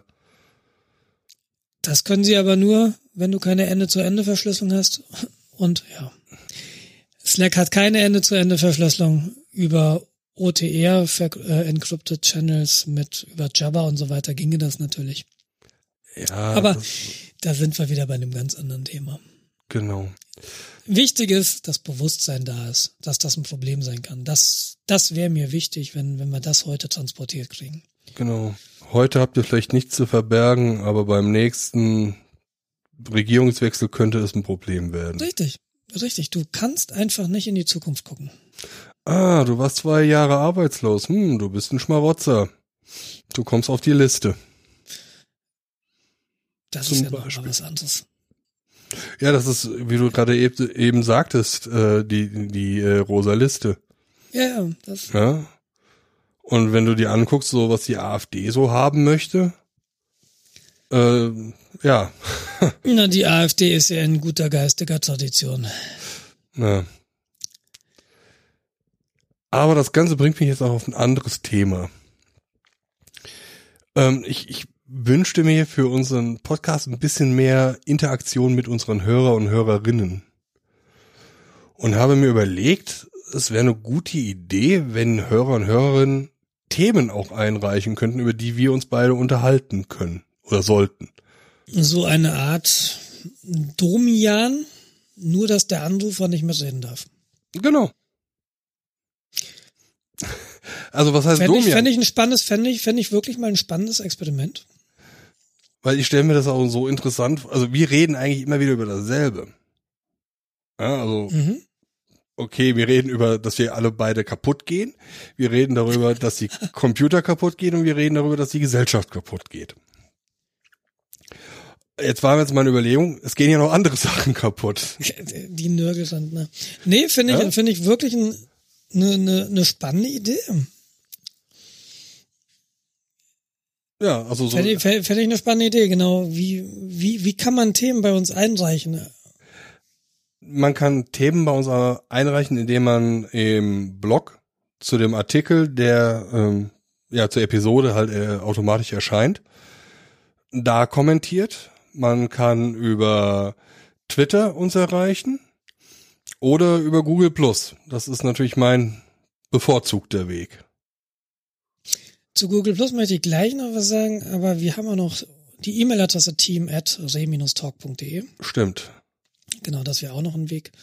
Ansonsten genau, einfach formlos, ne? Also wir haben jetzt nicht irgendwie so eine, ein Thema, ein Subject Submission Field irgendwo oder ein Formular, wo man was reintippt, sondern wie es euch am besten passt, wenn ihr sagt, hey, darüber, da interessiert mich mal die Meinung der beiden da sollen die doch mal bitte zehn Minuten drüber reden, dann, dann lasst uns das irgendwie mal mitteilen. Wenn ihr richtig coole Säue sein wollt, schickt ein Audiofile. Anna, das hat sowas so die Anfänge des Internets, Audio-Feedback. Also ja, könnt ihr machen, aber. Äh, ich fände das cool. Fahren wir mal. aber nicht länger als fünf kommt, Minuten. fahren wir mal, wenn Audio-Feedback kommt, was wir damit machen. Ähm, äh, es gibt ja noch andere Möglichkeiten. Also was, was ich tatsächlich vielleicht möglicherweise spannend finde, weil es zeichnet sich ja ab, dass wir immer dienstags aufnehmen. Ähm, ob man vielleicht tatsächlich die Aufnahme mal live streamt. Du hattest ja erwähnt, dass da mit Ultraschall mhm. mit dem neuen Release auch irgendwie mehr möglich sein wird, dass das einfacher wird, dass man also zur Sendung einen Live-Chat hat. Genau. Könnte man ja auch überlegen. Ähm, das ist jetzt nicht so mit Hörertelefon und Anrufen, aber man könnte zumindestens dann mit der Community, die könnte zeitgleich hören, zwei Tage vor Veröffentlichung vielleicht, die Live-Aufnahme und dann geht die dann irgendwie nochmal online nach zwei Tagen. Oder vielleicht kriegen wir auch diese Bearbeitungszeit kleiner als zwei Tage, aber ich glaube, das ist erstmal nicht realistisch mit unseren Tagesabläufen. Er sei, denn, ja, er sei denn, wir sagen, wir schneiden nicht, wir verzichten auf sinnvolle Kapitelmarken. Ja, genau, das ist halt das Ding. Genau. Dann wäre das Ding hier innerhalb von, weiß nicht, zehn Minuten live. Ja, das stimmt. Aber möglicherweise könnte man ja unter anderem zum einen dieses User-Driven Themen-Ding, könnte man ja. Hat jemand Bullshit-Karte offen? man könnte genau Bullshit-Bingo live spielen, in einem Livestream. Also, ihr, ihr hört schon, Jens und ich machen uns so ein bisschen Gedanken, ähm, was man alles ausprobieren kann. Das mit dem Livestream hatten wir, glaube ich, letztes Mal schon mal angerissen oder vorletztes Mal. Genau. Das mit den User können oder, oder Hörer können Themen einreichen, das finde ich eine ganz gute Idee. Wenn wir da was hören, nehmen wir das Angebot gerne an. Genau, ansonsten machen wir erstmal so weiter. Genau. Eine Sache noch ganz zum Abschluss, um, äh, du hattest eben Google Plus erwähnt und da mhm. muss ich mich ein bisschen entschuldigen und das ist vor allem jetzt auch unter dem, unter deinem Beitrag auf Google Plus zur letzten Folge mir deutlich geworden. Da entspann sich dann ein, ein Zwiegespräch oder eine Diskussion, ich weiß es nicht mehr genau, mit zahlreichen Beiträgen. Und ich habe nicht reagiert. Und dass ich nicht reagiert habe, lag nicht daran, dass ich keinen Bock hatte. Dass ich nicht reagiert habe, lag daran, dass ich es nicht mitbekommen habe.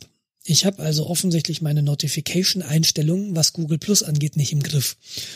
Beziehungsweise die sind nicht da. Oder sie landen da, wo ich sie nicht sehe. Oder ich weiß es nicht genau. Ähm, ich habe es einfach nicht mitbekommen. Und äh, dann wurden ja nach der letzten Folge relativ bald auch andere Dinge wichtig. Das habe ich ja heute erzählt, was mir da so widerfahren ist oder widerflogen ist, muss man ja sagen. Ähm, deshalb habe ich, bin ich da dann nicht eingestiegen, selbst als ich es gesehen habe. Oh, oh, habe ich ja gar nicht, gar nicht mitbekommen. Will ich noch mal was zu schreiben? Habe ich bisher nicht gemacht. Entschuldigung dafür. Gebt nicht auf. Aber wenn ihr, wenn ihr natürlich irgendwie diskutieren wollt und das soll direkt an der Podcast-Episode hängen, ist neben den sozialen Medien, Facebook und Google immer noch die beste, der beste Ort dafür, die Kommentarspalte auf der Webseite unter der unter dem Eintrag zur Episode. Denn da hängt das dann alles zusammen. Da finden dann auch Hörer in 100 Jahren zu dieser Episode noch das Feedback. Ich bin mir nicht sicher, inwieweit man das Feedback auf Google Plus noch findet, wenn man in einem Jahr schaut nach dieser Episode. Ja, wahrscheinlich. Google sammelt ja auch Daten. Ja, aber das ist halt irgendwie auch immer, immer das Problem, auch bei Blog-Einträgen, dass die Diskussionen halt nicht unter deinem Blog-Eintrag stattfinden, sondern in sozialen Medien, wo du auch öffentlich gemacht hast, dass du jetzt geblockt hast. Und das ist ein bisschen schade. Und da weiß ich nicht, da kenne ich keine gute Lösung, um die ganzen Kommentare zusammenzuführen und an einer Stelle zu sammeln. Ja, Aber so ist also. das in dezentralen Netzwerken. Du hast eine gewisse Asynchronität, du hast eine gewisse unterschiedliche Sichtbarkeit der einzelnen Komponenten, so ist das. So ist das Leben. Aber was Google Plus angeht, gelobe ich Besserung und ich schaue mir mal irgendwann die Notification-Einstellungen bei Google Plus an. Ja, können wir mal zusammen. Nehme ich dich an die Hand und wir gehen da mal durch. Mehr Maxima Culpa. Äh, genau. Aber, mit, äh, aber ohne Anchovies. Ähm, ich glaube, bleibt jetzt nur zu sagen, dass wir jetzt Feierabend machen. Leute sollen auf sich aufpassen, sollen auf ihre Daten aufpassen. Ja, wenn alle an sich denken, ist an alle gedacht. Und wie sagen Sie beim Chaos Radio? Passt auf euch auf und verschlüsselt immer schön eure Backups. In diesem Sinne. Ja, cool. Zack, bumm. Aufnahme beendet. Thank you.